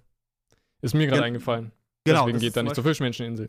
Ja, genau. Und man kann halt zwei Fliegen äh, genau mit einer, einer Kappe schlagen. Er hat diesen großen Krieg, er hat diesen großen Moment und zusätzlich hat er die Gelegenheit, eine der drei antiken Waffen in seinen Besitz zu bringen. Eins kann man auf jeden Fall sagen, Reverie wird nicht so lang gehen, leider. Aber es wird irgendeinen Knall geben. Wer es ist, ganz ehrlich, ich, ich wünsche mir einfach Dragon. Ja, würde super reinpassen. Ja, mm, passt am besten. Oder wir- wirklich wir irgendwie Tod von Cobra. Wäre auch genauso ein Knall. Oder ir- halt irgendwas mit Vivi. Irgendwie Aber- sowas. Oder es wird halt etwas entschieden von den Königen, was uns alle schockt. Vielleicht wollen auch alle Könige gleichzeitig einfach dann von der wahren Geschichte erfahren oder so. Was ja, aber Shichibukai-System ist halt auch so eine Geschichte, das beeinflusst ja auch einige Charaktere. Äh, Mihawk, Buggy, äh, die halt unter dem Schutz stehen, Hancock, ähm, die ja auch den Schutz brauchen, mehr oder weniger, oder den haben wollen oder in Ruhe gelassen werden wollen. Äh, ist so eine Sache. Aber Dragon wäre wirklich so ein Charakter, der auftauchen sollte, weil er wird jetzt eigentlich schon Zeit äh, äh, Lockport, wie ist die Insel? Lockport? Wo Roger hingerichtet wurde? Lockdown. Lockdown, danke. Lockport sind Äh, diese Armbänder. Ja, ja, genau. Sorry, ganze, genau. Äh, Lockdown, äh, seitdem wird er ja angeteased. Und er kam immer nur so ein bisschen im Hintergrund vor äh, und nie so wirklich äh, wurde er in Szene gesetzt. Ich meine, selbst äh, als Sabo auf Dressrosa auftaucht, war das ja nicht wirklich eine Aktion von den Revolutionären, sondern er wollte seinem Bruder helfen. Also ich meine, die haben da auch noch ein bisschen wegen dem Waffenhandel recherchiert. Hä, die äh, Revolutionäre waren voll auf Dressrosa. Wegen, dem, wegen der Unterwelt waren die dort. Da war ja auch Ja, Hex. nee. Hack war ja auch schon davor da, der Fischmensch. Ja, ja. Aber Sabo im Grunde halt, es, es es war halt dann mehr auf dem Fokus, äh, Ruffy zu retten. Mm, na. Ja, und die, und die also Sabo hatte eigentlich schon die Aufgabe, dort auch mitzuhelfen, oder? Ja, ja, der war, der, war, der war eigentlich nicht wegen Ruffy da. Das ja, war wegen der Zufall. Frucht, aber auch. Ach so, also die er war eher ja. wegen der, wegen dem Untergrund und der Mera Merenomin da. Genau. Und dann hat er ja erst Ruffy gesehen. genau. na gut, er hat sich das schon gedacht, dass er auftauchen wird. Sicher? Man, Also ich meine, wir hatten ja die Specials, Sabo wurde ja zu Genüge behandelt, aber ich weiß nicht. Also er war, meiner Meinung nach war er nicht hauptsächlich wegen Ruffy da, sondern Feuerfrucht und Untergrund. Und eigentlich auch, ich mu also ich finde mehr Untergrund, weil das ein wichtiger ist. Ich meine, am Ende ist Sabo in der Revolutionsarmee und er muss sich da schon irgendwie dran halten, was da gemacht wird. Aber Reverie angeteased, ja, noch lange nicht behandelt. Es, wir könnten über jeden König sprechen, der dabei ist. Wir könnten drüber sprechen, was all diese Parteien überhaupt wollen, denn wir dürfen nicht vergessen, es ist ein politisches Zusammenkommen für die One Piece Welt. Es werden Sachen entschieden. Die Fischmenschen wollen akzeptiert werden und solche Sachen. Wir können da stundenlang drüber quatschen, aber das ist als kleiner Tease. Ja. Haut jetzt nochmal ganz schnell. Macht mal, komm, wir machen eine Speedrunde. Haut mal wirklich so Fragen raus, die ihr einfach schnell beantwortet haben wollt. Das machen wir jetzt. Noch ein paar Minuten und dann äh, nähern wir uns dem Ende Und die Sonne kann sich nicht entscheiden, ob sie mir ins Gesicht scheint oder nicht, ey. Hm. Sehr nervig. Wieso Wie- sollte Sabo annehmen, dass Ruffy auf jeden Fall dort ist? Doflamingo hat doch die Feuerfrucht äh, groß angekündigt. Also er hat, er wollte ja Ruffy auch hinlocken auf die, äh, auf nach Dressrosa. Deswegen hat er ja groß angekündigt, hey, ich veranstalte dieses Turnier und der Preis ist die Mera Mera Nomi und er war ja klar, dass er auftauchen wird. Also naja, vielleicht hat er damit gerechnet, aber es war nicht sein Fokus. Das kann man auf jeden Fall sagen. So, warte mal. Ja. Äh, oh, wo war ich gerade? Ist mir Magellan so stark wie ein Admiral? Wieso suche ich die Frage aus? Mh, weil er es nicht ist. Seine, seine, er ist total Wollen wir jetzt über Admiral-Level und so widersprechen? Hm, ne, das Und. Kaiser-Level? Beantworten wir das einfach so. K Oh. Könnte sein, könnte sein. Könnt, kann man so oder so sehen. Ähm, hier, ist Sanjis Vater tot? Nee, Also- warte mal, ey, zu Ach so, Magellan. Okay. ja. Er würde mh, über 90% der One Piece Weltbevölkerung platt machen können. Das kann man sagen. Er ist mit seiner Frucht an der Spitze, weil das Gift, Der Nahrungs ganz ehrlich, wenn dich das Gift trifft, bist du, du bist eigentlich tot. Das kann man sagen. Also er ist stark. Admiral, nein, ganz ehrlich. Nein. Sehe ich nicht Ab, so. nee, aber Raichu könnte ihn besiegen, das hatten wir das letzte Raichu? Mal besprochen. Ja, das. Donnerblitz sein? ja, nee, weil, weil nein, nein, nein, nein, äh, Oh Mann. ja, sehr gut. Äh, nein, weil sie halt das Gift absorbieren könnte von ihm. Ja, klar. Und deswegen wäre sie eigentlich mehr oder weniger immun gegen ihn. Und dann, Das hatten wir ja, Ja. das hatten wir beim letzten Stream, glaube ich sogar. Mh, das bin ich mir nicht sicher. Ich glaube, wir haben es privat besprochen, aber egal. Könnte auch sein, dass Reiju vielleicht Limits hat und dann über overpowered wird äh, durch äh, Magellan. Naja, Ruffy, ich meine ganz ehrlich, ähm, Raiju kann nicht overpowered werden, denn Ruffy, der immun mittlerweile gegen Gift so ziemlich ist durch Magellan, ähm, hat diesen Fisch gegessen und wurde trotzdem tödlich vergiftet und dann hat Raiju noch dieses Gift ausgesaugt. Zeigt eigentlich, Raiju ist, was äh, die Immunität gegen Gift angeht, ja, sie ist perfekt, also was äh, das angeht. Also ich denke nicht, auch dass so das Gift sehen, von Magellan gegen Raiju irgendwas bringen würde. Genau. Beantworten wir mal ganz schnell vielleicht noch ein paar andere Fragen hier. Ist Sanjis Vater tot? Sollen wir weitermachen? Oder? Oh, äh, ja, ähm, ja, ich wollte eine andere Frage vorlesen. Ähm, nee, denke ich nicht. Genau, er würde nicht so, nicht. also das war ja halb off-Panel dann. Ja. Er würde nicht so halb off-Panel sterben. Vor allem, man hat ja nicht seinen Tod gesehen. Und deswegen, nee. Außerdem haben sie ihn doch mitgeschleppt. Genau. Der Yonji und der Niji. Aber man hat Und- ihn nicht mehr bei Bewusstsein gesehen, wa? Und äh, Oda hat immer noch äh, seine Augenbrauen versteckt und ich äh, möchte die gerne noch sehen. Ja, so wie Doflamingos Augen, die wir niemals sehen werden. stellt, oder stellt euch vor, hier dieser Donnerblitz von äh, Big Mom hat einfach die Augenbrauen verbrannt. das wird so der Joke. ich meine, ganz ehrlich, der Witz dabei war ja, dass Judge an sich Blitzattacken einsetzt. Und er wird von einer Blitzattacke geschlagen, ey. Fand Ja. ich gut. Aber so, äh, boah, welche Fragen waren da noch? Warte mal. Thanks auf of Elbaf. Elbaf. Ja. Shanks of Elbaf. Wieso nicht? Ja Spricht klar. nichts dagegen. Ich denke schon. Ich, wir haben ja einmal sein Schiff gesehen und das hat äh, diesen Elbaf-Stil. Äh, da ist schon mal ein guter Zusammenhang zwischen Shanks und Elbaf. Und ich glaube, könnt ihr mir vorstellen, dass vielleicht Elbaf ein Territorium von Shanks darstellt. Ganz Sozusagen. Elbaf. Also die ganze Insel. Ich meine, vielleicht jetzt nicht konkret ein Territorium, weil man argumentieren kann, Elbaf ist stark genug, um sich selber Ja, zu ich verteidigen. glaube nämlich. äh, aber ich glaube, dass die auch freundlich zueinander gesinnt sind. Das, das kann ich mir sehr und gut vorstellen. So allianzmäßig vielleicht. Ja. Genau, ja. Wobei, dann wäre schon wieder fast Territorium. Aber Elbaf selbst, also wenn wir die Elbaf, äh, wenn wir die Insel komplett so nehmen, dann hat die ja wahrscheinlich auch viele Gebiete und vielleicht ist Shanks mit einem Dorf gut, ähm, aber vielleicht auch mit anderen Gebieten nicht so gut. Und ich denke, Elbaf allein, natürlich wurden die irgendwie jetzt durch Big Mom ein bisschen schwächer dargestellt, als sie eigentlich sind. Big Mom ist natürlich einfach over the top. Aber ich denke, die haben es nicht nötig, sich unter so einen Kaiser in Schutz zu begeben, weil das ist ja eigentlich das, was Inseln davon haben. Die profitieren dann davon und haben diesen Schutz. Das braucht Elbaf nicht, wenn man ehrlich ist. Nee, den brauchen sie nicht. Aber ich denke, es würde aber auch gut alles zusammenpassen, weil ich gehe ja auch, äh, wie du, Marco, davon aus, dass Elbaf ein Usopp-Arc wird.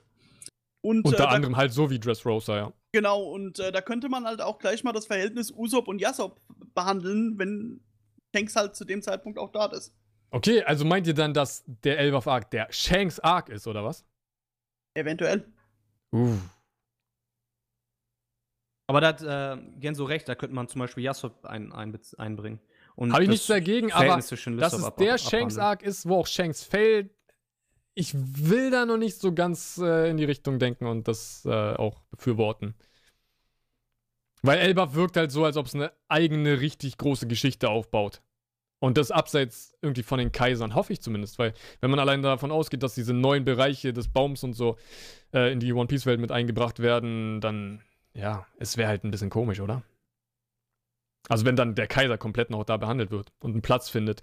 Vor allem, das hat ja ein Kommentar mal, äh, jemand, jemand in Kommentarform geschrieben, dass es cool wäre, wir haben diese neuen Bereiche des Baums, wenn jeder Stroh da nochmal irgendwie so sein eigenes Abenteuer erlebt. Und wenn Usopp schon selbst im Fokus stehen würde, dann würde es wahrscheinlich darauf hinauslaufen, dass alle so ein bisschen die Abenteuer haben. Wäre auch mal wieder cool, einen klassischen Arc zu haben, oder? Ja, Deswegen jeden Elbaf, Fall. ganz ehrlich, wieso nicht Elbaf mal so einwerfen in dieses ganze Kaisergedöns und einfach einen klassischen Arc draus machen? Ich glaube, es würde bei vielen wieder so ein bisschen äh, dieses, äh, ja, doch alte Feeling zurückbringen. Ja, das was ja viele auch vermissen. Na gut, Abenteuer, finde ich, gab es auf Whole Cake schon viel. Gerade am Anfang, so die ersten zehn Ja, Kapitel und so, der- mit Wald und der- so, da fand ich immer, und vor allem so. Also so und der Anfang von Whole Cake. Das war richtiges Abenteuer. Habe ich sehr mit Skype am Anfang verglichen. Von der Atmosphäre. So, weitere Fragen. Kann man Bartholomeos äh, Barriere zerbrechen? Und wie? War irgendwo, die ist schon hochgescrollt, aber das war eine Frage. Law kann äh, seinen Room einsetzen und Bartholomew overpowern und seine Barriere zerschneiden. Glaubst du, dass Law se- die Barriere zerschneiden kann? Nee, nee glaube ich nicht konkret, habe ich einfach mal so geworfen. Ganz ehrlich, bis jetzt konnte nichts die. Wobei, ist, äh, nee, warte mal, ist Bartholomeus Barriere nicht zerbrochen, als er diese Kuppel um Gradius gemacht hat? Gladius? Gladius hieß er.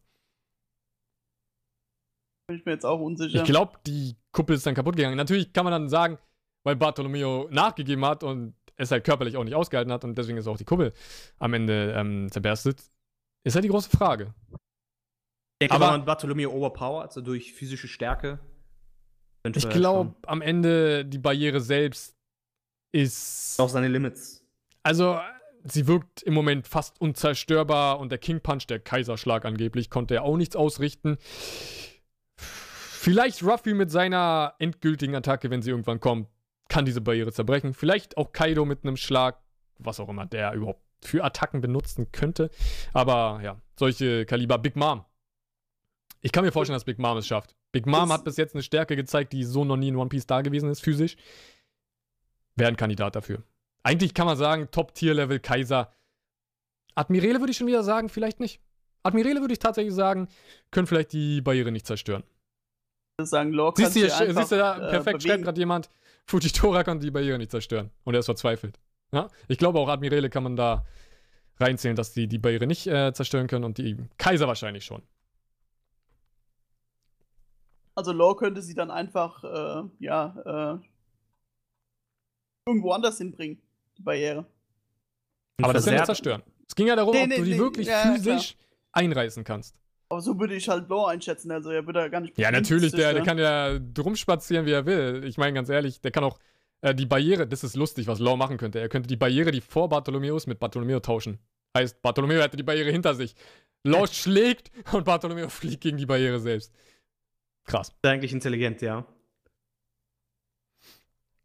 Das so, wäre ein haut schnell Fragen noch raus. Wir machen noch zwei Minuten. Wird Weeble versus Blackbeard kämpfen? Er hat es vor, oder?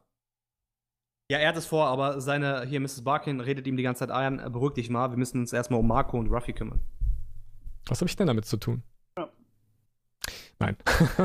ähm, ganz ehrlich, Weevil, äh, Weevil kann ich nicht ganz ähm, einschätzen, wann und wie er auftaucht. Du hast vorhin äh, Wano Kuni gesagt, finde ich ein bisschen zu krass. Also Weevil, ah, Wano Kuni und Weevil passt für mich erstmal nicht so ganz zusammen. Natürlich sagst du, Marco ist dabei und Weevil kriegt es dann irgendwie mit und ist deswegen dabei.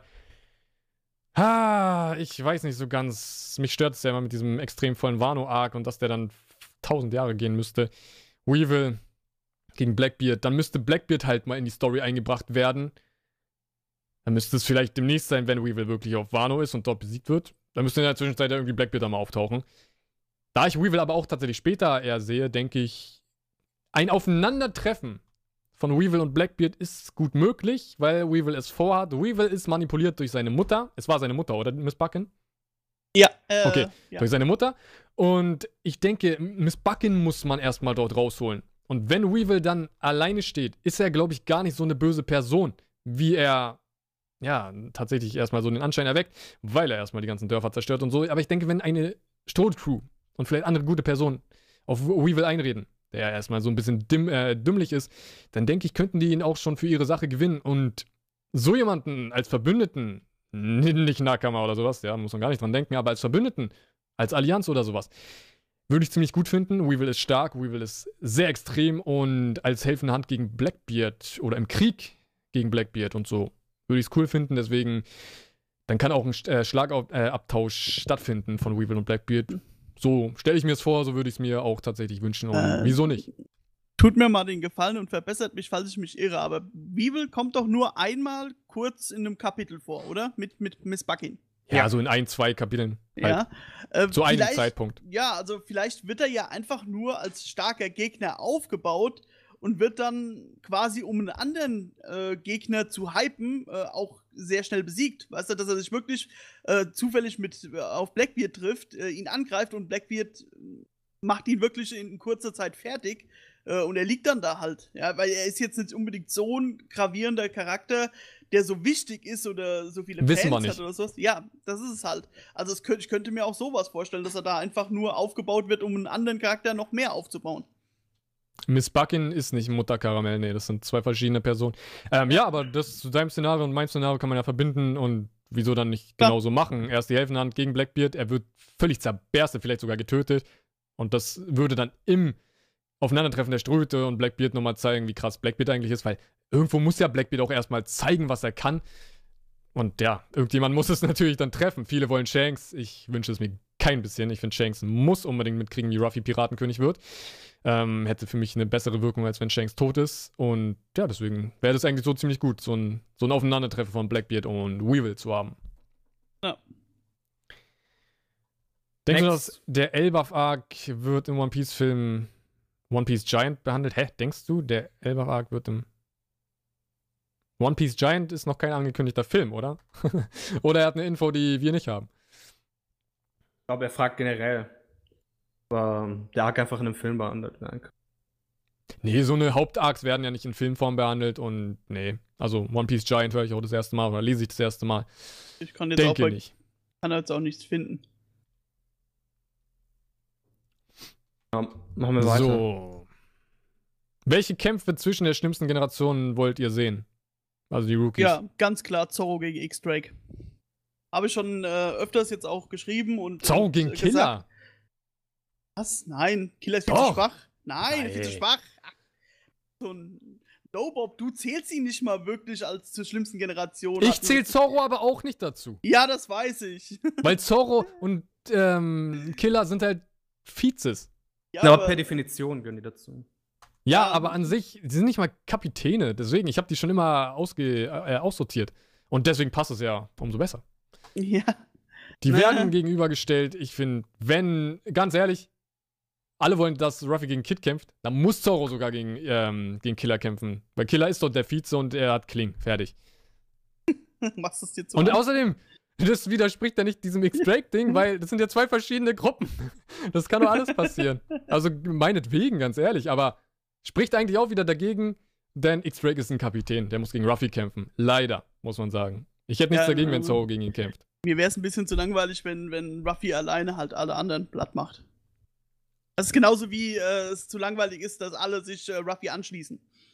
Ja, das, das finde ich auch. Ist also, One Piece so ein gewisses auch Problem. Mal ein bisschen bringen und ich finde einfach, von der schlimmsten Generation könnte ruhig einer von Zorro gelegt werden und auch einer von Sanji. Es muss mal richtig Gegner geben. Und ich bin sowieso dafür, habe ich ja schon auch vor langer, langer Zeit, Zeit geäußert, dass nach den Kaisern die Rookies vielleicht mal gegeneinander kämpfen sollten. Ja, oder hier schreibt ja Slatan Bang, äh, Apu gegen Brook. Das hattest du ja auch mal gesagt, weil das ja beide Musiker sind. Hab ich? Ja? Ja. Ich sag sehr viel, Mann. Ich habe hm. tausende Stunden über One Piece gesprochen. Da, da, vergisst man auch wieder. Ja, aber du hast es, äh, privat mit mir gesprochen. Deswegen okay, ja. habe ich jetzt nochmal dich dran erinnert. Aber Apu ist ein Kapitän, oder? Ja. Äh, ja, natürlich, aber wa warum nicht? Ne? Ja, Irgend Mann, ey, es spricht, spricht aber auch leider zu viel Brook war dagegen. auch Kapitän. Ja, hä? Er war kein Kapitän. Äh, er war der Sänger der. Hier Calico, dieser Typ mit dem Gesicht-Tattoo. Der Rumba-Piraten. Na, er war erst der Vize der Rumba-Piraten und wurde dann, nachdem ja, er war der Dings okay. ausschaltet, wurde er der Kapitän. Also genau, er war der Vize der Piraten, war Sänger und dann ist Die Calico. waren, die waren alle Sänger. Also alle Musiker. Das war eine Musiker. ja, das schließt er Ja. nicht aus. Das schließt er nicht aus, dass er kein Ja. Sänger war. Also die- ich sag ja nur, er war Sänger. Er war Sänger, Vize. Danach ist Calico erkrankt, ist dann raus. Und dann könnte, ja, kann man vielleicht argumentieren, dass er kurzzeitig, wobei es dann schon um die Rumba-Piraten geschehen war, äh, zum Kapitän wurde. Nein, Also die sind noch ein bisschen gefahren, also so schnell ging das dann auch nicht. Aber ja, er war halt dann. Ja, gut, ich glaube jetzt Kapitän. nicht, dass Oda den Gedankengang hat, ah, warte mal, Brooke ist jetzt äh, kein Kapitän, deswegen sollte er nicht gegen. Kapitän. Ah, er war jetzt für drei Tage Kapitän, ja, dann, dann passt Nein, das. das meine ich jetzt nicht. Das Ja. habe ich jetzt nur eingeworfen. Ich sag ja, es kann halt auch Sanji gegen einen der schlimmsten Generationen äh, kämpfen und den besiegen. Würde mir auch gut gefallen. Ja. Ich könnte mir auch wirklich vorstellen, dass jemand so wie, wie Robin gegen Jubilee Boney kämpfen sollte, wobei ich mir nicht vorstellen kann, dass Jubilee Boney äh, auf die feindliche Seite geht. Da habe ich ganz andere Theorien. Aber ich sag ja, ja, klar. Was ich noch sagen wollte, es spricht alles dagegen, leider, dass die Rookies gegen Ruffy kämpfen. Leider, leider. Was schade ist. Weil wir haben dann nur die Kaiser. Und was mich stört, ist, die Kaiser sind die alte Generation. Du brauchst doch mal Gegner aus der neuen Generation, oder? Und da hast du keinen. Du hast keinen Gegner für Ruffy aus der aktuellen neuen Generation, außer Blackbeard, den man vielleicht dazu zählen kann. Wobei Ja, er aber im Shanks Alter ist. Ja, aber dazu gehört. Weil er vorher nicht auf. Wieso zählt eigentlich Blackbeard dazu und Shanks nicht? Weil er zur gleichen Weil Blackbeard Zeit erst vor halt, kurzem seine Crew da gemacht hat. Ja, er ist halt auch genau zu der Zeitpunkt äh, in, äh, in Erscheinung getreten. Ja. Vorher hat er sich ja sehr bedeckt gehalten, deswegen war er ja bei Whitebeard, weil er sich dort versteckt hat. Und halt da die größten Chancen hatte, die Yami Yami Nomi zu finden, die er ja unbedingt haben wollte. Aber das ist die Sache. pff, Wir haben, keine, wir haben keine jetzige Generation außer Blackbeard gegen Ruffy irgendwie. Das stört mich. Ich hoffe, es kommen noch irgendwelche kann man Gegner. vielleicht noch, Doflamingo kann man vielleicht noch dazu nehmen. Nee, ist aber, Hm. nee, der war schon vorher berühmt. Ich sehe ihn auch der- nicht. Der, der ist jetzt, Ich würde- der ist ich- vielleicht zwischen äh, dem Alter von den äh, von Whitebeard und Ruffy. Wen, Ja, wen ich als auf jeden Fall als Gegner sehe, ist äh, Uses Captain Kid, der vielleicht jetzt Verbündeter ist, aber jedenfalls nach Kaido wieder Feind sein wird. Das habe ich ja auch zu Capone gesagt, weil zu Capone nicht passt, dass er jetzt für alle Ewigkeit Ruffy als äh, Partner sieht. Capone ist überhaupt nicht der Typ dafür und muss Ruffy danach wieder als Feind sehen. Und wenn es nicht äh, anders passiert, dann, ja, es ist schade, muss man ganz ehrlich sagen. Ruffy zieht jeden auf seine Seite. Wer ist dann am Ende der Gegner, wenn Ruffy jeden auf seine Seite zieht? Hast du dann überhaupt ein richtig spannendes Finale? Oder überrennt Ruffy dann mit einer Masse, mit der ganzen Welt einfach die Weltregierung fertig? Ende. One Piece. So völlig Friede, Freude, Eierkuchen. Ja, nee, das glaube ich Ein nicht. bisschen komisch, muss ich ganz ehrlich sagen. Deswegen hoffe ich immer in diesen Kaiser, in dieser Kaisersaga und danach und sonst was auf Arcs, die wieder so ein bisschen für sich stehen. Gib mal Ruffy wieder so einen Gegner einfach, während alles andere äh, passiert. Das Ja, wäre aber- zumindest mein Wunsch. Das Problem ist halt, wer ist dann außer den Kaisern und jetzt Doflamingo überhaupt noch in der neuen Welt, der da, ich sag Deswegen, mal, ja. autark ist? Ich sag ja, die Rookies wirken nicht so, als ob sie überhaupt noch gegen Ruffy kämpfen, weil es wird alles so aufgebaut, dass die mithelfen gegen die Kaiser und dann festgestellt wird, dass die auch während dem Arc gar nicht an Ruffy rankommen können. Ich meine, Capone sieht man überhaupt nicht auf Ruffys Level. Jetzt denkt man sich wohl eins, und zwar, Capone wird niemals gegen Ruffy wirklich einen Krieg anfangen, oder? Ja, Oder nimmt das jetzt noch Hm. irgendjemand an? Capone, äh, ich könnte mir auch vorstellen, dass er jetzt überhaupt keinen Bock mehr hat, aber keine Ahnung, es sie- sah aber auch so aus, als hätte er immer noch äh, vorgehabt, äh, Big Mom zu ermorden, auch als er schon aufgeflogen war und halb tot in, in Caesars Armen gehongen hat. Ähm, ist ein bisschen schwer. Also Kid sehe ich auf jeden Fall, unabhängig wie stark Ruffy ist, weil Kid auch der erste Aber war, guck mal jetzt eine Sache. Kid wird von Kaido aufs Übelste fertig gemacht. Kid ist ein physischer ähm, Typ, ein physischer Angreifer, benutzt nur physi physische ähm, Gegenstände als Attacken und sonst was. Heißt, wir würden genau jetzt schon wissen, wie ein Kampf Ruffy gegen Kid aussehen würde. Und wenn Ruffy jetzt wirklich Kaido umhaut, das sind alles physische Kämpfe, heißt, wir haben die alle wirklich auf einer, in ein, einem Kampfpool drin, dann könnten wir sagen, Kid hat keine Chance gegen Ruffy. Es müssten Jahre vergehen, dass Kid nochmal eine Chance hat zu trainieren. naja, und dann müsste er vielleicht nochmal gegen Ruffy antreten. Weiß dann müsste es einen Timeskip geben. du weißt nicht, wie Kaido gelegt wird am Ende. Ja. Deswegen habe ich ja gesagt, wenn Ruffy Kaido umhaut. ja. Und ich gehe ja von diesem physischen aus. Und du hast es ja gesagt, Kid wurde äh, fertig gemacht von Kaido. Ja? Mhm. Und das ist halt auch der Grund, warum ich Kid immer noch äh, nach dem Kaido-Arc äh, als Feind sehe, weil er einfach der ist, der sich gegen jemanden wie Ruffy, auch wenn er vielleicht keine Chance hat, anlegen würde, weil das hat er bei Kaido gemacht.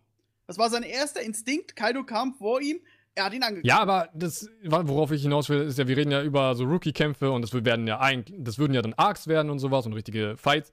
Kid hätte ja keine Chance. Ruffy würde kommen, würde vielleicht in dem Zeitpunkt, zu dem Zeitpunkt schon Gear 5, Gear 6, was auch immer haben. Kid würde einen Schlag abbekommen und das war's. Das ist für mich kein Kampf. Das ist für mich auch nichts, was ich in One Piece sehen will, weil es wäre langweilig. Müssen wir mal gucken, wie es aussieht. Also Kid wäre halt einfach kein Gegner für Ruffy. Ich wünsche mir auch, muss ich ganz ehrlich sagen, ich wünsche mir, das sage ich auch immer wieder, ich wünsche mir, dass die Rookies Feinde von Ruffy sind und bin auch voll dafür, dass Kid gegen ihn kämpft, aber es sieht nicht danach aus. Also Top 3 der Rookies. Wollen wir das mal schnell. Le Leute, ja, das hier, machen wir da zum Abschluss. Es, es, gab, es gab hier, einen, äh, hier Danzo 036, der hat hier seit 10 Minuten probiert, seine Frage durchzusetzen. Lass uns die mal kurz beantworten, vielleicht. Ja. Äh, ihm zuliebe. Er hat gefragt: äh, Denkt ihr, die Gedanken der Menschen wurden vor 800 Jahren gelöscht, um sie vor der Wahrheit zu schützen? Vielleicht hat die Weltregierung einen Grund. Denkt ihr? Naja, also du wirst ja auf jeden Fall nicht jeden, der davon vor 800 Jahren wusste, getötet haben. Ja. Stelle ich mir zumindest erstmal nicht vor. Wer weiß, was die Weltregierung da alles gemacht hat, um das zu verschlampen. Aber ich denke mal nicht. Ich denke mal, was dort passiert ist, müsste ja weltbekannt gewesen sein, oder? Ja. Auch die Zivilisation ja. und ein, einfach die Zeit von damals sollte ja etwas gewesen sein, was einfach normal für die Welt zu dem Zeitpunkt war. Und dann gab es einen Konflikt. Wissen wir alles. Ja, also ja. es klingt plausibel, dass man auf jeden Fall irgendwie die Gedanken tatsächlich äh, ausgesondert hat, so puddingmäßig dann halt war. Mhm. Also ich beantworte mal die Frage mit einem Satz. Die Geschichte wird von Siegern geschrieben. Ja. Genau. Die Geschichte wird von Siegern geschrieben. Aber die große Sache ist halt, wie willst du eine andere Wahrheit verbreiten? Deswegen meint er ja, du musst ja die Gedanken gelöscht haben oder so. Wie willst du die Wahrheit verbreiten, wenn die ganze Welt was weiß? Dann naja, kann die Weltregierung ja nicht sagen, es ist anders. Die haben ja jeden sofort unterdrückt, der das probiert hat zu verbreiten. Stichwort O'Hara. Und vor allem, die Welt weiß ja wirklich gar nichts darüber. Man hätte es ja auch so machen können, dass man, ähm, dass die Weltregierung sagt, diese alte Zivilisation war böse, das waren Feinde. Und dann hätte es ja nie diese verborgene, verlorene Geschichte geben müssen. Und dann wüsste die Welt jetzt einfach, okay, in der Vergangenheit gab es halt dieses sehr böse Land und das hat äh, so einen Schatten über die Welt geworfen. Aber das ist gar nicht so. Also wieso hat man sich da, dazu entschieden, einfach das komplett aus den Köpfen der Leute zu nehmen. Das ist ja das Interessante. Ja. Man könnte argumentieren, dass zum Beispiel das antike Königreich vielleicht eine Ideologie ähm, anstrebte, die sich für, das, für den einfachen Menschen schön anhört und zum, Freiheit zum Beispiel. Keine Red Line, die ganzen Seen sind miteinander verbunden, die Leute sind frei. Aber es gibt dann vielleicht Königreiche, die sind dagegen, weil sie lieber auf Kontrolle setzen. Und Kontrolle kann man halt sehr gut, wenn man einfach Leute miteinander trennt. Corn Bells und äh, Red Line die Seen sind miteinander getrennt. Entsprechend die Menschen vom North Blue, ein einfacher Typ kann nicht ins East Blue, etc. Und das ist vielleicht ein Ideologiekonflikt gewesen und die Ideologie des antiken Königreichs, weil es halt wie ein Virus, obwohl es eigentlich was Positives ist, deswegen Virus vielleicht das schlechte Wort, ist aber quasi, äh, hat es die Leute gepackt, auf ihre Seite gebracht und das stellte eine Gefahr dar. Deswegen hat man probiert, diese Ideologie zu unterdrücken. Man hat das antike Königreich besiegt und dann, da hat das gern so, finde ich, richtig geil gesagt mit diesem ähm, Spruch, die Sieger sprechen, äh, sorry, die Sieger schreiben die Geschichte. Eventuell haben die dann, dieses antike Königreich hat eine riesen Diffamierungskampagne äh, in den, ins Leben gerufen und die einfach aus den Geschichtsbüchern gelöscht, sie aus den Köpfen der Leute gelöscht, indem einfach nicht mehr über die berichtet wurde. Ähm, Nico, äh, die Mutter von Nico Robin hat ja gesagt, ähm, unser Ziel war es nie, irgendwie äh, die Welt auf den Kopf zu stellen. Wir wollten einfach Geschichte beziehungsweise die Wörter unserer Vorfahren rezitieren, nochmal nacherzählen. Das war das Problem. Denn die Gorosei, die Weltregierung, will nicht, dass die Wörter der Vergangenheit, die Ideologien, die Ideen der Vergangenheit nochmal in die Zukunft getragen werden, in die Gegenwart gebracht werden.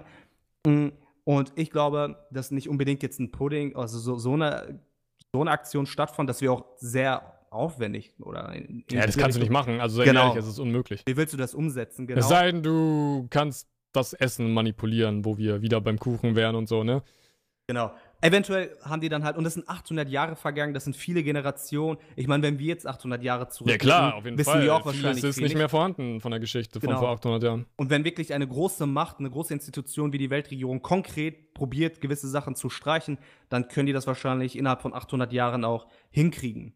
Dadurch, dass sie gewisse Institutionen unterdrücken, auslöschen. Und die einfachen Menschen, äh, die kann man dann einfach halt manipulieren, indem man denen eine andere Wahrheit verklickert. Und über 800 Jahre vergisst man noch viel. Deswegen finde ich auch Elbaf insofern interessant. Die Riesen haben ja eine lange Lebenserwartung und äh, der Großvater oder der Urgroßvater eines Riesen war vielleicht sogar noch im antiken Königreich am Ah. Leben. Oder kann vielleicht Ach, dass einer von den ganz Alten was weiß, meinst du? Genau, oder halt Okay. auch von den Jungen da vom Großvater noch was erzählt. Na, weil Das wir ist wissen ja, der Älteste war, wie alt? Der war knapp. 350, ein, Ja, 350 also, und 51. okay. Genau. Aber die Lebenserwartungen sind ja 300 Jahre und da kann man sich vorstellen, dass ein Urgroßvater vielleicht noch überlebt hat und vom Urgroßvater zum Urenkel, das ist jetzt nicht so ein Riesenstrang, das könnte vielleicht noch so nacherzählt, äh, von, von Vater zu Sohn, von, so, du weißt, was ich meine, ne? vom Urgroßvater Mhm, zum ja. Urenkel. Könnte noch vielleicht ein bisschen was durchgesetzt Aber da müssen wir gar nicht auf Elbaf warten, alleine Wano. Dort wurden die Poneglyphe Genau. kreiert, beziehungsweise Ja. der Clan, der die Poneglyphe kreiert Ja. hat.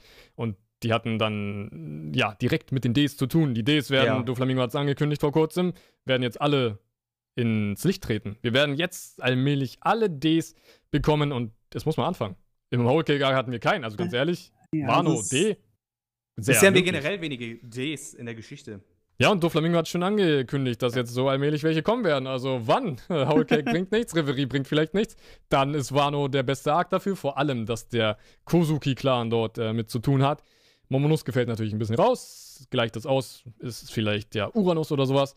Ähm, und ja, da wäre eigentlich der perfekte Zeitpunkt, deswegen nicht auf Elbaf warten, sondern Wano einfach und dann werden wir schon ein bisschen was von der Geschichte erfahren. Weil das sieht man ja eher als eins. Und das wollte ich auch dazu sagen. Die Geschichte ist ja auch sowieso, man hat, die Weltregierung schafft es ja nicht, die komplett zu ver, vernichten.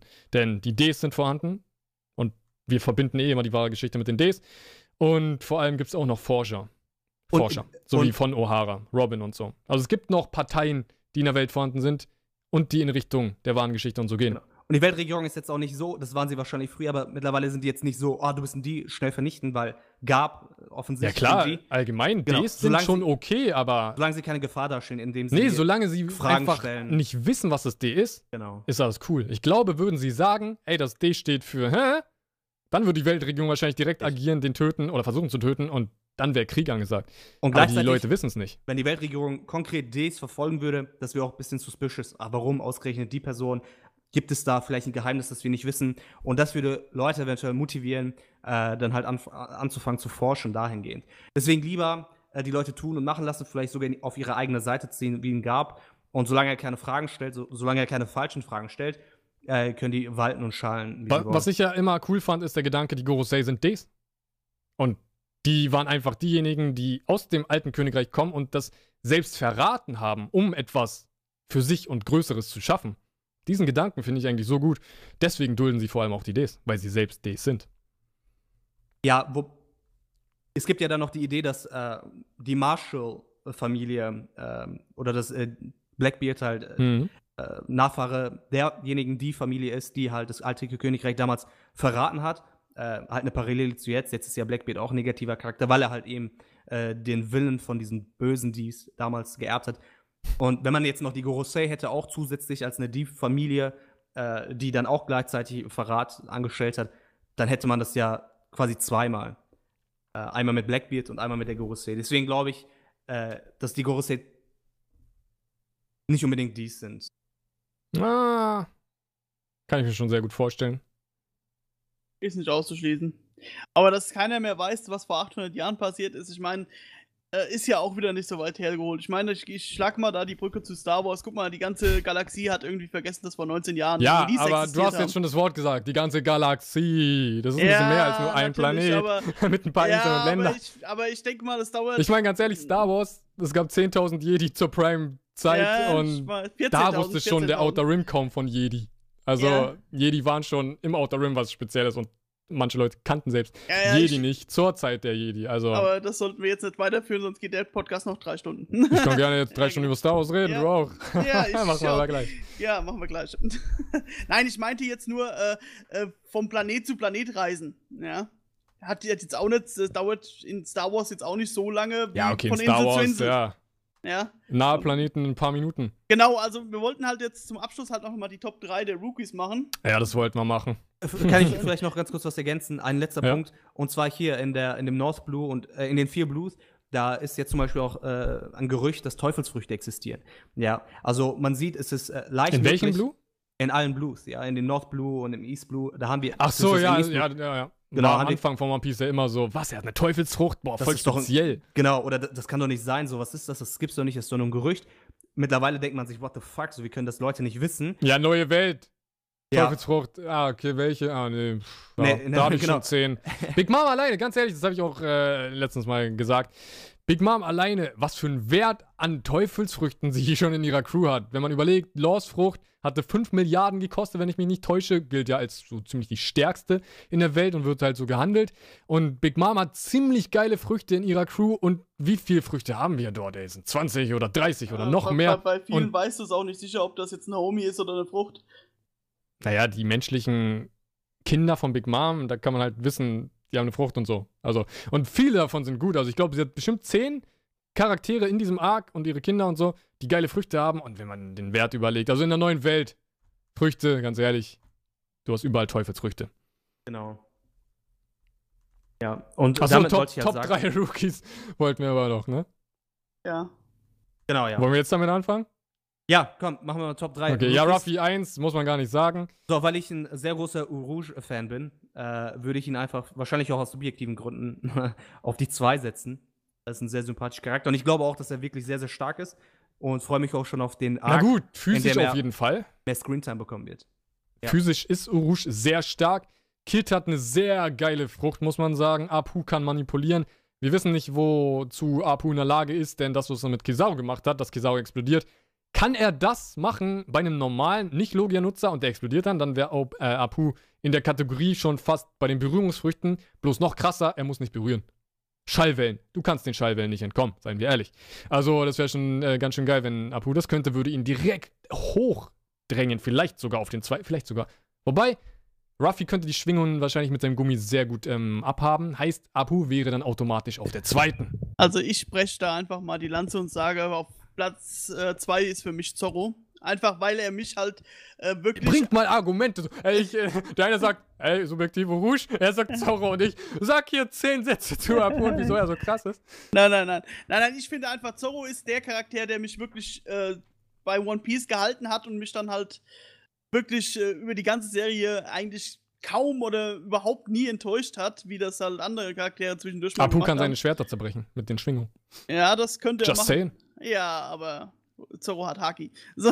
Hä, was ist denn das für eine Ausrede? Ja, der muss aber mit seinen Haki-Fäusten kämpfen.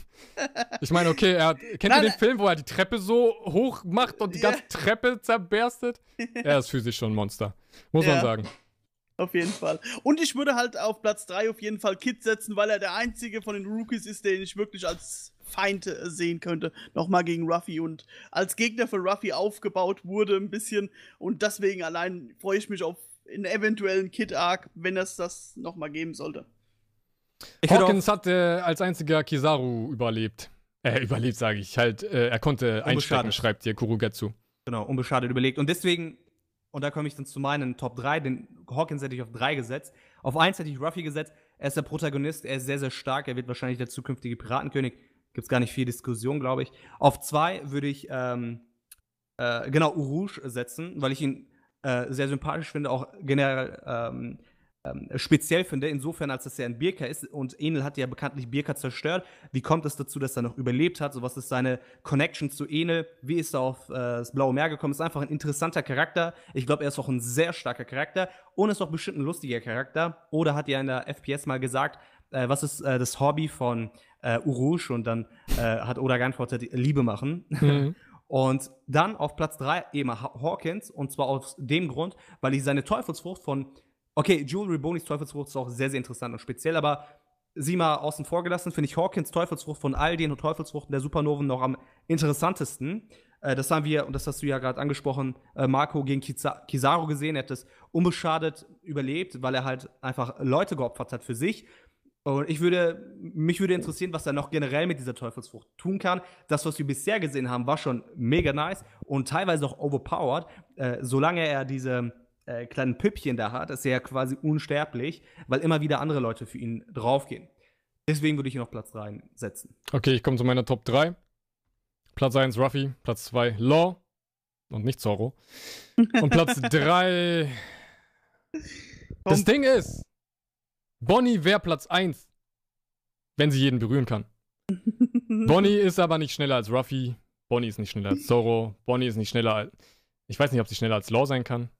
Aber von dem, was wir jetzt wissen, natürlich. Das macht Bonnie leider wieder sehr. Ja. Sehr niedrigrangig, sage ich mal. Eins und zwei stehen für mich fest. Ja, Platz für mich drei. auch. Es ist nicht Urush. Apu dauert wirklich lange. Da Ja. gebe ich euch recht. Ha, aber er ist auf jeden Fall so ein Vielleicht, Special-Charakter. vielleicht X-Drake noch, finde ich noch interessant. X-Drake sage ich auch nicht. Ich gehe jetzt wirklich mal alle durch. Capone auch nicht. Zorro Killer. vielleicht. Ne, Killer auch nicht. Zorro. Ruffy, Law. Und Zorro. Ja. Oh, was ein Bruch. Du setzt Was, was ein Zorro auf Bruch? Was ein Bruch. Du als, naja, ich sag jetzt nicht Zorro-Feind, aber halt als Hä? Ich, Gegensprecher ich bin gegen Zorro. absoluter Zorro-Fan. Ich bin bloß kein Fanboy. Nein, ich Das bin, ist der Unterschied. bin jetzt auch kein. Also ich, Nicht es mich ist, als es ist mein so Lieblingscharakter, darstellen. aber ich, jetzt nicht, weil er äh, so stark ist oder so, einfach seine ganze Art, ja. Ey, Zorro ist auch cool. Er chillt die ganze Zeit. Ich finde das voll Aber cool. stell mich niemals äh, Zorro als Feind gegenüber, ja? Ich mag Zorro. ja. Nur weil ich Sanji cooler finde und sag, oder logisch äh, über Zorro argumentiere, heißt nicht, dass ich Zorro nicht mag. Das kam immer so ein bisschen rüber. Aber okay, da haben wir das jetzt auch mal geklärt. Aber ja, das sind erstmal die Top 3, ganz ehrlich. Die Kämpfe komplett verschiedene Variationen könnten stattfinden. Jeder kann gewinnen. Kann man bei den Rookies sagen, außer Capone. Muss man leider auch dazu sagen. Wobei, nein, ah, hm, doch, okay, nee. Wobei sein Giftgas. Er Inwiefern meinst du, jeder kann gewinnen? jeder Rookie kann an die Spitze kommen. Denke auch. Also wegen den Variationen, die vorhanden sind, wie ein Kampf stattfinden könnte und wie er ausgeht. Aus, Es kann mh, Alles passieren. Außer vielleicht halt äh, Zorro und äh, Killer, die halt nur Vize sind. Naja, trotzdem könnte ja Zorro die Nummer 1 erreichen, auch wenn ich absolut denke, dass Ruffy stärker ist in allen Belangen. Aber. Ruffy kann ja auch mal einen schlechten Tag haben oder wenig gegessen oder so. Ja? Er alle- okay. Er hat, er hat das sind, wieder, das sind ja dann wieder Extremfälle. Wir gehen davon aus, dass jeder. Naja, aber ich sag ja, es kann ja alles und passieren. Achso, ja, okay. wenn wir Deswegen davon- sage ich doch aber wenn wir gerade, davon jeder ausgehen, Rookie kann mal gewinnen. Ja, wenn wir davon ausgehen, dann kann Buggy auch äh, Akaino besiegen. Wenn Akaino mal einen sehr schlechten Tag hat und Mm, ich glaube nicht, dass er 20 Akainu anfassen sollte. drei- 300, 300 Tage nichts gegessen hat. Ich glaube nicht, dass er Akainu anfassen sollte, muss ich ganz ehrlich mal sagen. Ich glaube, Akainu ist allein schon eine Gefahr, wenn er schläft. Ja, aber stellt euch mal vor, hier äh, Buggy mit Vollkörper-Haki. Dann halt äh, diese ganzen fliegenden Messer. Ah, Das wäre schon übel. Aber was ich noch sagen wollte, Capone und Killer sind diejenigen, die für mich von den Rookies niemals eins sein können. Aber sonst sind alle ziemlich cool. Aber das war meine Top 3. Das soll es gewesen sein, Leute. Das war Ja. der Stream. Dreieinhalb Stunden, ja, wobei nicht ganz. Drei Stunden, 15 Minuten oder so. Jetzt Ja. müssten wir die 15 noch voll machen. Nein, Scherz. So, das soll es gewesen sein. Langer Stream. Und wenn ihr es nochmal haben wollt, dann gebt jetzt äh, auf YouTube einen Daumen nach oben. Und äh, hier könnt ihr gerne einen Daumen nach oben geben. Also, äh, ja, folgt mir auf Twitch, wenn ihr möchtet. Wäre auch auf jeden Fall cool. Und ja, habt ihr noch irgendwas zu sagen? Ich sag schon mal Ciao. Ich hoffe, ich habe nichts vergessen. Folgt mir auf Twitter. Folgt mir auf YouTube, wenn ihr mich hier erst kennengelernt habt, was ich nicht denke. Und genau, das soll es gewesen sein. Also von mir, ciao. Jetzt sagen die beiden noch irgendwas, was sie wollen. Und dann drücke ich auf Ende. Also bis Ich dann. gebe ich Ciao. geb dir den Vortritt. Wie bitte? Ich gebe dir den Vortritt. Ach so, ja, klar. Äh, so, Leute, lieben Da- also erstmal lieben Dank an Marco natürlich noch einmal, dass er uns hier eingeladen hat. War auf jeden Fall ein cooler Stream. Äh, ging auch ziemlich lange. Ähm, und danke an euch Leute, dass ihr so aktiv wart, auch in dem Kommentarbereich und äh, viel dazu beigetragen habt. Ich würde mich auf jeden Fall freuen, wenn ihr auch mal bei mir vorbeischauen könntet. Batu Sensei heißt ich auf YouTube, vielleicht ein Abo dalassen würdet und falls euch meine Videos natürlich gefallen. Und äh, lieben Dank auf jeden Fall nochmal an den Marco und auch an euch, dass ihr so aktiv dabei wart. Und äh, wir sehen uns hoffentlich dann demnächst. Ja, Sehen? ich, okay. Ich bedanke mich auch nochmal an alle, die hier zugeguckt haben und auch die drei Stunden durchgehalten haben. Also wir sind nie unter 190 Zuschauer gefallen. Äh, danke auch an Marco, dass ich wieder dabei sein durfte. Wie gesagt, ich stehe dir immer zur Verfügung. Und dann ja auch gerne mal äh, bei mir auf dem YouTube-Kanal äh, Genso TV oder die Patreons nachschauen. Auch mal auf Twitter folgen auf äh, Genso. Da gibt es auch immer gute Infos über Star Wars und äh, One Piece. Und ja, äh, was bleibt zum Abschluss noch zu sagen? Ich grüße noch meine Mitkommentatoren Loon und Darts äh, von den Patreons und sag dann mal Ciao! Ciao!